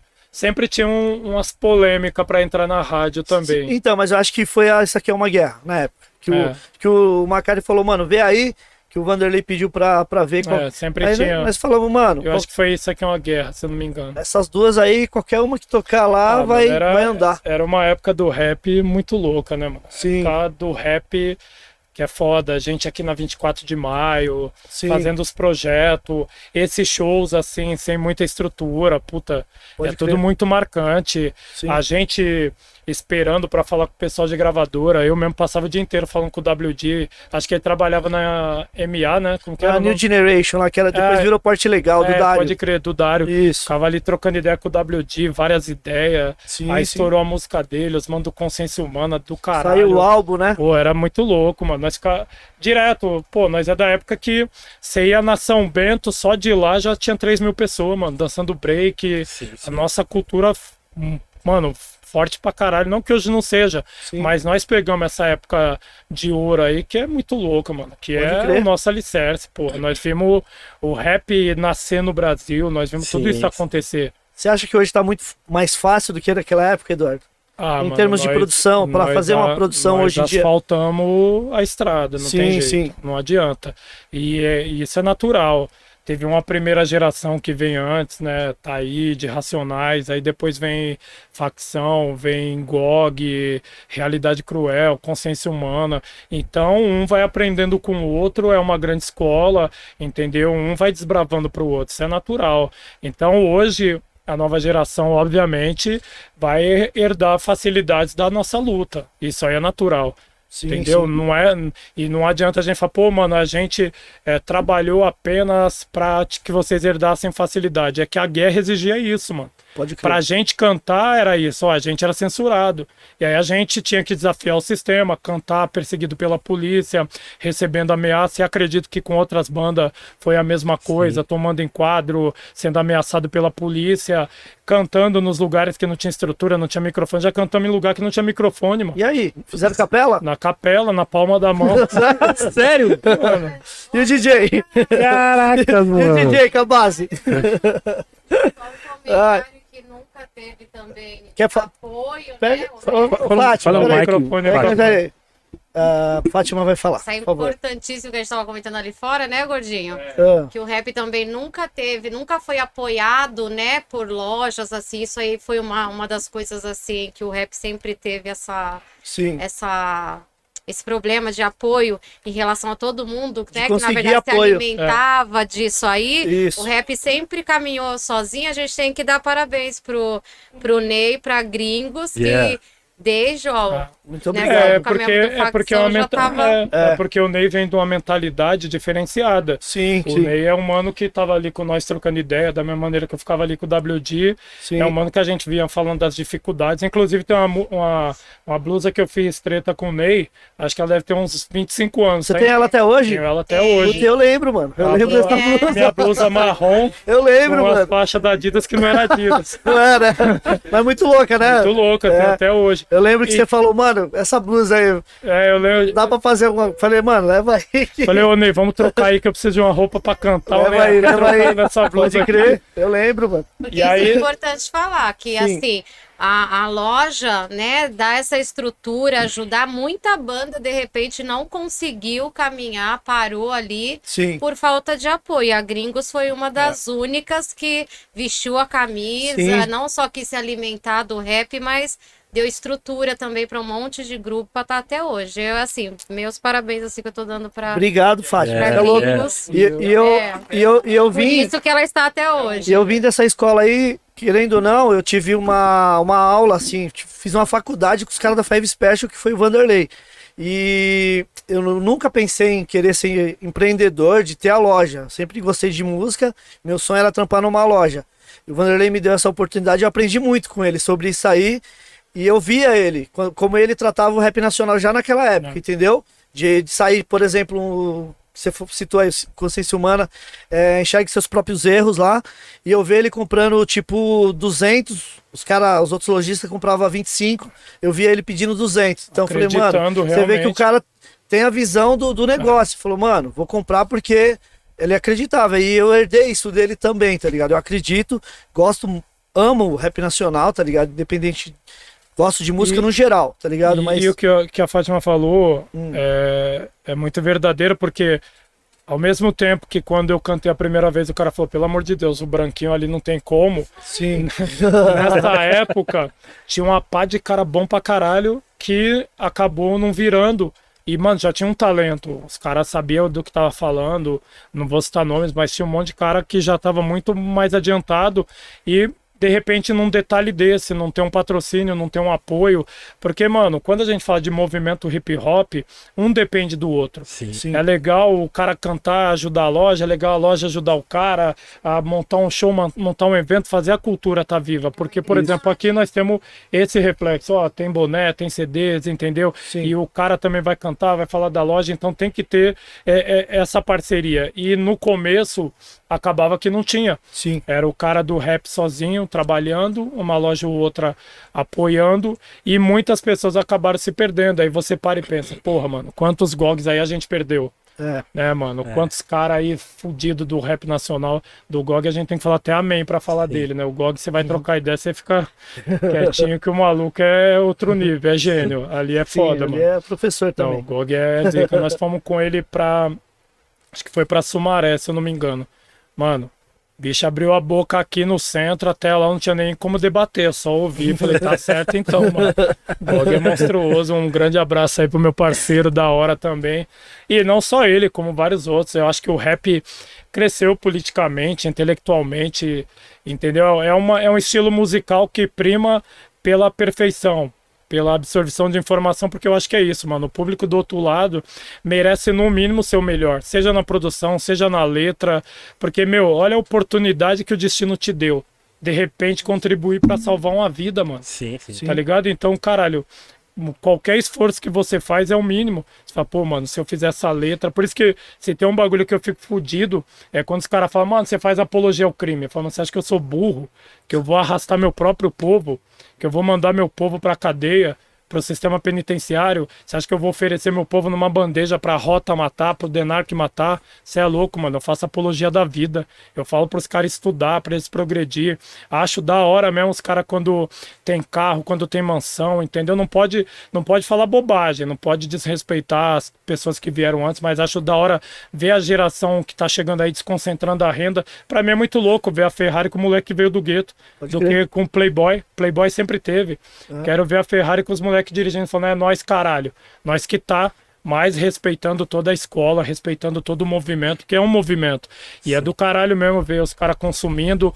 Esse é o propósito dos parceiros da hora. O nosso propósito era outro, era informação, entendeu? Mas é isso, liberdade de expressão para todo mundo, espaço para todo mundo, sempre com respeito. É bom frisar, porque é isso. Tem vários caras que cola, que é da hora, só que às vezes de repente fala uma bobagem que pode surgir de uma maneira ruim para os caras que tá aí mil anos, tá ligado? Que tá sempre trabalhando para que o rap nacional seja forte. E o rap nacional só vai ser forte se a gente tiver união. Independente se você começou lá no passado, se você tá chegando agora, mano, o rap é o nosso estilo musical que serve para fazer revolução. Se você venceu, parabéns, da hora, eu te parabenizo, mas, mano, a, a, a vitória ela é coletiva. Eu não posso falar, Eduardo virou advogado, a, a toda a favela venceu. Não, eu espero que seja um exemplo para que toda a favela vença. Eu espero que seja esse exemplo, entendeu? Da mesma maneira, o Mano venceu na música, da hora, parabéns. Mas a gente tem que ter as vitórias além da música, do esporte, porque essas vitórias a gente sempre teve. A gente precisa de vitória na educação, vitória dentro de uma profissão, entendeu? Ver os caras empreendendo, ver é, o centro comun comercial e industrial da periferia crescendo, a gente investindo na própria periferia, a gente tomando de assalto o governo, estando ocupando os cargos, a gente votando na gente, que é, é o mais importante, tá ligado? Votando nas pessoas que vieram da periferia. E é dessa forma, mano. Entender que o rap é um todo. Um rap é um todo. Um monte de, de gente que colou aqui, curte Eduardo, curte Fulano, curte Ciclano, curte Mano do Funk. Mano, parabéns, é dessa forma, é democrático, é liberdade de expressão, é eclético, é assim. Som é da assim. periferia, né, mano? Mano, é, é da hora. A gente não pode ter. é, a- como que eu posso dizer? Não pode ter a linguagem da discriminação. Entendeu? Porque quanto mais a gente se discrimina, mais a gente se divide. Igual o Santos falava. Você quer vencer o exército do inimigo, divide ele. Aí eu não posso ir contra o mano porque ele canta um estilo musical que não é o meu. Entendeu? Eu não posso ir contra um parceiro porque ele foi na emissora de TV e eu não quero ir. Mano, ninguém é dono da verdade. O que a gente tem é que tem uma convergência, entendeu? E tá em harmonia. Entendeu? Um estilo musical de periferia, todos vêm do gueto, todos se respeitam e quem tem a ganhar com isso é o público. Assina embaixo Cê é as louco. palavras, você é louco. Antes das perguntas, né? É. Mano, como é que é. Tipo, é. Quando você tava no facção, você tinha um pensamento e agora. E depois você fez só trampo solo. É diferente o modo de escrever ou, ou você sempre foi letrista, você sempre escreveu mesmo bem? Mano, segue da mesma forma, mano. A intenção sempre é achar um tema, primeiramente inédito, algo que não Sim. foi abordado, e dentro desse tema, mano, colocar o máximo de conteúdo possível, cercar esse tema por todos os lados para falar tudo que é necessário, tudo que é possível sobre ele. E essa sempre foi a fórmula que eu usei para escrever, tanto no facção como solo. O que muda agora é que eu canto no CD solo sozinho, mas, mano, a mentalidade é a mesma, a ideologia é a mesma. Até porque isso aí nunca vai mudar, né, mano? É É, é a maneira que você pensa, é a maneira que você se comporta. E é isso, a escrita se mantém. Obviamente, entendo o- público, tem mano que gosta da época do facção, tem mano que gosta de agora, mas o importante é todo mundo saber que aquilo que eu cantei lá tá registrado, o que eu cantei solo também tá registrado e todo mundo tem acesso e segue. O importante é os caras entender que todas as atitudes são feitas de uma forma transparente. Eu acho que hoje meu caminho é solo, é sendo sincero com o público. Entendeu? Jamais ia estar dentro de uma situação onde eu não estaria sendo sincero. Então, essa é a minha nova caminhada, mas a ideologia é a mesma e é isso, procurar sempre estar tá militando, procurar sempre estar tá colocando aquela letra que vai que revoluciona, vai que ajuda Sim. alguém de alguma forma. Sim. E também é entretenimento, também é música. Lógico. Também tem mano que quer curtir, tem, tem aquela base muito louca que o cara quer ouvir. Sim. Mas óbvio, a gente não faz música por música, a gente sempre quer um algo a mais, esse algo a mais é conscientizar. Sim. Certo. O Eduardo, é, vai perguntar? Não, depois pergunta. Eduardo, é, quando você né, tava no grupo. Você já estava escrevendo o livro, A Guerra Não Declarada na Visão de um Favelado. Como é que foi essa construção de você é, ter a ideia de, de, chegar a fazer esse best-seller da periferia? Que, deu, é, que eu e... vou te falar, eu, eu não sei, já perdi as contas de quantos mil eu já vendi desse livro. Só eu aqui. Não, vendeu, Fora o que vendeu já vendeu bem. por aí, né, Fátima? Assim. Mano, primeiro que é, é muito importante quando a gente fala de literatura, porque, mano, nós estamos falando de, de uma periferia que normalmente não é incentivada a leitura. Normalmente a gente não lê quando está no gueto. E aí muitas pessoas acabaram lendo por gostar da minha música, por respeito à minha caminhada dentro da música. Certo. Isso é um ponto muito importante. Agora o processo é, é, aquele processo meio um dia após o outro, acreditando, vendo se é possível, porque na verdade eu, eu sempre escrevi rap.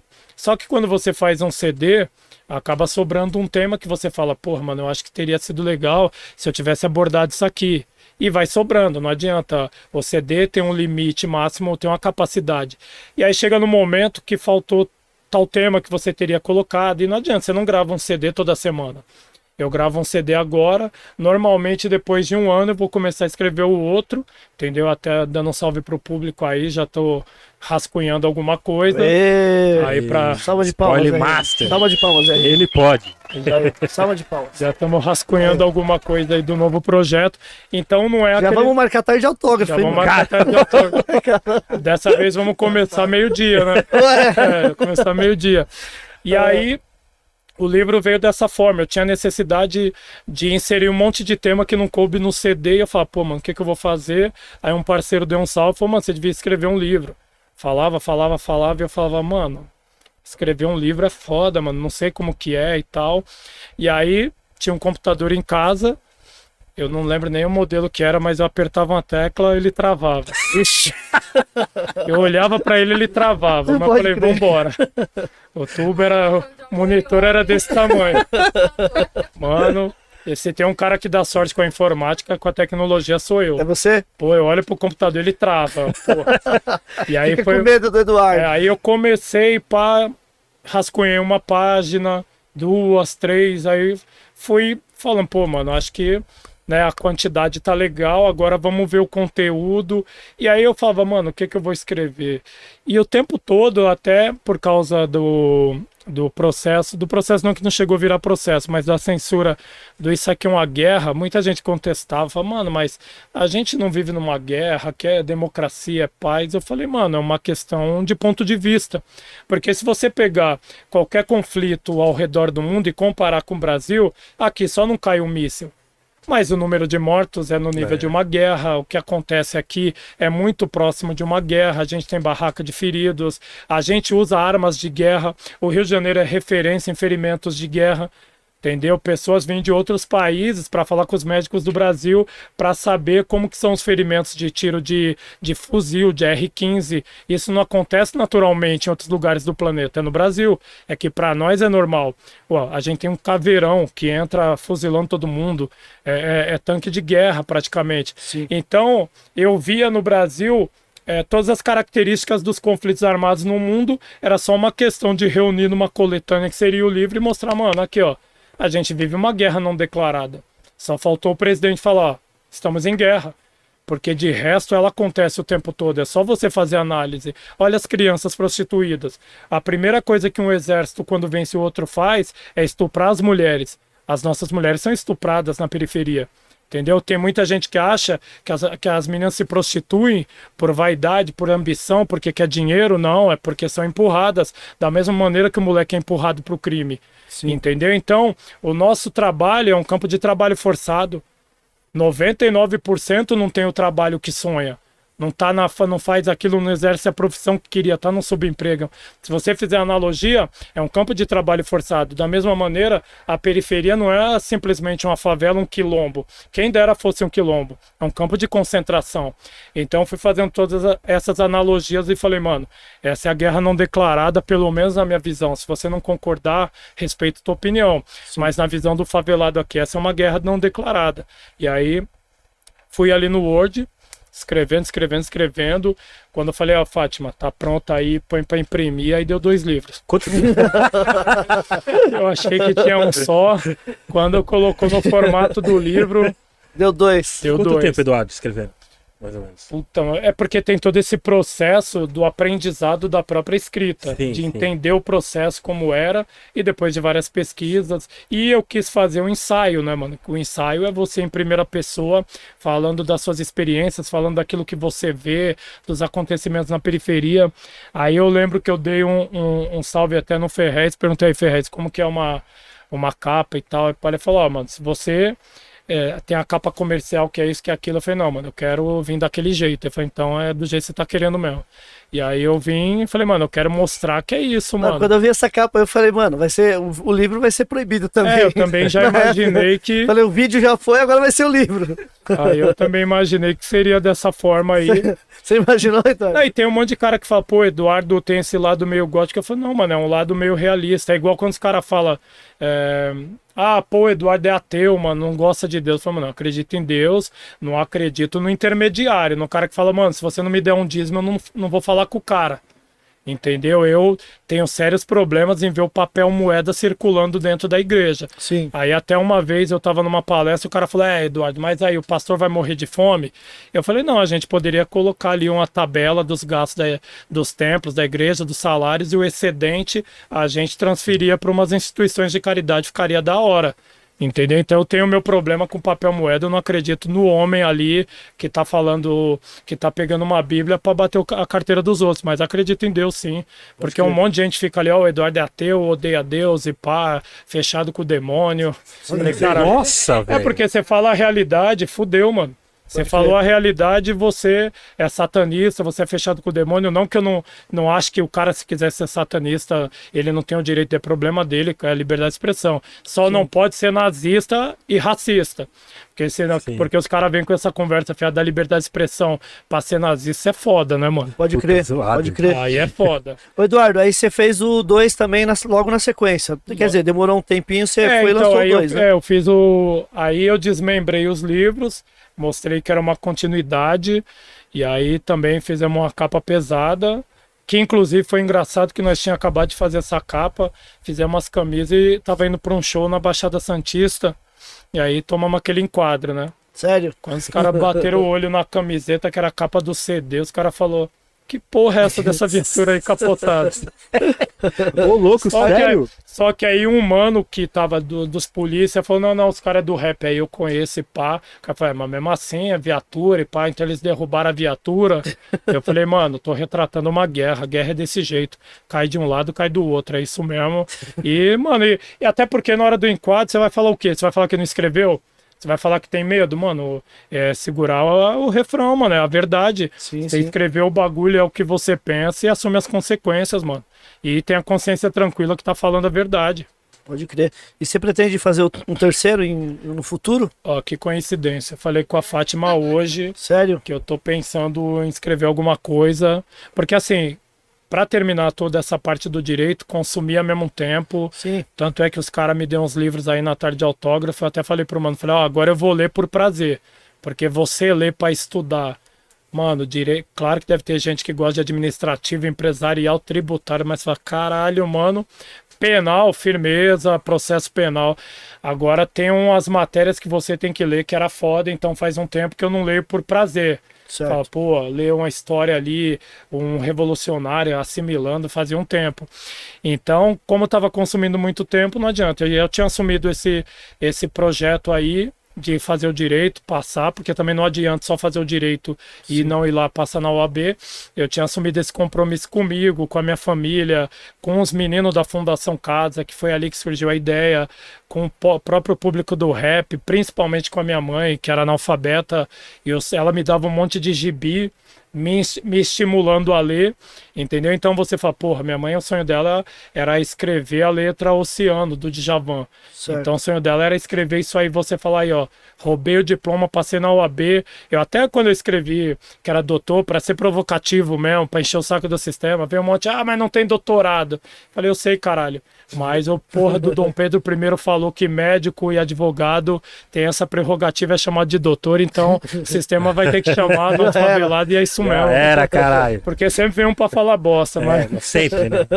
Mas é isso aí, então eu não tinha muito tempo ali porque tinha que focar no estudo, então não estava com muitos projetos que demandassem muito tempo. E agora que passou essa parte do estudo, eu estava hoje mesmo falando com a Fátima que eu já estou pensando em rascunhar um livro, já tenho muita, muita coisa escrita de rap, Certo. e aí estou pensando num projeto aí do livro. E aí, já que eu falei da fundação, e isso é muito legal, porque antes da pandemia eu fazia várias palestras na fundação. Aí chegava lá, trocava ideia com os moleques, tivemos vários resultados Eu, muito eu, eu positivos. cheguei a ver uns vídeos lá, Pô, seu. teve vários resultados. Trombei lá na Onda Sul, em tarde de autógrafo. Trombei mano que, que tinha ficado internado. Falei, Eduardo, saí, tô aí tra- trampando, tô a milhão. E você chegava na fundação, os agentes já queriam meio que te apavorar. Falar, aí, mano, perdendo seu tempo, porque esses moleques aí já era. Eu falei, não, eu quero ver com meus próprios olhos. Sim. Vamos trocar ideia, vai que de repente vira, né, mano? Pode crer. Aí chegava pros meninos e falava, irmão, vim aqui reforçar o que tua mãe falou, o que teu pai falou, mas você vai me ouvir porque você me respeita por causa da música. Certo. Então a gente usa qualquer ferramenta para chegar na tua mente, para tentar te convencer de um bom caminho. E aí numa dessa nós estava trocando ideia, falando sobre ah, o poder do conhecimento, da informação, explicando para eles, mano, nunca é tarde para ninguém, mano. Vocês vão sair daqui, tem a vida inteira pela frente, vocês podem ser o que vocês quiserem, mano. Vocês vão ser do tamanho do sonho de vocês. Se vocês falar que vão ser médico, vão ser, vão ser advogado, mano, não importa. O importante é vocês entender que dentro do crime o futuro, mano, é um futuro dramático, é um futuro triste, é cruel e outra a pena transcende sim da pessoa do apenado. A sua mãe vai cumprir pena com você, eles vão transferir você pra puta que pariu de propósito pra zoar sua família, pra torturar sua família, vão fazer sua família passar na revista vexatória mesmo sendo proibida, mesmo tendo scanner, entendeu? Detector de metal, os caras é desse jeito, caralho. Então, pra que a gente seguir nesse caminho se pode evitar tudo isso? E foi numa dessa que o mano falou, ô senhor, porque no começo eu pedia para não chamar de senhor, mas depois eu vi que tudo aquilo que você tenta é, meio que direcionar os manos, depois sofria represália. Os meninos vinham, te chamar de, vinham me chamar de senhor, eu falava, senhor, não, agora vocês estão livres para falar o que pensa. Aí os moleques falavam o que pensava, depois, tá ligado, sofria a retaliação e eu nunca mais entrava para concluir o trabalho. Certo. Então aí numa dessa um mano chegou para mim e falou: "Ô senhor, por que que o senhor também não estuda?" Eu já tinha pensado em voltar a estudar, a Fátima também já estava estudando. Eu falei: "Pô, mano, a gente pode fazer esse compromisso aí em conjunto. Eu estudo, vocês estudam e o sistema vai se fuder, porque nós vamos ganhar, vamos vencer, é bom para todo mundo". E aí assumi esse compromisso e falei: "Mano, vamos até o final". Demorou, não é fácil. Falar que está dentro de uma classe de direito, onde a temática é punitivismo, é transformar você num favelado que odeia os outros favelados, só se fala de bandido bom é bandido morto. A grande maioria, obviamente, não vou generalizar, mas um monte quer ser polícia, é, quer ser delegado e pai, aí odeia o pobre, acha que é isso mesmo, tem que matar, e que qualquer coisa que tem ali dentro do sistema penitenciário em relação a descumprimento de direitos humanos está certo, tem que ser dessa forma, quanto pior é melhor. Então você dentro desse cenário, ele não é muito estimulante. Só que eu tinha aquele pensamento, né, mano, aquela ideia fixa, aquela ideologia de rapper que é rocha, tá ligado? Não tem jeito, nós tá acostumado com preconceito, tá acostumado a bater de frente, então tava ali, mano. Tava ali com as minhas tatuagens, ia de bermuda, tinha dia que os caras me deu uma camisa da Gaviões lá no show da Gaviões, ia de Gaviões, o professor olhava e falava, mano, esse aí não vai. Esse aí não. Qualquer um menos esse aí. E aí, mano, aí fomos nessa aí. E aí você termina, né, mano, a faculdade. E aí começa a fazer os simulados ali para ver se você tá no nível bom. Aí você percebe que você não tem 15% do conteúdo. mano. E aí toma curso, e vai dinheiro, e vai, e vai tempo. Mas é como eu falei, o objetivo era maior. Pode O- crer. Eu sempre falei pra Fátima, eu falei, meu sonho é fazer aquela postagem. Fazer Sim. aquela postagem, falar aqui, ó, passei na OAB. E você também vai poder, mano. Pode E crer. Não que você tenha que ser advogado, mas você, mano, o sonho que você tiver, você vai realizar. E fiquei feliz pra caralho, porque, mano, é assim. Eu vejo várias postagens no Instagram, como eu falo, mano, cada um posta o que quiser. E eu fiz uma ostentação de, de uma vitória na educação. E, mano, a repercussão, mano, fenomenal. Foi. Pode crer. Fenomenal, não era uma repercussão porque eu arrumei treta, porque isso, porque, porque era disse me disse. Não, eu falei aí, ó, passei na UAB, virei advogado, vão ter que chamar o favelado de doutor. Pode crer. Entendeu? E aí, mano, uma repercussão do caralho, um monte de inscrito. Eu falei, pô, mano, e eu fiquei feliz pra caralho, porque eu falei, mano, é isso. É isso, a gente tem que comemorar esse tipo de vitória. E teve um mano que sábado que ele falou comigo, que viu essa sua postagem e ele já tava na luta também e falou, mano, agora não sei se ele comentou ele, contigo. Ele falou, esse ele mesmo falou mano. comigo ali na entrada Ele ali. falou, vou me, vou me matricular, um bagulho é, assim. ele falou. Não, teve um outro parceiro que colocou a carteira da OAB e falou: assina aqui pra Eu mim. vi, eu vi também. Eu falei: agora você vai ser preso. e é muito louco, mano. E é, e é como eu falo: eu nunca vou ser o doutor Eduardo, sempre vou ser Eduardo. Tanto é que quando eu tô no escritório, chega alguém, ô doutora Fátima, com licença, aí Edu, é nóis, pá. Mano, mas é isso. Mas eu precisava vencer ali também para mostrar pro sistema.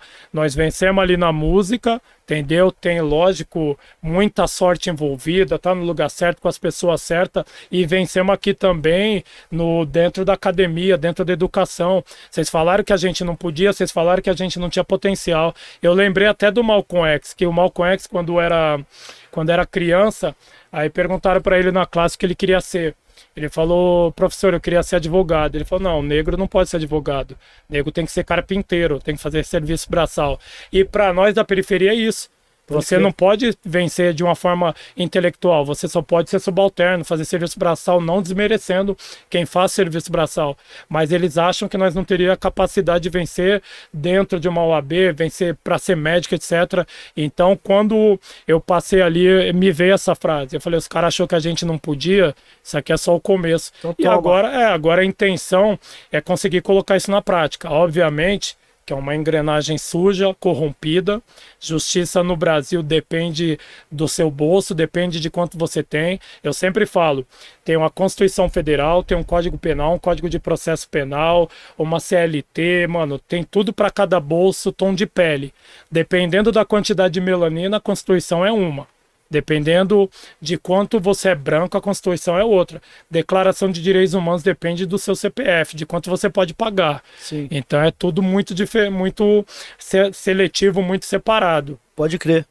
E é isso, né? Igual você tá falando, né, Eduardo? É, é- tem que estudar mesmo pra fazer o que você fez, Fátima, e entre outros aí que veio sábado aí, é bater de frente, né, mano? É Bater de frente é. sempre. Mano, é, é simples, é o que é nosso por direito. mano. Sim, sim. É o que é nosso por direito. E é, como eu é falei. a mesma no- coisa na política, é estudar e Exatamente, entrar na política exatamente. também. A periferia tem que estar lá na Tem que política. apoiar Não adianta cara- a gente É. estar sempre nos mesmos ali. Então, Eu sempre aconselho os caras, falo, mano, apoia os caras da política. Se o Ney lançar candidatura, apoia, o Eric apoia, apoia, Sim. mano. É, tem que ser nós, mano. Você acha realmente que um filho da puta que nunca pisou na periferia, ele se importa com você, ele tem sensibilidade pra você, ele vai pra Ucrânia e vai falar das mulheres lá da Ucrânia. pode crer. É, mano, político boy é aquilo ali, mano. Sim. Político boy é desse jeito, ele vai falar que é isso mesmo, que defende o nazismo, é dessa forma, mano. Tanto é verdade que com essa política de direita, uma pá de racista saiu do armário. Ele se sentiu, né, mano, ele se sentiu é, privilegiado, prestigiado, encorajado, e falou, mano, agora é o momento. Tanto é que você vê um Bolsonaro bebendo copo de leite. Isso é simbologia nazista. Entendeu? Você vê o outro fazendo o símbolo da, do, dos white power. Sim. Porque eles se sentem encorajados, eles estão mandando mensagem, falam, ó, estamos dominando.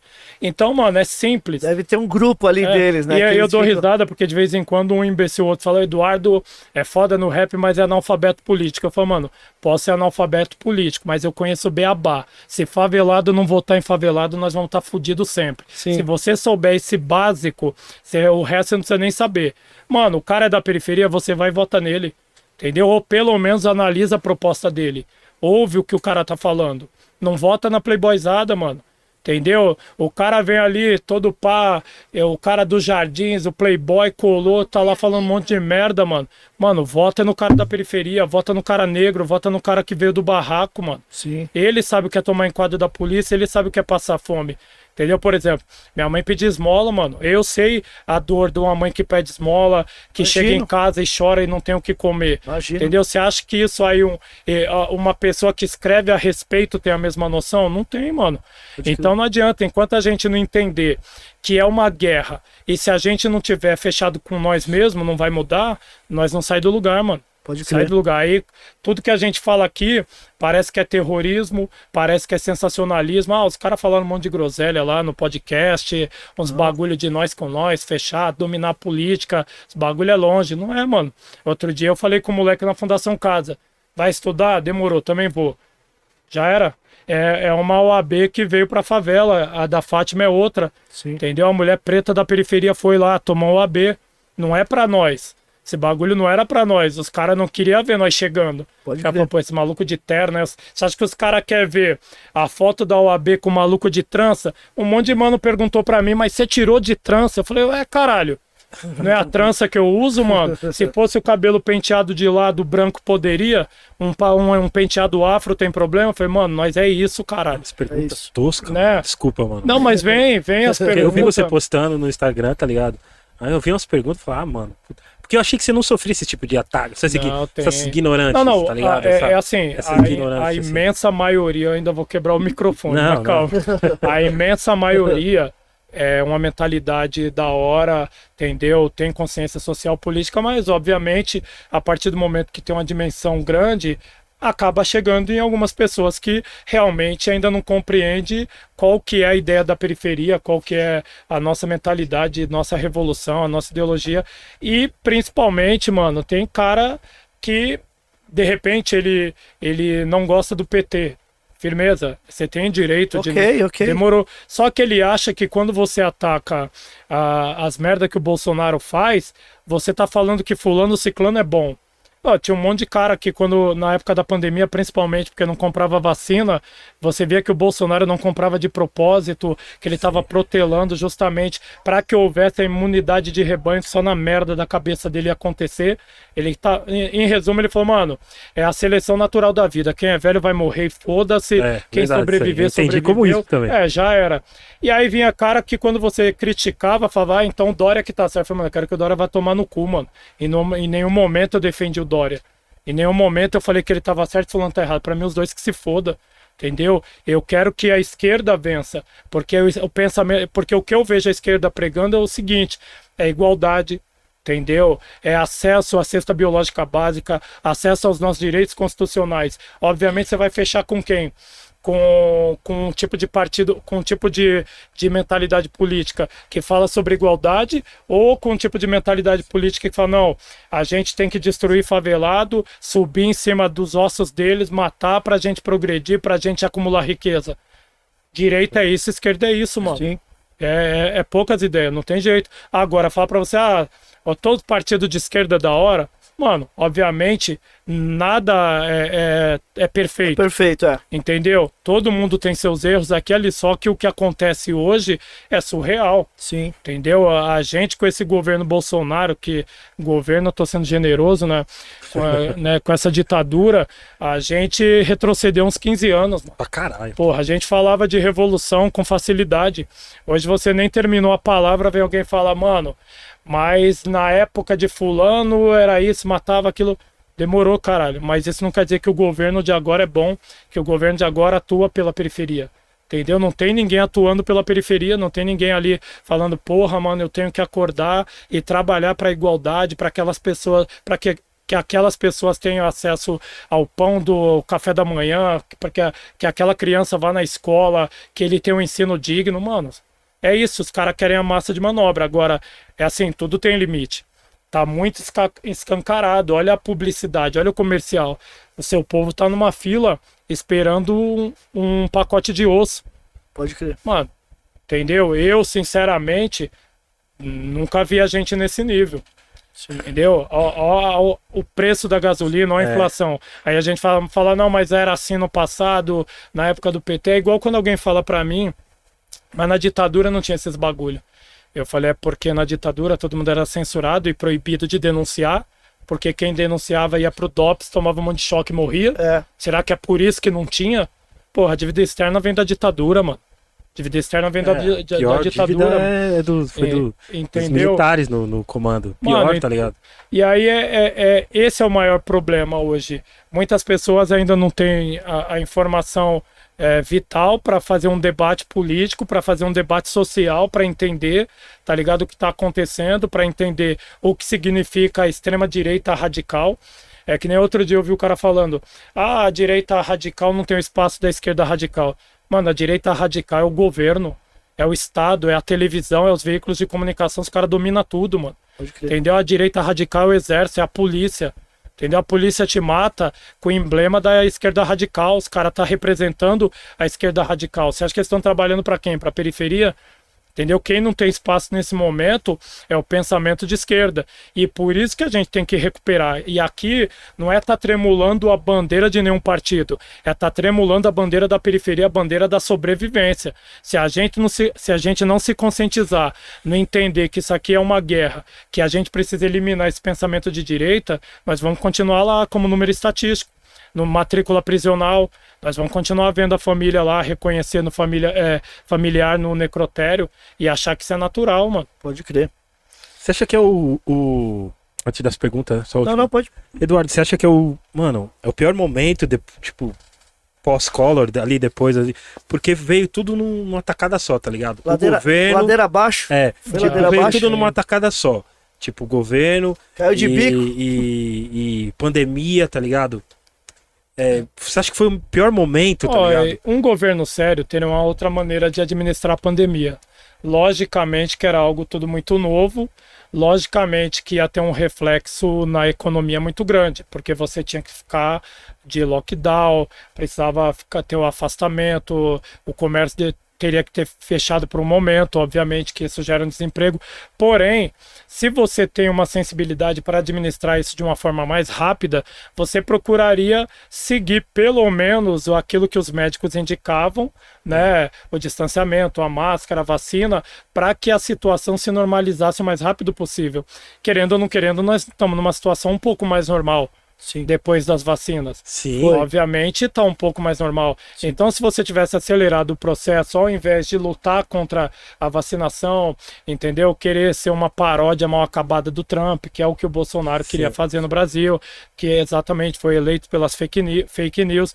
Então, como você politizou e transformou a pandemia, é, como que eu posso dizer, numa plataforma eleitoral e ao mesmo tempo você ia na contramão de forma proposital, como se fosse, como se fosse não, um psicopata, agindo de uma forma é, sem nenhuma sensibilidade, debochada, é, não se importando com a vida humana. Isso tudo contribuiu para que a gente chegasse nesse momento muito complexo. Mas se você analisar também como plano de governo independente de pandemia, o plano de governo da, da direita é esse: é dominação, é governar para o empresariado, é governar para. Para para os caras que têm as grandes fortunas, nunca é governar pro, pro assalariado, pro cara da periferia. Tanto é que para esses caras de direita, extrema direita, quando você fala de socialismo, entendeu? De repasse, assistencialismo, repasse de verba do governo para as pessoas que precisam de cotas, você está cometendo um crime. Entendeu? Então eles acham realmente que no Brasil existe a meritocracia. Eles acham realmente que o cara que está lá na faculdade, que roubou a minha vaga de fulano ciclano, ele está lá porque ele mereceu, que nós corremos em pé de igualdade. Enquanto o aluno da periferia está lá passando fome, está lá trabalhando, às vezes roubando, não tem nem, nem como ir para a escola, o aluno lá da escola particular tem os melhores professores e depois ele vai para a faculdade particular. Nós não, depois a gente. Ou não, depois vai para a faculdade pública, ou melhor dizendo. E aí nós somos empurrados para a faculdade é, particular. Então, quer dizer, você tem um governo que não tinha a menor intenção de governar para a periferia. Tanto é que você tem o, o exemplo da direita, até na própria Fundação Zumbi dos Palmares, onde você tem um cara que é Nossa. totalmente contra a história negra, um cara que, mano, até no assassinato do, É. do, do rapaz lá, me fugiu da onde que ele era, do... Do, do Rio de Janeiro? Foi É, foi do Rio de Janeiro, ele que, era... o, que o- É, que mataram Ah, o eu cara, sei, puta... era africano, mas Ele- morava aqui em São no, no- Eu morava me, no Rio. me, me fugiu da onde que ele era. O cara conseguiu falar que ele morreu porque também era criminoso. Um cara que, É. né, mano? Não, Um cara que, é, não sei se vocês já leram Pai Tomás, mano. Tipo, Então é muito complicado. A direita tem essa mentalidade de governar para a própria direita, de acreditar, de querer vender para as pessoas que você está numa condição ruim porque é culpa tua. Você não fez por merecer o É. progresso. Você não trabalhou. Se você quisesse, você teria ido. Da mesma, da mesma forma, você fala, não, só vai pro crime quem quer. Pô, mano, eu colo numa, numa quebrada lá do meu parceiro Jorge lá no Grajaú, na favela do Tubo, de vez em quando nós encosta lá para levar uma cesta básica, mano. É, um, é rua de terra, barraco de madeira, monte de criança. Mano, sem nenhuma perspectiva, nenhum incentivo, sem nenhum apoio governamental. Aí eu te pergunto, caralho, o que, que essas crianças vão ser? Vão se espelhar em quem? Qual que é o incentivo? E aí depois você falar, cobrar que ela tem o mesmo progresso que o moleque que tá no playground de- do prédio de luxo, do condomínio de luxo, mano, não é igual, caralho. A não. corrida é desigual pra caralho. Muito. Entendeu? E a grande maioria vai conseguir, de repente, entrar numa, numa faculdade, numa escola com 40 anos. Foi o que aconteceu comigo, foi até o que eu falava para várias pessoas na classe. Quando eu falava de sabotagem educacional, eu falava, mano, olha, olha o que está acontecendo com você. Você tem 35, 40, olha que você, olha a hora que você voltou a estudar. Você acha que você não foi sabotado? Pode crer. Entendeu? Sempre fomos sabotados.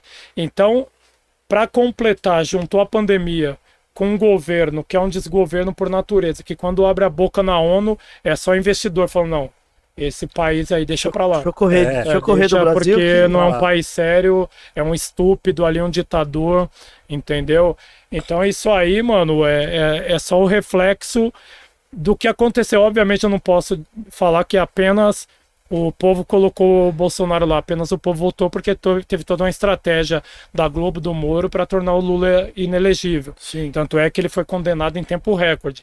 Qualquer processo no Brasil demora 5, 6 anos e tal. Esse aí, em- acho que em, Nossa, em 30, isso? 40 dias. Tiraram todos da frente e vão por esse já estava condenado, ripado, inelegível e acabou. Pode crer. Mas mesmo assim, é, é isso. Era um cara que já mostrava todo o despreparo, já mostrava toda a carta de intenção, porque você eleger um, homo- um homofóbico, um racista, um cara que compara é o negro com arroba, compara negro com gado, porra, mano. E ele nunca escondeu isso, né? Não, nunca Isso que é escondeu. incrível, que E, desde e- sempre e ele mostrava sempre... todo É. um despreparo, uma incompetência, e ele mesmo assume. Ele falou, mano, eu não tenho, eu não nasci para ser presidente. Eu falei, porra, isso pra mim era mais do que claro, só faltou o eleitor também perceber. É, Entendeu? E aí você soma tudo isso, um desgoverno, um despreparado, junto com a pandemia. E aí dentro da pandemia não tem a vontade política de solucionar o problema. Não que outros governantes tivessem. Porque Sim. em São Paulo também teve superfaturamento dos insumos, superfaturamento da fabricação de macas ou de máscaras, teve, superfa eh, teve superfaturamento nos hospitais de campanha, teve vários que nem tinham doentes, entendeu? Então tudo isso aconteceu para piorar mais a situação, mas de qualquer maneira, o nível de degradação da política de hoje e também socialmente falando, sinceramente eu não me recordo de um momento assim, mano. É, o foda é que tem pessoas que, pô, é, tipo assim, tem, pô, tem a, a ciência tá explicando ali que, mano, você tem que se vacinar, você tem que se cuidar, entendeu? E aí tem uma galera que quer aprender, tipo assim, ciência por WhatsApp. Tipo, por, um, por uma mensagem ele acha que ele manja de ciência de um cara que estuda mó cara. Pra você ver o nível que, ele- que o nível ridículo, horroroso que a gente chegou, tá Mano, ligado? Eu, eu, como um leigo no assunto, male male nós aprendemos rap direito, mas eu, como leigo, leigo no assunto medicina, A única coisa que me sobrava eram as recomendações da Organização Mundial da Saúde, e com isso já vai vir um monte de cara falar, mas a organização é corrupta. Eu, falo, eu tô ligado, mas quando você fala de seguir as orientações, é que você está querendo seguir as orientações de alguns médicos que então, teoricamente, tem algum conhecimento, algum embasamento para estar tá te direcionando. Você não é médico. Então, a solução é a vacina. Eu tenho duas opções: ou tomar vacina ou não. Só que não, eu já tinha visto o resultado. Enquanto não tinha vacina, o número de mortes era alarmante com a vacina começou a melhorar. Então, é uma questão de raciocínio lógico. Eu não domino a situação, eu não domino o conteúdo, só que eu quero sobreviver. Estou vendo que a vacina está surtindo um efeito, eu vou me vacinar. Sim. Se o humano não concorda, tem gente que acha que vão colocar uma doença para te um dominar depois, um chip. Essa do chip foi o um pior, chip mano. líquido, né, que Gente. Oh, Deus. É um chip gente. líquido. Ô, Gordinho, você tomou vacina? Três? Tomou, Gordinho tomou. Os Bolsominion tá chegando na live, hein? Aí. Deixa eles aí. Tomou três, né? Eu tomei uma que pegou no ombro, hein? Tiazinha errou, foi aqui, doeu pra caralho. doeu, Eduardo? Não, a primeira, aquela que eu tirei uma foto, de boa, okay. fiz até pose. Mas a segunda, uh. eu não sei se quando a tia veio eu dei uma vacilada, porque uh. eu não sou muito chegado em agulha, pegou aqui em cima, ali foi foda. Sério? Ali doeu, viu, mano? Pessoal, só, pela, só pela dignidade eu fiquei ali mantendo a pose, mas. Agradecer a todos aí que mandou perguntas, mandou superchat. Deixa eu ir no café aqui mais um Toma um cafezinho. Quer café, Paty? Neizinho. Oi. A gente tem uma pergunta do Gilponês, ele mandou aqui um áudio pra gente. O RM vai rodar ele aqui Direto agora do já. Japão? Direto do Japão, uma pergunta pro Eduardo aqui. Pô, por favor. É, então. Antes de entrar nas perguntas, Tá. a gente selecionou meia dúzia de perguntas do Superchat, fizemos um pente fino aqui. Muitas perguntas o Sim. Eduardo já respondeu Legal. durante a, a, a live. Sim. E. E é isso. E é Ok. isso. E é isso. Vai- Mas recebeu muito, muito, muitas mensagens de carinho, Sim. muitos Tá agradecimentos. bombando aqui, feliz, tá tá Tá bombando. bombando aqui. Demorou? Então Pode- vamos pra pode pergunta. ter certeza que o amor é recíproco, aí o respeito recíproco, porque é o que a gente fala, mano, é uma troca, Sim. é, não só na música, até vocês cada um, né, na carreira que vocês escolheram, mano, o público tá do outro lado e você depende do respeito deles e Sim, é isso, sempre. ele acaba sendo o nosso alicerce, não só porque o mano vem aqui comprar um CD, mas se você não tratar com respeito, Sim, com ele vai entender que você é um mano que, hum, né, mano, nem merece estar onde tá. Então você precisa sempre deixar claro. E o cara que vem do gueto é isso, mano. Ele normalmente ele não tem um local de pertencimento. Pode entendeu? Falaram pra nós que a favela é a zona de exclusão e nós estamos ali jogado. E aí alguém chega pra você e fala: Não, irmão, você é importante pra mim. Você Sim. não é número estatístico, não, mano. Você faz parte do meu mundo aí e eu sou feliz pra caralho porque você encosta aqui, dá um abraço, compra um CD, vê o parceiro aqui nas performances, que eu tô ligado que o bicho aqui é monstro. Você é brabo também. Pô, monstrão. É louco. É o Eduardo dos Tocadiscos, esse aqui. Yeah! Vai passar aí o japonês diretamente do Japão? Então, Vamos ver se sai. vai, vai. Vamos lá, ver se não saiu. Salve, salve Eduardo, parabéns pela OAB. Aqui Gilberto Yoshinaga, Gilponês, te mandei de presente aí a biografia do Nelson Triunfo. Mano, eu tenho uma pergunta. A gente vem de uma geração que valorizava muito o conhecimento e hoje a molecada valoriza muito as aparências. Onde a gente errou e o que, que a gente pode fazer para resgatar dentro do hip hop o valor ao conhecimento, à informação? Certo? Estou aqui diretamente do Japão. Grande abraço. Ô, salve, Valeu. salve, meu mano. Grande abraço aí também. Mano, eu não diria que a gente errou. Eu acho que o rap, que tem um propósito de militância, de revolução, ele seguiu batendo nessa tecla. Porém, é, existem as novas gerações, a gente não pode é, chegar e impor para a nova geração que tem que ouvir apenas o, o rap igual do Eduardo, do fulano, do ciclano. Então tem essa liberdade de, expre- de expressão também, de pensamento. E é isso, tem mano que vai gostar do rap mais romântico, o cara que vai gostar do rolê, vai achar que é, que é produtivo também, ver o mano que fala sobre a conquista financeira, o bem material, vai ser estimulante para ele. Então não considero que errou. A gente segue batendo na mesma tecla aí, falando sobre a importância da educação, mas é isso, a gente tem que entender que vem novas gerações e ela também tem as suas aspirações, as suas vontades, ela quer ouvir também outros tipos de música e a gente jamais pode querer tutelar o rap nacional, falar, irmão, vocês têm que ouvir isso aqui, não. A gente trabalha para a liberdade de pensamento. O que eu quero é que você tome suas decisões. Eu vou pôr na mesa o que eu penso, eu vou pôr na mesa minhas opiniões, minha ideologia, e você vai ver se aquilo cabe para você, se você acha da hora. Da mesma maneira, o mano vai falar sobre diversão, e se você quiser curtir também, da hora, é, é assim que é. Música é dessa forma, ela é conhecimento, ela é conscientização, mas ela também é entretenimento. Então eu entendo, várias pessoas gostam também Sim. de música que vem para divertir, que o propósito seja esse, e todo mundo tem que se respeitar. E para, eu não diria que nem para reverter, porque eu não acho que a gente tenha perdido espaço, perdido campo. É que é isso, mano. É... Tem um mano que vai querer absorver a, a música que tem mais informação, outro que vai querer curtição, e eu acho que segue da mesma maneira, porque se a gente falar que de repente perdeu um pouco de espaço, é, vai ficar meio longe daquilo que aconteceu antes de ontem, mano. Nós fizemos uma tarde de autógrafo que teve mais gente de todos os tempos, pelo menos Foi, entre as sim. minhas. Não, pra mim. Então eu não gente, todas que a gente fez também. Entendeu? Então não posso, eu não considero que nós estamos perdendo espaço. Eu acho que é, outras pessoas surgiram e as pessoas da periferia também aceitaram elas e faz parte, é um processo democrático, entendeu? E o cara tem que se sentir bem. O cara fala, mano, na minha playlist tem Eduardo, tem Racionais, tem Gog, tem Rariel, tem Fulano, tem Ciclano, ah, tem Barões da Pisadinha. Pum, os caras curtem, demorou. Os caras curtem o que quiser. O importante é isso, irmão. É você ter consciência.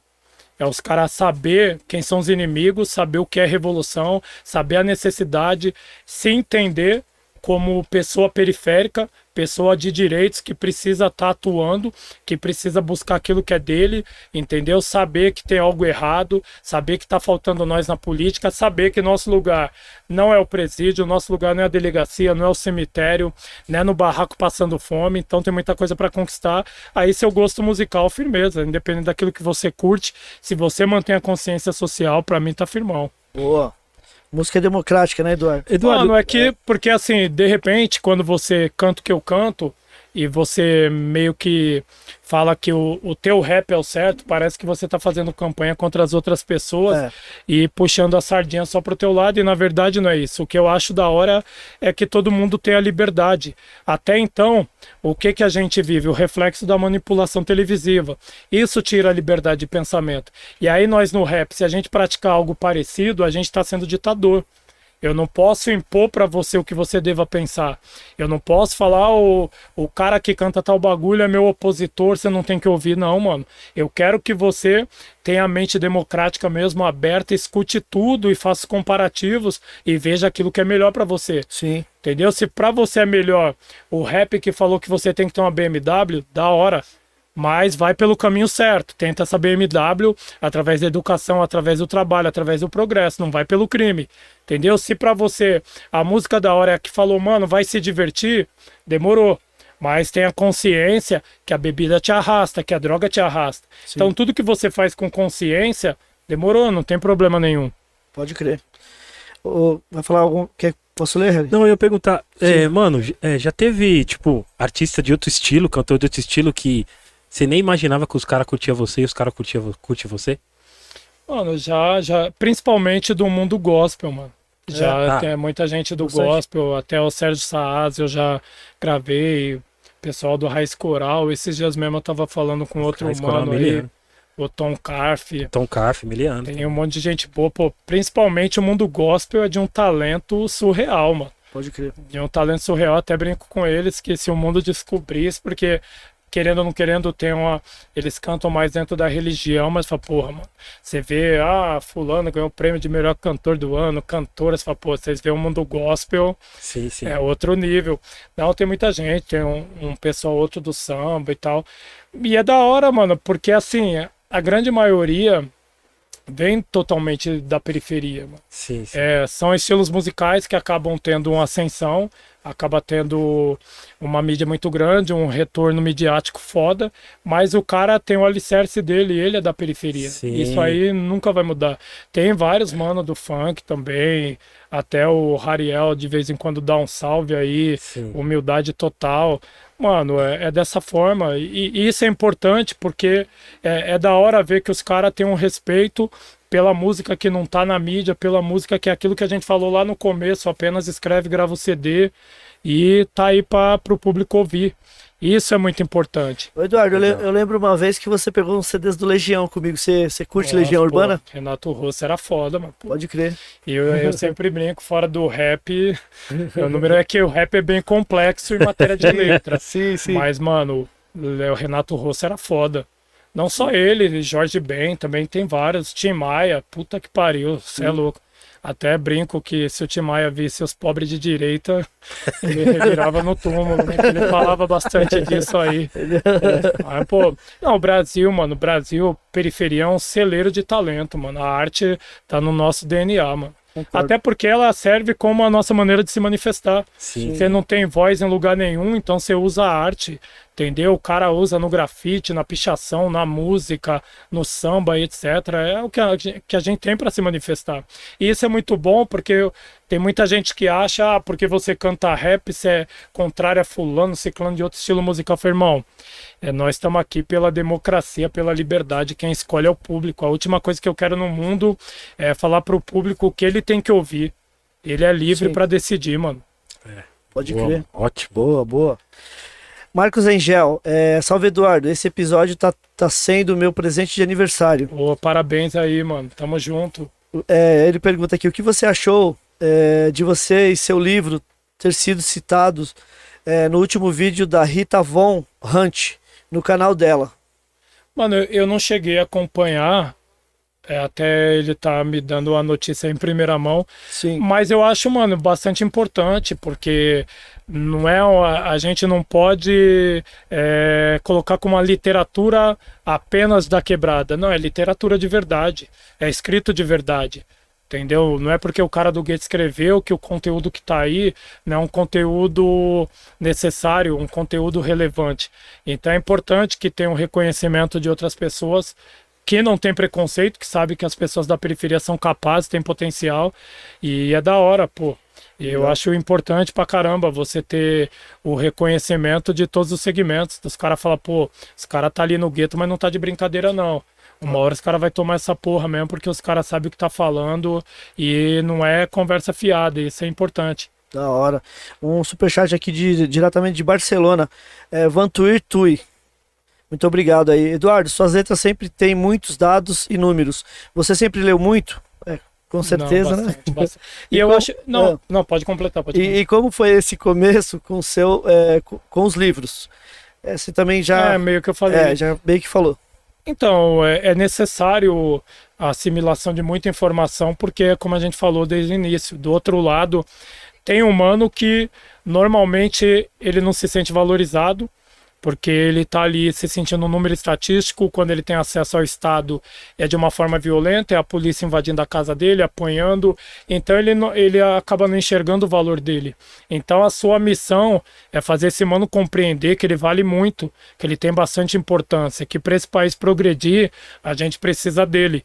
E aí é necessário que você tenha muito embasamento político, social, para colocar ali na letra, para justamente fundamentar todo esse pensamento. Então, você acaba lendo bastante. E eu gosto disso, mano. Gosto de colocar dados, não gosto de dificultar muito, mas gosto até de colocar umas palavras difíceis para estimular que os mano vá atrás de um dicionário, que eles busquem da onde eu tirei. Até outro dia o o Chavoso da USP fez um vídeo lá da democracia racial de sangue. Eu falei, caralho, mano, você falou coisa que nem eu sabia, viu? Porra, que análise. Entendeu? Então ele, ele falou, pô, da hora que eu tive que procurar aqui e ali. Eu falei, mano, mas esse é o exercício, essa é a chave. Sim, sim. Porque meu rap é só o primeiro passo. Sim. Entendeu? Porque na hora que você for estudar dentro de uma faculdade, vai ser dessa maneira.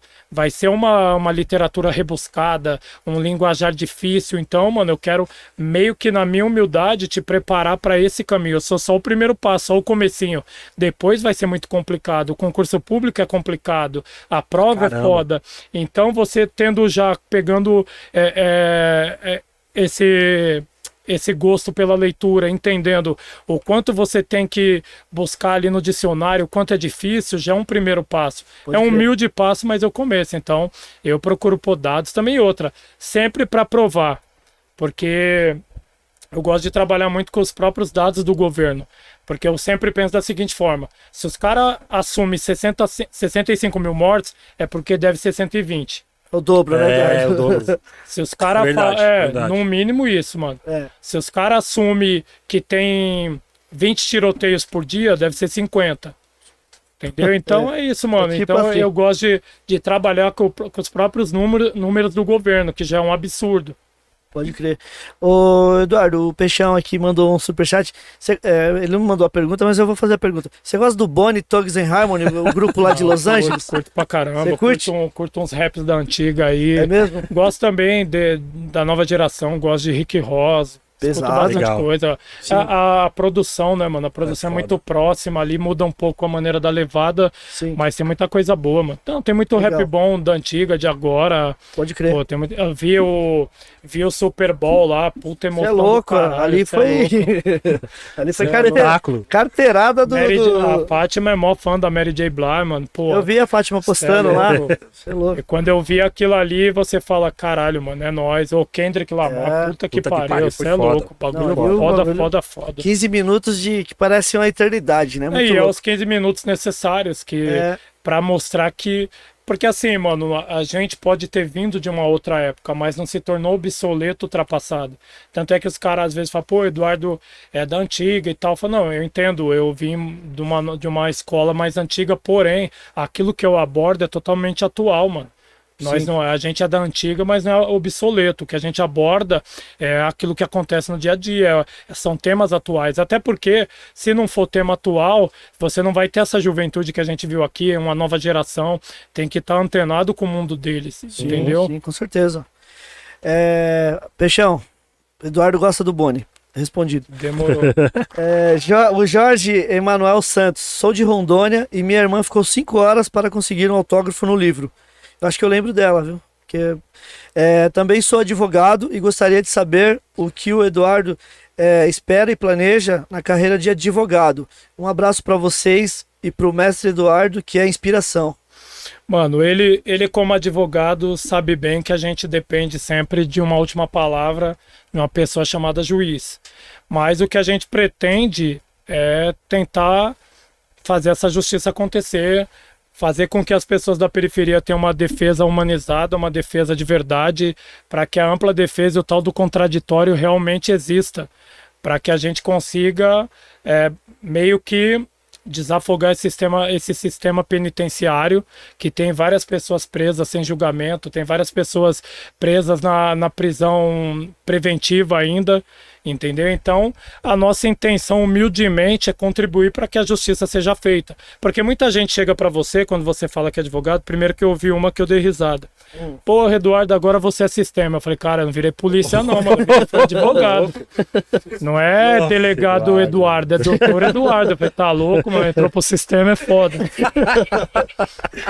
Ai, ai, ai. Mas aí a nossa intenção é justamente fazer com que aconteça essa defesa que normalmente a pessoa da periferia não tem. Porque, por exemplo, por mais que você tenha atenuante da idade, da- da- das características subjetivas pessoais tua, isso não é muito levado em consideração dependendo do julgamento, dependendo do crime que você comete. Então, muita gente chega pra você e fala: pô, mano, mas o cara roubou um celular, você vai defender. Eu falo, irmão, você defende para que, que ele tenha uma pena justa, para que a pena seja não só punitiva, mas ressocializadora. Você defende para que a legalidade aconteça, para que a Constituição seja cumprida. É aquilo que eu estou falando, tá escrito lá no Código Penal, o moleque cometeu um furto, é de 1 a 4, então você não quer 5. Entendeu? Você quer que seja cumprido o que está previsto ali, para que as normas sejam cumpridas. Então você não está compactuando. Eu mesmo, muita gente pergunta, pô, moleque rouba na quebrada. Sou contrário, eu tenho música contra isso. Entendeu? Acho que é um erro do caralho você roubar tua quebrada, você fazer arrastão no ponto de ônibus, você dar prejuízo em pessoas que às vezes estão mais carentes que você, entendeu? Estão saindo de manhã para arrumar um emprego, entendeu? Para levar o pão de cada dia, você chega lá e atrasa a sua própria quebrada. É um erro. Sim, entendeu? sim. Nem a própria quebrada fecha com você. Só que daí a falar que porque você roubou o celular, eu tenho que te, te jogar numa masmorra e deixar o Estado violentar todos os seus direitos, isso aí tá errado. Entendeu? Você cometeu um erro, tá lá a previsão da pena que você vai cumprir. E tem lá a lei de execução penal falando quais os direitos que você tem. E você, quando comete um crime, você não perde nenhum dos direitos humanos. Então, o papel do advogado é isso. E nós vamos tentar trabalhar em prol da periferia, meio que seguir o que a gente já faz no rap. Mas tentar fazer um estrago lá no judiciário também. O mano é advogado, ele sabe que é difícil. Eu vejo a atuação da Fátima tem várias situações que, que pelo que você aprendeu na faculdade, você fala, pô, vai ser isso, vai ser tal pena, vai ser tal regime, e na hora do vamos ver não é assim. Pode crer. É, na hora do vamos ver, o juiz decide que é do jeito dele Já e era. você vai ter que recorrer para o desembargador é, ver se a, a, acata a sua apelação. Então, na prática, é um pouco diferente. Pode mas de bom coração nós estamos e estamos com sangue nos olhos para tentar fazer transformação aí também, mano. Yeah. Com certeza. O Bruno Zaid. É, e aí, Eduardo, beleza?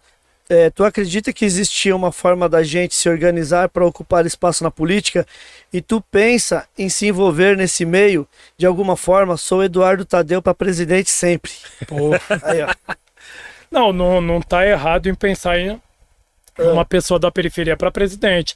Eu acho que as pessoas da periferia, eles já acabam tendo por si só, por viver na periferia, todo um know-how, toda uma experiência. Pelo menos drama a gente conhece, a gente sabe a dor da fome, a gente sabe a dor da perda, da exclusão. Então, pelo menos essa experiência a gente tem, então, é uma um, um tipo de vocação natural. Eu nunca eu eu não vou dizer que eu nunca pensei, mas é um dilema muito grande, porque assim, eu vejo a importância que o Eduardo tem na música. Certo. Então, você entra na política sozinho, a gente sabe que é toda uma engrenagem. A gente sabe que o golpe da Dilma foi justamente porque ela não fechava com o Congresso. Então, você não fechou, não molhou a mão do adversário, do opositor, ele te derruba. Então, para o Eduardo estar dentro de uma engrenagem onde ele não vai surtir efeito, ele prefere estar aqui. Eu acho que aqui, é, estimulando as pessoas a estar dentro da cultura, se politizar, de repente eu posso produzir muito mais efeito do que entrar dentro de um cargo público, pegar o salário e na prática não conseguir fazer nada. E a, e a, e a maneira que a gente tem que se organizar politicamente é essa, é pelo menos trocar os assuntos da quebrada, ou pelo menos incluir naquilo que a gente debate na quebrada. É legal falar do futebol, do rolê e tal, mas falar sobre política, falar sobre a dominação, falar sobre a televisão, a lavagem cerebral, trocar os temas, debater outras ideias, falar da importância de se organizar socialmente, politicamente. O Black Panthers, antes de ser um movimento político, se organizou socialmente. Então a gente precisa ter esse tipo de núcleo na periferia, e se não tiver, pelo menos precisa ter a consciência da participação política, de pelo menos ter esse pensamento, pô, mano, esse cara que tá lançando a candidatura tem o estereótipo do cara do gueto, mano, sofredor, é igual nós aí, pá. Até na última eleição, tem meu parceiro Luizinho lá, mil anos, lá no Tabuão, lá no, no Jardim Rosana, sempre atuou, sempre militou. Aí eu ajudei ele assim, dando um salve, aí um ou outro falou, pô, mas apoiou política, irmão. Política eu não apoio não, recebo convite pra caralho. Entendeu? Aquele mano que tem linguagem, que tem uma linha de conversação com a periferia, você pode ter certeza que ele recebe convite o dia inteiro para estar dentro de um partido político, para tentar convencer o povo a, a, a arrastar o. a trazer voto para o partido político. Então, quando eu apoiei o mano, é um mano de quebrada. E é naquilo que eu acredito. Teve uns mano também da Baixada que eu dei um salve. Falei, aí, mano, vota nos caras que é do gueto, é cara que foi no show de, show de rap. E é aquilo que a gente tem, mano. O que a gente tem é, é ver esses mano no dia a dia. Sim. Eu tô vendo o Ney aqui, tô vendo Sim. você. Eu sei que vocês são os caras do gueto, do hip hop. Você lançou uma candidatura, eu vou falar o quê? Não, não vota no Ney porque ele tem uma loja. Não, vota nele, caralho. Verdade. Vota Foda. nele. Se a Foda, gente já foda. tiver esse pensamento, mano, já é uma mudança estrutural do caralho, porque Com o, certeza. o que a gente pensa hoje é que a gente só pode votar no cara que vem da burguesia, no playboy, naquele que fala bonito, entendeu? Até até falando do direito de novo, eu até escolhi penal porque o professor tinha uma linguagem tipo de rua. Trocava uma ideia, falava uns palavrão, falei, mano, esse maluco aí é da hora, eu vou ouvir fazer o curso aqui, eu acho que aqui eu vou me dar bem. Entendeu? Porque aquilo te aproxima. E eu acho que isso tem que acontecer na periferia, na política. Porque a gente fala, pô, política é coisa de boy, é distante. Não. A polícia, quando tá te matando, é política. O aumento da gasolina, o seu povo pedindo cesta básica, é política, é reflexo político. Então, se você não tiver lá, vamos ser sinceros. Por que, que o Playboy vai fazer alguma coisa por você? Mano, o cara é lá do bairro de alto padrão, nunca pisou na periferia, não sabe nem da sua existência. Por que, que ele no cargo público vai lembrar de você, mano? Ele só lembra de você pra pedir voto. Fala, o, o marqueteiro dele falou, mano, pra ganhar voto você tem que ir lá no gueto lá. O cara fala, sério, mano? Tem que ir no gueto, depois você passa o gel na mão, toma um banho, mas você vai ter que ir lá e vai ter que pegar a criança no Até, colo, vai ter que beber água na- no copo de massa de tomate, abraço pessoal, é desse jeito, é assim que funciona. Entendeu? É o- É, o- é o único contato que ele tem, é mano. aquilo que a gente falou do centro, né? O centro é um exemplo, porque É. na época da, da- de eleição os caras colam aqui. Eu tô Não, aqui, na, é, na eu tô é aqui desde coisa. sempre. E passou as eleições, acabou. Você vê como é que tá o centro, né? E aí a gente ouve o famoso homem do povo. Eu falo, povo da onde? É. Esse filho da puta nunca pisou Nunca no barro, pisou, mano. nunca viu um barraco. Porra nenhuma. Que homem de que povo? Entendeu? Aí você fica se perguntando, fala, mano. E aí é isso que eu falo, mano. O rap é uma oportunidade fenomenal de discutir esses assuntos, de convocar os caras pra guerra. Aproveitar a oportunidade o tempo todo. Ah, tá no show, fala, irmão, da hora, vamos cantar, vamos curtir aqui, pá, iluminação, a estrutura é muito louca. Mas aí, consciência política, social, o bagulho não é brincadeira. É só a gente fazer uma analogia. Imagina a gente lá no Vietnã em guerra, caindo as bombas e nós falando só bobagem, só coisa supérflua que não vai mudar a nossa vida. A gente tem que ter consciência da guerra que a gente vive. Aproveitar todo o tempo para tocar no assunto. Boa. O Chapolin, salve Eduardo, Chapolin de Santos. Tive, Chapolin, eu tô ligado. tive aí no sábado. É, Eduardo, tem previsão de quando você vai lançar um disco? Já tem as letras novas? Você até já falou, né? Mano, tem, tem algum, alguns rascunhos. Eu não. Minha, meu método de fazer rap não é sair fazendo um rap do nada. Primeiro eu vou pesquisar os temas, procuro uns temas que não foram falados ainda, alguma coisa inédita. Aí quando eu separo o tema, aí eu vou começar a escrever. Mas de qualquer maneira, quando você é rapper, você já anota tudo em, matéria, em formato de rima. Certo. Ah, os caras vieram na tarde de autógrafo. Se você for falar algo sobre isso, pum, você já anota. Já em deixa matéria anotado é, já. No meu celular mesmo deve ter um, umas 900 rimas por aí. Caramba, Cada mano. E no caderno mais umas mil. Vixe! Prepare esse álbum duplo do Eduardo, logo Ah, mais. mano. Outro já. Não, Mano, eu, duplo. eu só sei fazer álbum duplo, É mano. álbum duplo. Porque Não. até pelo tempo, né, mano? Você fica dois anos sem escrever, Sim. quando vem tem tanta coisa pra fazer. Sim. E não adianta, né, mano? Estamos caminhando aí pra reta final, Nossa, 40 e velho. poucos. É bom escrever logo tudo, né, mano? Ai. Ah, boa noite, é LL aqui. Boa noite. Gostaria de perguntar pro Eduardo é, como ele vê a luta pela liberdade das mulheres e pelas é, mulheres e de pessoas LGBTQI+, na periferia. Obrigada por tudo, Eduardo. Não tive professor é, de sociologia na escola. Você fez brilhantemente esse papel. Obrigada. SZ. Mano, eu só tenho a agradecer aí pelas palavras. Mano, a luta das mulheres, é, a luta válida também da comunidade LGBTQ, né? Sim. Mas, QI+. Mano, é válido. Todos nós temos que buscar nossos direitos, empoderamento, entendeu? Lutar, sair pelas ruas, mostrar a nossa cara, bater de frente com o sistema, porque aí se a gente não lutar, não militar, ninguém vai lembrar da gente. A gente vira número estatístico. Pode Entendeu? crer. Então você está no país que mais é, mata pessoas trans, mais mata mulheres, país campeão do feminicídio, entendeu? Então é uma, é uma demanda que tem que estar em pauta o tempo todo. São lutas que se você deixar para lá, entendeu? Ninguém vai lutar por você. É como a, a luta do negro, é como a luta das pessoas da periferia. São demandas que não estão fora de moda, que não é mimimi, que não é vitimismo. E são demandas que, com a, com a direita, com a tal da família brasileira, que seria a família brasileira rica, branca, aí se tornaram sinônimos de tabu. Então, aí você tem, eu vejo várias, é, várias notícias de deputadas trans que são perseguidas, vereadoras, entendeu? Então é isso, mano. É, e quando eu falo da periferia como um todo, é isso. Não tem luta se faltar as mulheres, não tem luta se faltar a comunidade LGBTQ, entendeu? Não tem luta se faltar o negro, não tem luta se faltar o idoso deficiente. É um só, entendeu? A nossa comunidade é uma só. Todos aqueles que são de minorias, e minorias não é de menor número, é apenas uma terminologia social, entendeu? Todas as minorias têm que estar unidas. E o rap, ele tenta fazer essa união. Ele tenta convocar todo mundo para guerra, porque todo mundo está em guerra, cada um no seu planeta, cada um dentro das suas demandas, das suas necessidades, mas o sistema atua contra todos nós.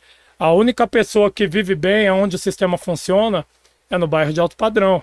Porque o Brasil dele é o Brasil norueguês, mano. O nosso Brasil é o Brasil da exclusão.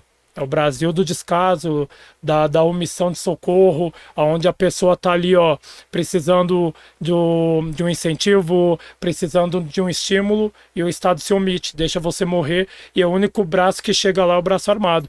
Então, parabéns, mano. Eu sou favorável a toda a luta, luta por terra, luta por moradia.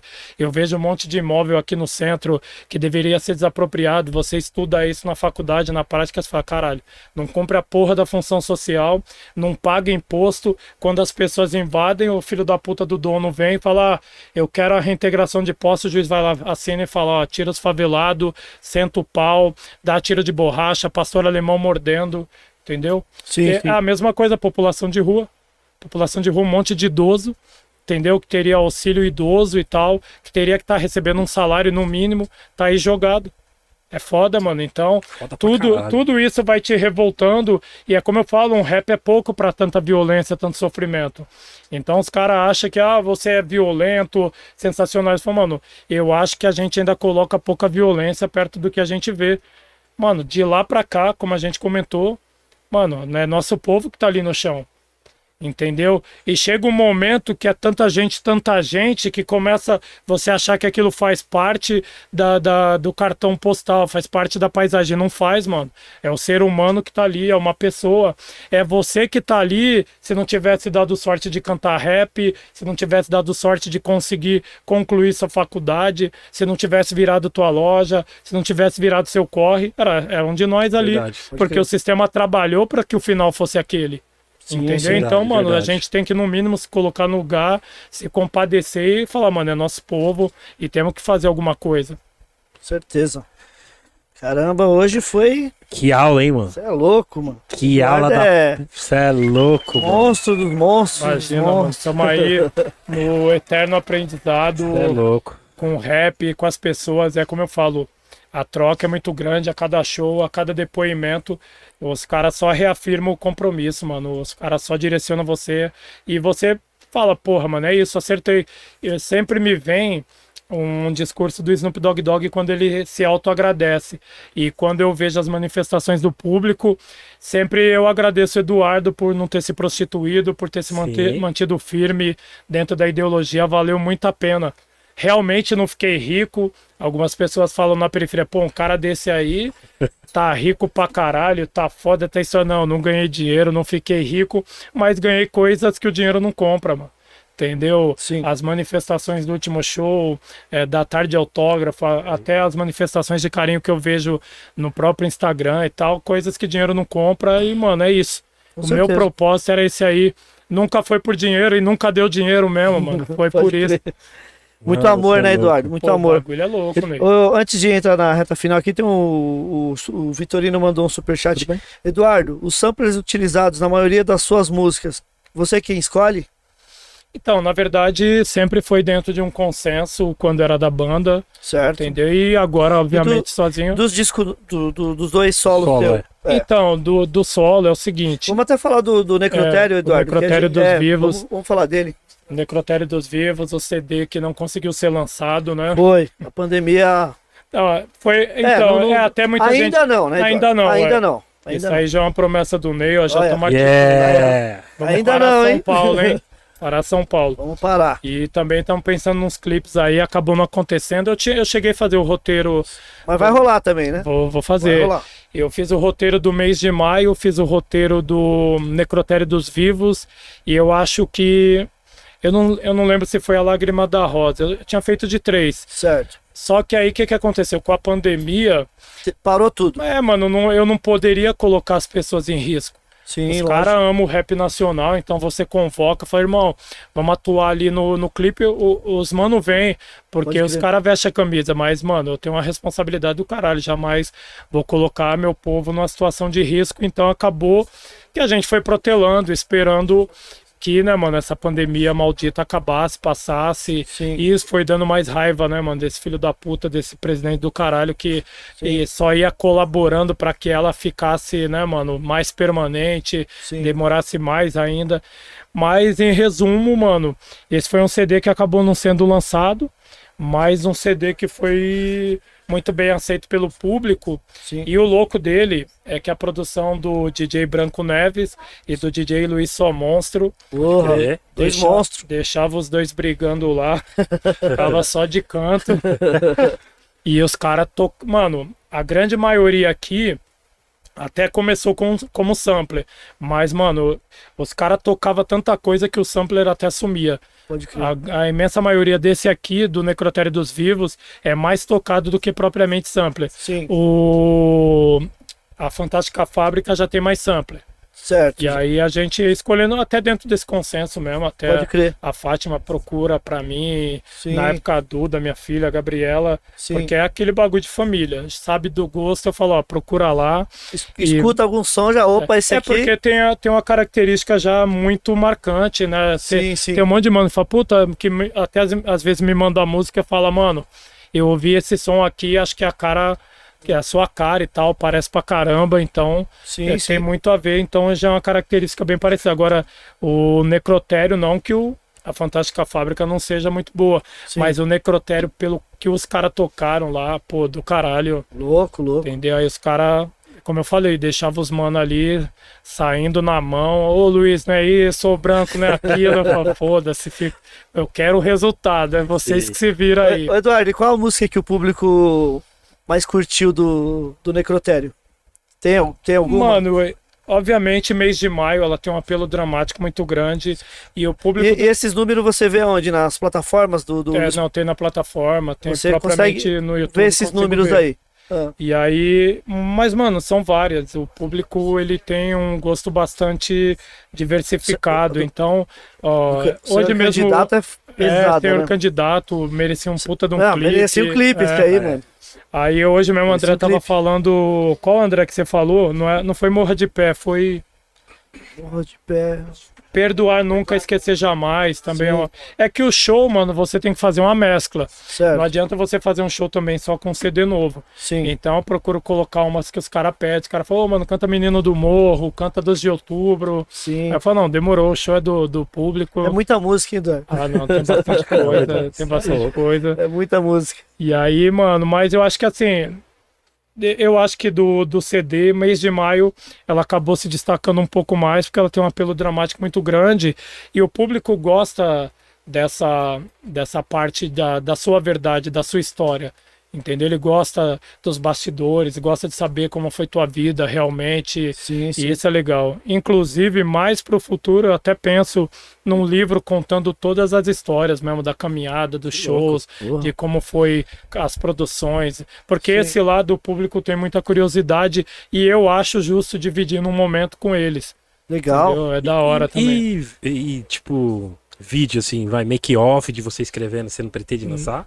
Essa Hum. Mano, parada mais de vídeo, assim? Eu nunca fui de gravar muito. Hoje é né? muito audiovisual, hoje. É, né? não, é, hoje, é muito É, isso. porque eu, eu venho de uma época que não era muito disso. É, E, e a rima, ela surge a qualquer momento, Pode mano. crer, pode a rima, ela é foda, é Inclu- o tempo todo. Inclusive, eu acredito que você deva ter sido muito cobrado por, por um DVD do Facção naquela até época. hoje. Não, e naquela época e, E até de hoje, agora né? também. E agora com, os- com solo também, o pessoal deve É. cobrar você, né? E é por isso que nós já faz... tem o pessoal da Gringos, né? Pra gente Ô, começar a É, que ideias. carteirada ao vivo, Essa hein? loja aí, eu te a falar, hein? carteirada aí, ó.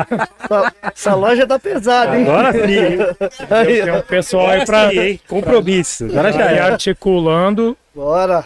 Chama uns E- mano aí fofo pra participar. É o quê? Ator e boxeador também. aí, Aí, também. aí. Sabe Dá, aquela, dá mancada com o mano aquelas, par, aquelas, par, aquelas partes lá que, que o cara vai, vai, vai tomar uma, uma pizza, pode levar o, o Igor. Ele aguenta. Não, ele, é- ele falou que era sparring de uns mano aí, zica. Sparring não é brincadeira, ainda mais de quem mesmo? luta. Você é louco. Você é louco O mesmo. bagulho é pesado, O mano. último superchat aqui, o Renato Correia. Só queria agradecer por tudo que você fez, Edu, através do rap em minha vida. Seja nos momentos de risos, com amigos ou na dificuldade. Que a vida trouxe, a sua voz estava lá, através do rap, dando alegria, trazendo conforto. Muito obrigado. Renato Correia. Ô, Renato, é, só tenho a agradecer a você, mano, e dizer que é uma troca, mano. Pode ter certeza que vocês também estavam comigo em todos os momentos de dificuldade, nos momentos de alegria. Nesse momento de pandemia, como eu falei, a gente estava distante aí da música, distante desse contato com o público, dificilmente acontecia alguma coisa, então você fica meio depressivo, mas a cada mensagem, a cada post que tinha é, todo esse retorno do público, pode ter certeza que vocês são suporte e pelo menos para o Eduardo, acredito que a grande maioria dos rappers deva pensar igual, sem o público, mano, nós não somos nada. Se a gente escreve, se a gente procura aperfeiçoar, tem uma rima da hora, algo positivo, é porque sabe que tem um Sim. mano do outro lado. E, mano, vocês não têm noção do que é lançar um CD. Você lança o CD, eu já falei, aí, Fátima, o que, é que eles estão falando? Os caras gostaram, puta, mano, mano, é nossa felicidade, é o momento de realização. Legal. Porque fica parecendo que é uma relação fria, que só o público te ama e pai, os caras curtem, abre o coração e você não. Pá, lançou a música e falou, não, mano. Você fica ali vendo o que os caras escreveu, vendo se gostou. E quando você vê que a missão foi cumprida, todo mundo achou da hora, assimilou, você fala, pô, mano, já era, morro feliz agora. O, o- o disco tá nas plataformas? Tá, Todos? Tá, tá. Tá os dois, né? Os dois. Legal. Que, nossa, que você é louco, mano. Meu Deus do céu. Então vai vai- lançar, o- já vai lançar o terceiro, né, Ney? Já dando a carteira. É, já. Não, o Ney, ó, já projeta- vamos, já pelo- vamos marcar a tarde de autógrafo Pelo hoje. que eu entendi aqui, nós estamos saindo com show de lançamento, DVD. Aí, aí, rapaziada, depois pode cobrar o Ney aí da Gringos, ó. Lançamento de CD, DVD. Demorou, toma aí. Eduardo, antes da gente finalizar, é, você já teve algum momento de frustração?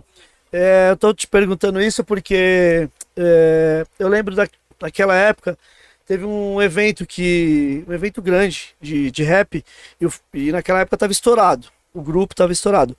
E eu lembro que você até chegou em mim e falou, mano, eu queria estar muito nesse evento, tá ligado? Você já teve alguns momentos assim de. Foi um evento grande que teve naquela época e o, você estava. Era pra você estar lá, na verdade. Mano, você sempre quer estar no onde tá o público, né, mano? Sim. Mas assim, uma frustração.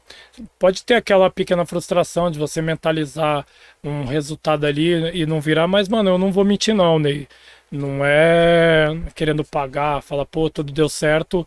Mas, mano, eu sou muito agradecido por tudo que o público fez, por todo o retorno que ele me deu.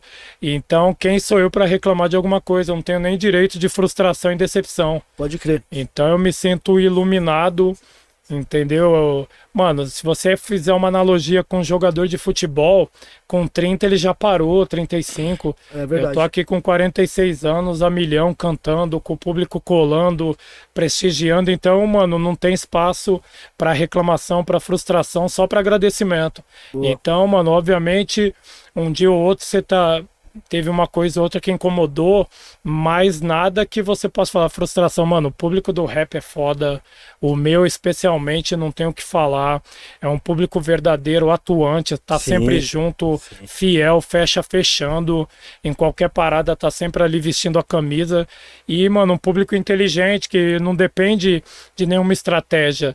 Eu não preciso trabalhar para ter esse público. Eu preciso escrever um rap de verdade, preciso abrir meu coração, preciso mostrar a minha verdade, o meu sentimento e ele tá junto. Então isso, mano, é uma dádiva, é uma benção. Então só tenho a agradecer.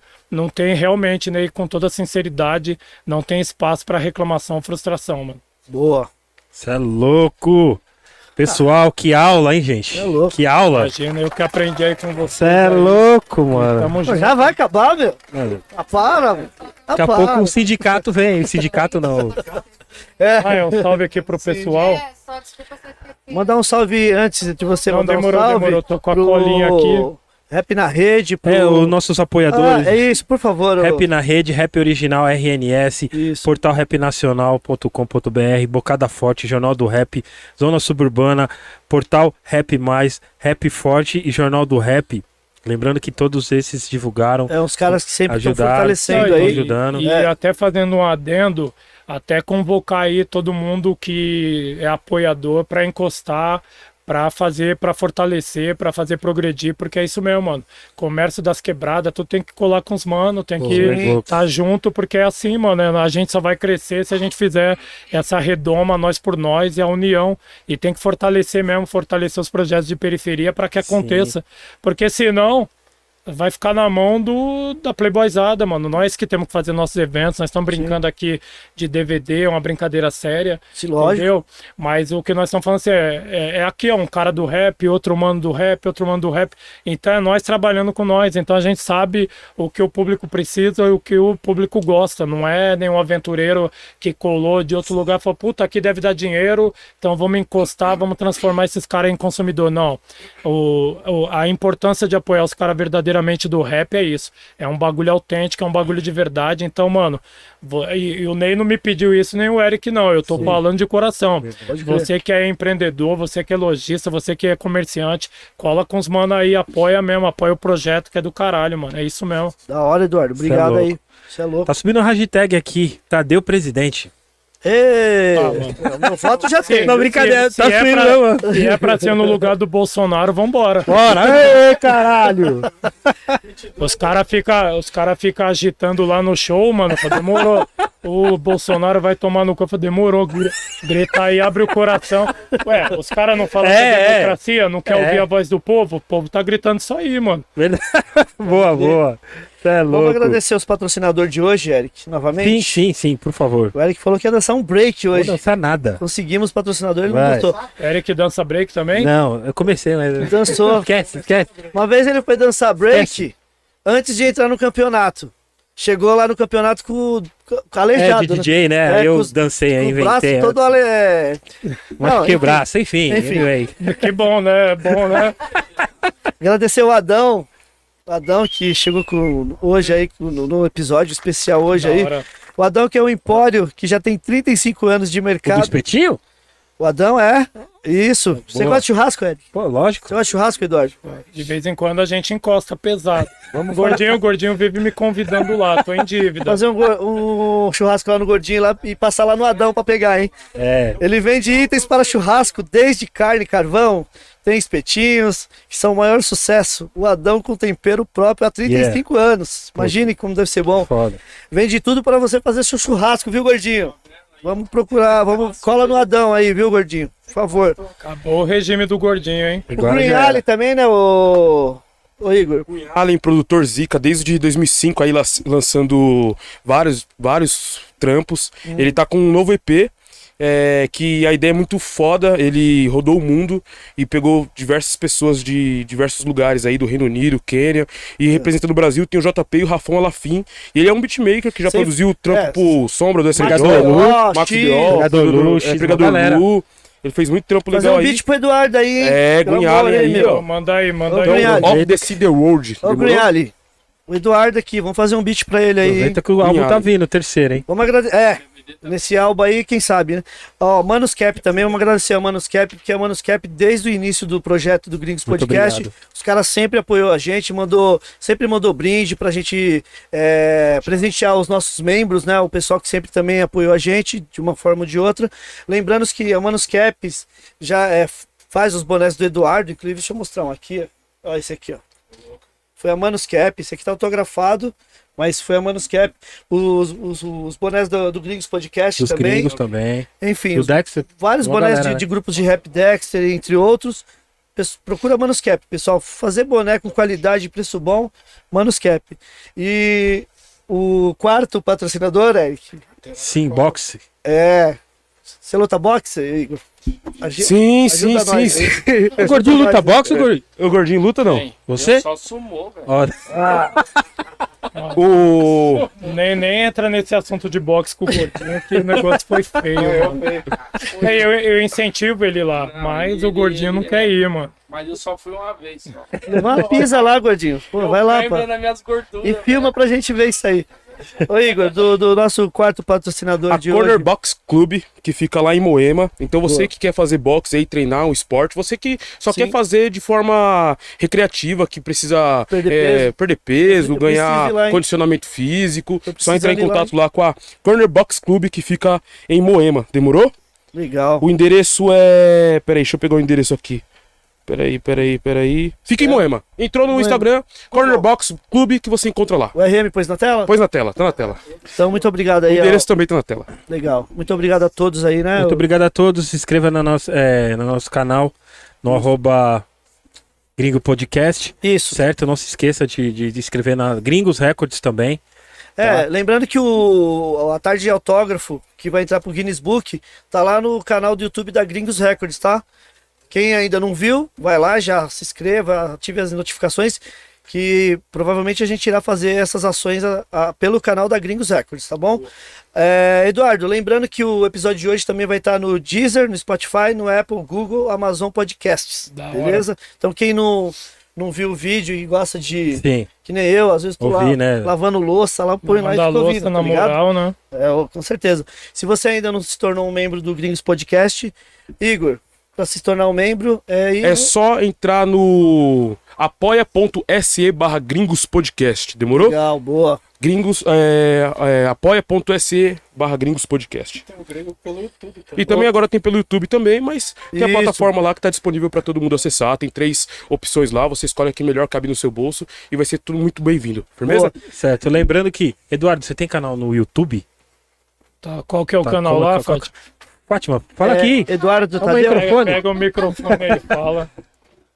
É, O canal do Eduardo é Eduardo Oficial. Eduardo, Oficial. Oficial. E eu Legal. não consegui falar Eduardo Oficial, hein?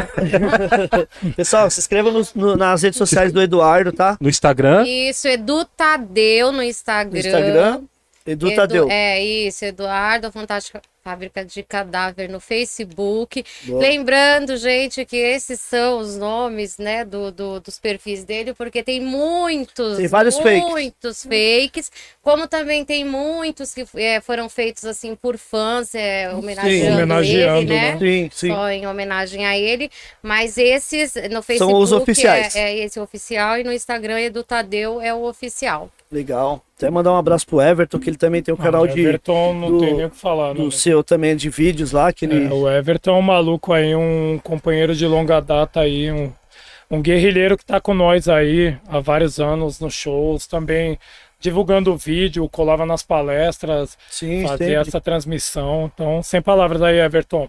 Tamo junto sempre, mano. Da hora. Eduardo, você quer mandar um salve para o pessoal, né? Então, eu quero deixar um salve aqui pro Jajá, Zóio, Galo e Marquinhos do Elipa, Jamal Nova Era, DJ Marquinhos, Michele e aí Marquinhos. Ô, Marquinhos, salve. Salve, Marquinhos. Marquinhos. Marquinhos ficou sete horas naquela Marquinhos. escada ali, viu? É, Porra, se- sete horas, hein, Marquinhos? Eu até comentei, falei, Marquinhos.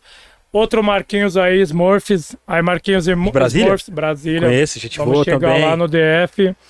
Minha família Farangues do Maitai, um grande abraço para todos vocês. Não vou citar nome porque é muita gente, posso esquecer de alguém, mas um grande abraço, estamos juntos sempre. Minha irmã Patrícia Kimberly, meu mano Nem, Rogério Bom Ambiente. A Fátima colocou aqui filhas, Gabi e Duda, para eu lembrar que é filha. Gabriela, Duda, papai ama vocês. Todos os manos que estão na sintonia, se eu esquecer algum nome, desculpa. E Ney, agradecer você, o é Eric, e louco. toda a equipe, porque aí o Ney tá ligado há quanto tempo nós estamos trocando ideia. Sim. Eu falei, ó, Ney, vou encostar porque eu vi que a abordagem é diferente, que o propósito não é transformar o rap em revista de fofoca, em disse-me-disse, é fazer é, a cultura evoluir. E é o que eu vi aqui hoje, é o que eu vi em outros episódios. Acabei não assistindo o do Gordinho, mas uns outros que eu vi, inclusive mandar um abraço para todas as pessoas que passaram por aqui, a Carol, Flair, que eu vi que falou bem de mim e tal, Sim, pô, só sim. agradeço Falaram. e vários outros que eu tiver esquecendo o nome, mas é muito importante a gente usar isso aqui como uma ferramenta de crescimento, Sim. uma ferramenta de difusão de informação e não de difusão de problema, de treta, porque isso aí já tem. Então, quando eu vi que o perfil do programa era esse, Isso. entendeu? A gente já estava aí na disposição há muito tempo conversando. Como eu falei para você, ó, Ney, tem algumas coisas que eu vejo por aí que eu não curto. Se o teu é na contramão disso, vamos encostar com certeza. Sim, com certeza. A gente, desde o início, É, né? desde. Desde quando a gente começou, a gente sempre correu de sair de, Não de- é. dessas É porque, é porque nepovinhagem, é, né? mano, o, o rap, na minha opinião, ele não precisa de polêmica, ele precisa Sim. de conteúdo. Exatamente, é, Ah. é o que a gente sempre prezou, é ter conteúdo, tá ligado? Pra que no futuro alguém possa ver essa, essa, essa aula, que você deu hoje Essa aula. e falar, mano, você vê que, É, mano. que o conteúdo é, é, o foco do, do, do nosso Não, projeto aqui, entendeu? Mano, e agradecer você, o Eric, é toda a equipe aí, Gordinho, Fátima, André, estão sempre juntos.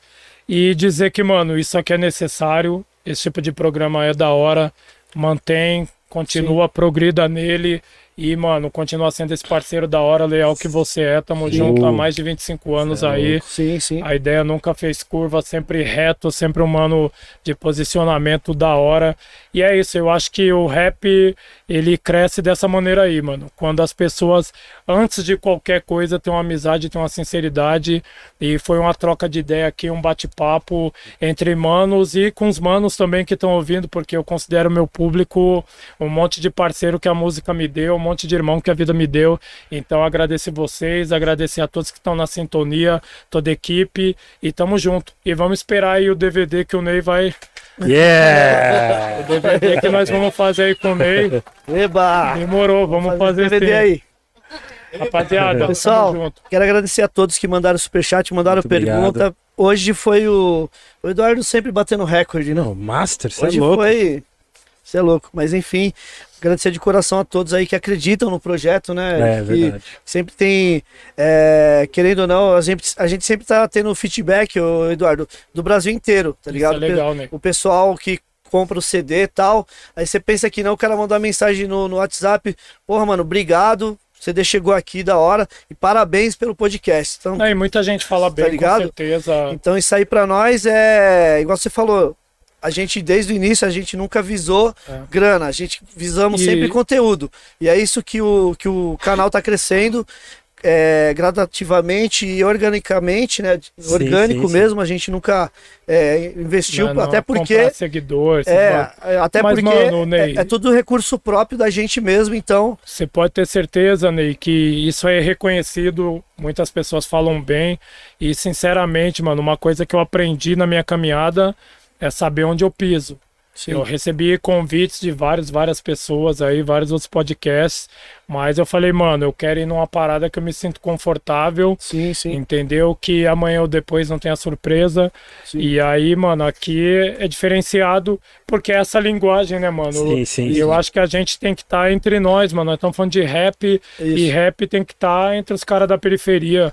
Até esse pensamento também é do Ferrez também, que tem um podcast, também Sim. falou muito bem de vocês. Falou, mano, Sim, inclusive, podcast inclusive ele já é veio foda. aqui. Inclusive ele já veio aqui. Entendeu? Então é isso, mano. Eu acho que é favela pela favela, nós por nós. Obrigado, louco. Eduardo. Muito obrigado, Eduardo. Agradecer a doutora Fátima também, né, por tudo.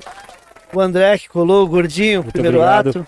Queria ir embora, nós ia amarrar ele aqui. Você não vai embora, mano. Você é louco. Gordinho. Você já tá aqui, você vai ficar Vem aqui. dar um tchau aqui, gordinho. Traz- Corre. Divide essa fofura com nós aqui, irmão. Dá um salve aí. Faz uma cara de mal, dá um salve aí pra rapaziada. Agradecer mais uma vez a recepção do Ney, do Eric, da RM aí, do Rim. Você Da hora. pelo convite. Tamo junto. O tá bicho tá no maior dormindo. perfume, hein, mano. Ah, o gordinho é. Perfumado. Gordinho é brabo. aí. Só a aula também, né, mano? Imagina, É, Quatro. É horas de aula aí, ó.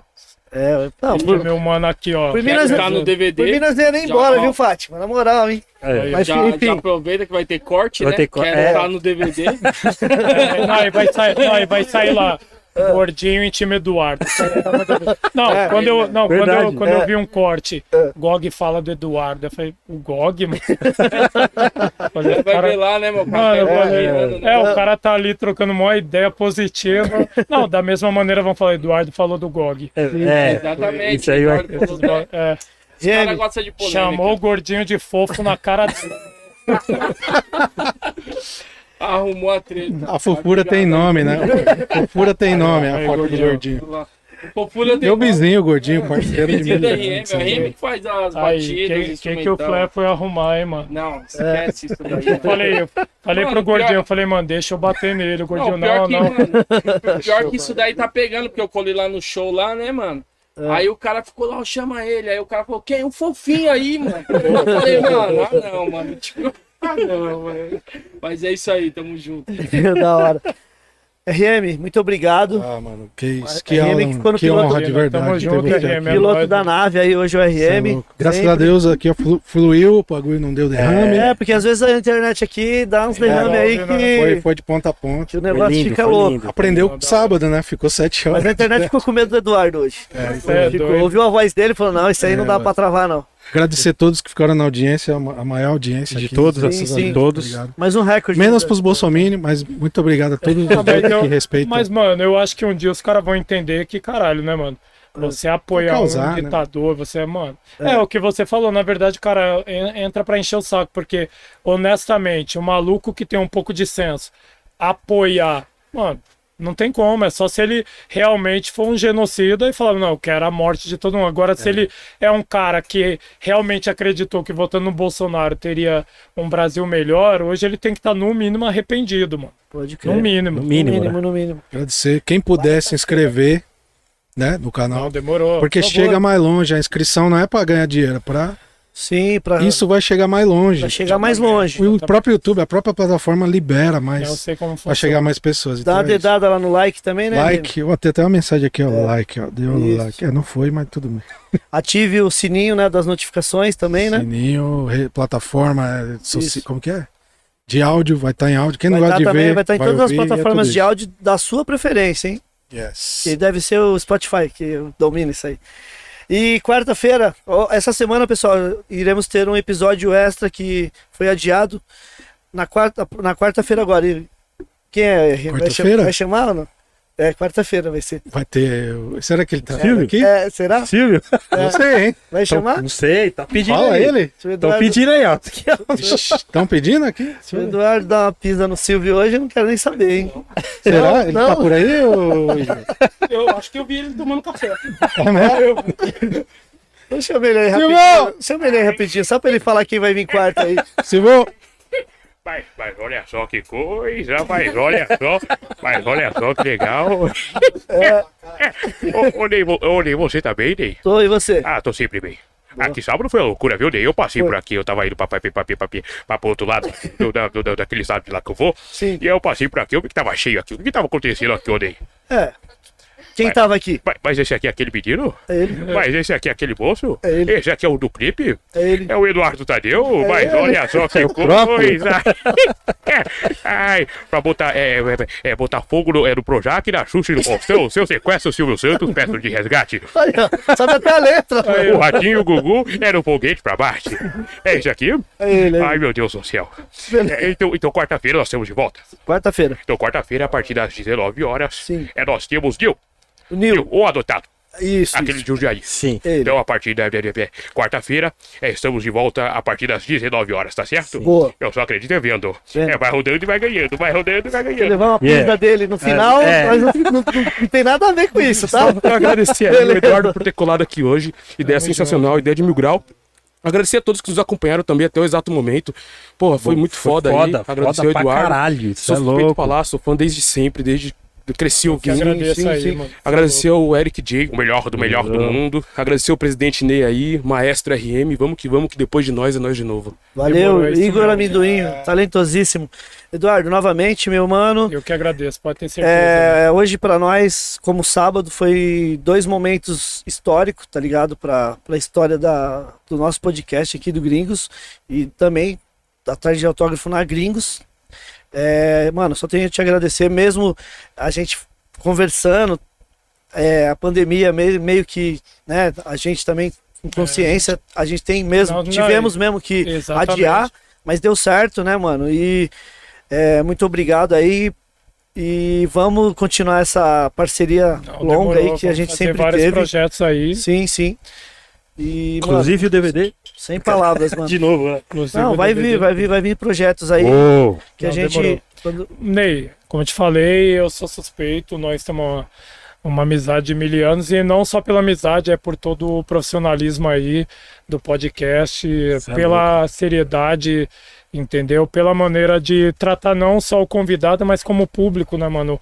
O público do rap nacional, ele tá carente de conteúdo, ele quer é, entrevistas que agreguem algum valor, não, né, a desavença, esse tipo de coisa que eu acho que não traz ah, nada positivo pro rap e é o tipo de programa que vocês praticam e por isso que eu falei, Ney, no momento agora tá difícil pela pandemia, mas uma hora ou outra a gente vai conseguir e aí vai ser um dia feliz porque se a gente conseguiu significa que a pandemia deu uma diminuída, Sim. entendeu? O número de mortes deu uma diminuída, então estamos caminhando para uma certa normalidade. Foi o que aconteceu na tarde de autógrafo e no dia de hoje. E mais uma vez, né, mano? Agradecer todas as pessoas que vieram na tarde de sábado, mano, que tiraram o dia de sábado, vieram de longe para prestigiar, ficaram seis, sete horas na fila com crianças, trouxeram a família, deram um depoimento, tiraram a foto, um abraço, mano, uma assinatura. Pode ter certeza que vocês fizeram o Eduardo muito feliz e foi um dia memorável que vai estar no meu coração para sempre. Com certeza são momentos como esse que só fortalecem aquilo que a gente acredita, né, mano? A gente vê que apostou nas pessoas certas e se guiou pelo caminho correto. Como eu falei, o propósito nunca foi ficar milionário com rap, com rap o propósito nunca foi estourar de ganhar dinheiro, o propósito foi ter respeito do público, ter o carinho, mas a dimensão e a proporção que tomou é algo surreal que eu nunca esperei e a cada dia eu me surpreendo e a cada dia eu fico mais feliz, por isso que eu te falei.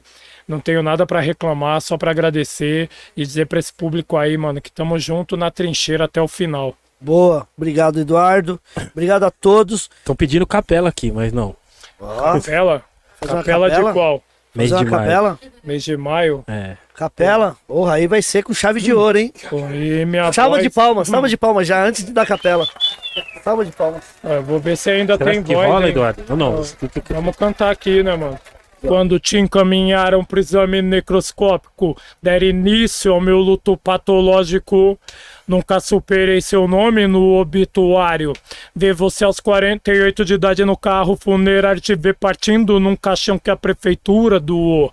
Ser uma estátua tumular de um renomado escultor, não pude pagar pra pôr na lápide sua fotografia, fazer um jardim que uma mãe como você merecia.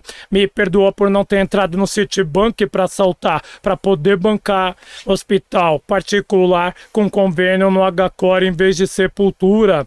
Era alta depois dos exames e a cura, mas no Saboia foi mais um prontuário entre mil, onde o médico mata por omissão e finge que não resistiu. A gente tinha que incendiar o transporte municipal por cada homicídio transformado em morte natural. Quis dar o revide pro mundo afogando no furor. Um boy daqueles que roubou que eu tinha de mais valor. Se não fosse a Fátima, o rap ia amenizar a depressão. Tinha acabado na Cracolândia com mandado de prisão. Queria que você tivesse me visto no palco rimando contra o crime organizado do Planalto. Infelizmente só te mostrei meu primeiro disco, deixando na sua cova numa tarde de domingo. Yeah, caralho! Tamo junto.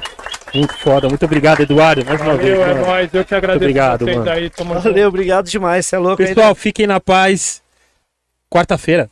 Quarta-feira. Quarta-feira estamos de volta às 19 horas, certo? Com o Nil, O adotado. o adotado, certo? Yes. Fiquem na paz. Muito obrigado, pessoal, pela audiência. Valeu, Foi valeu, sensacional. favela. Tamo Obrigado, junto. obrigado, junto. obrigado.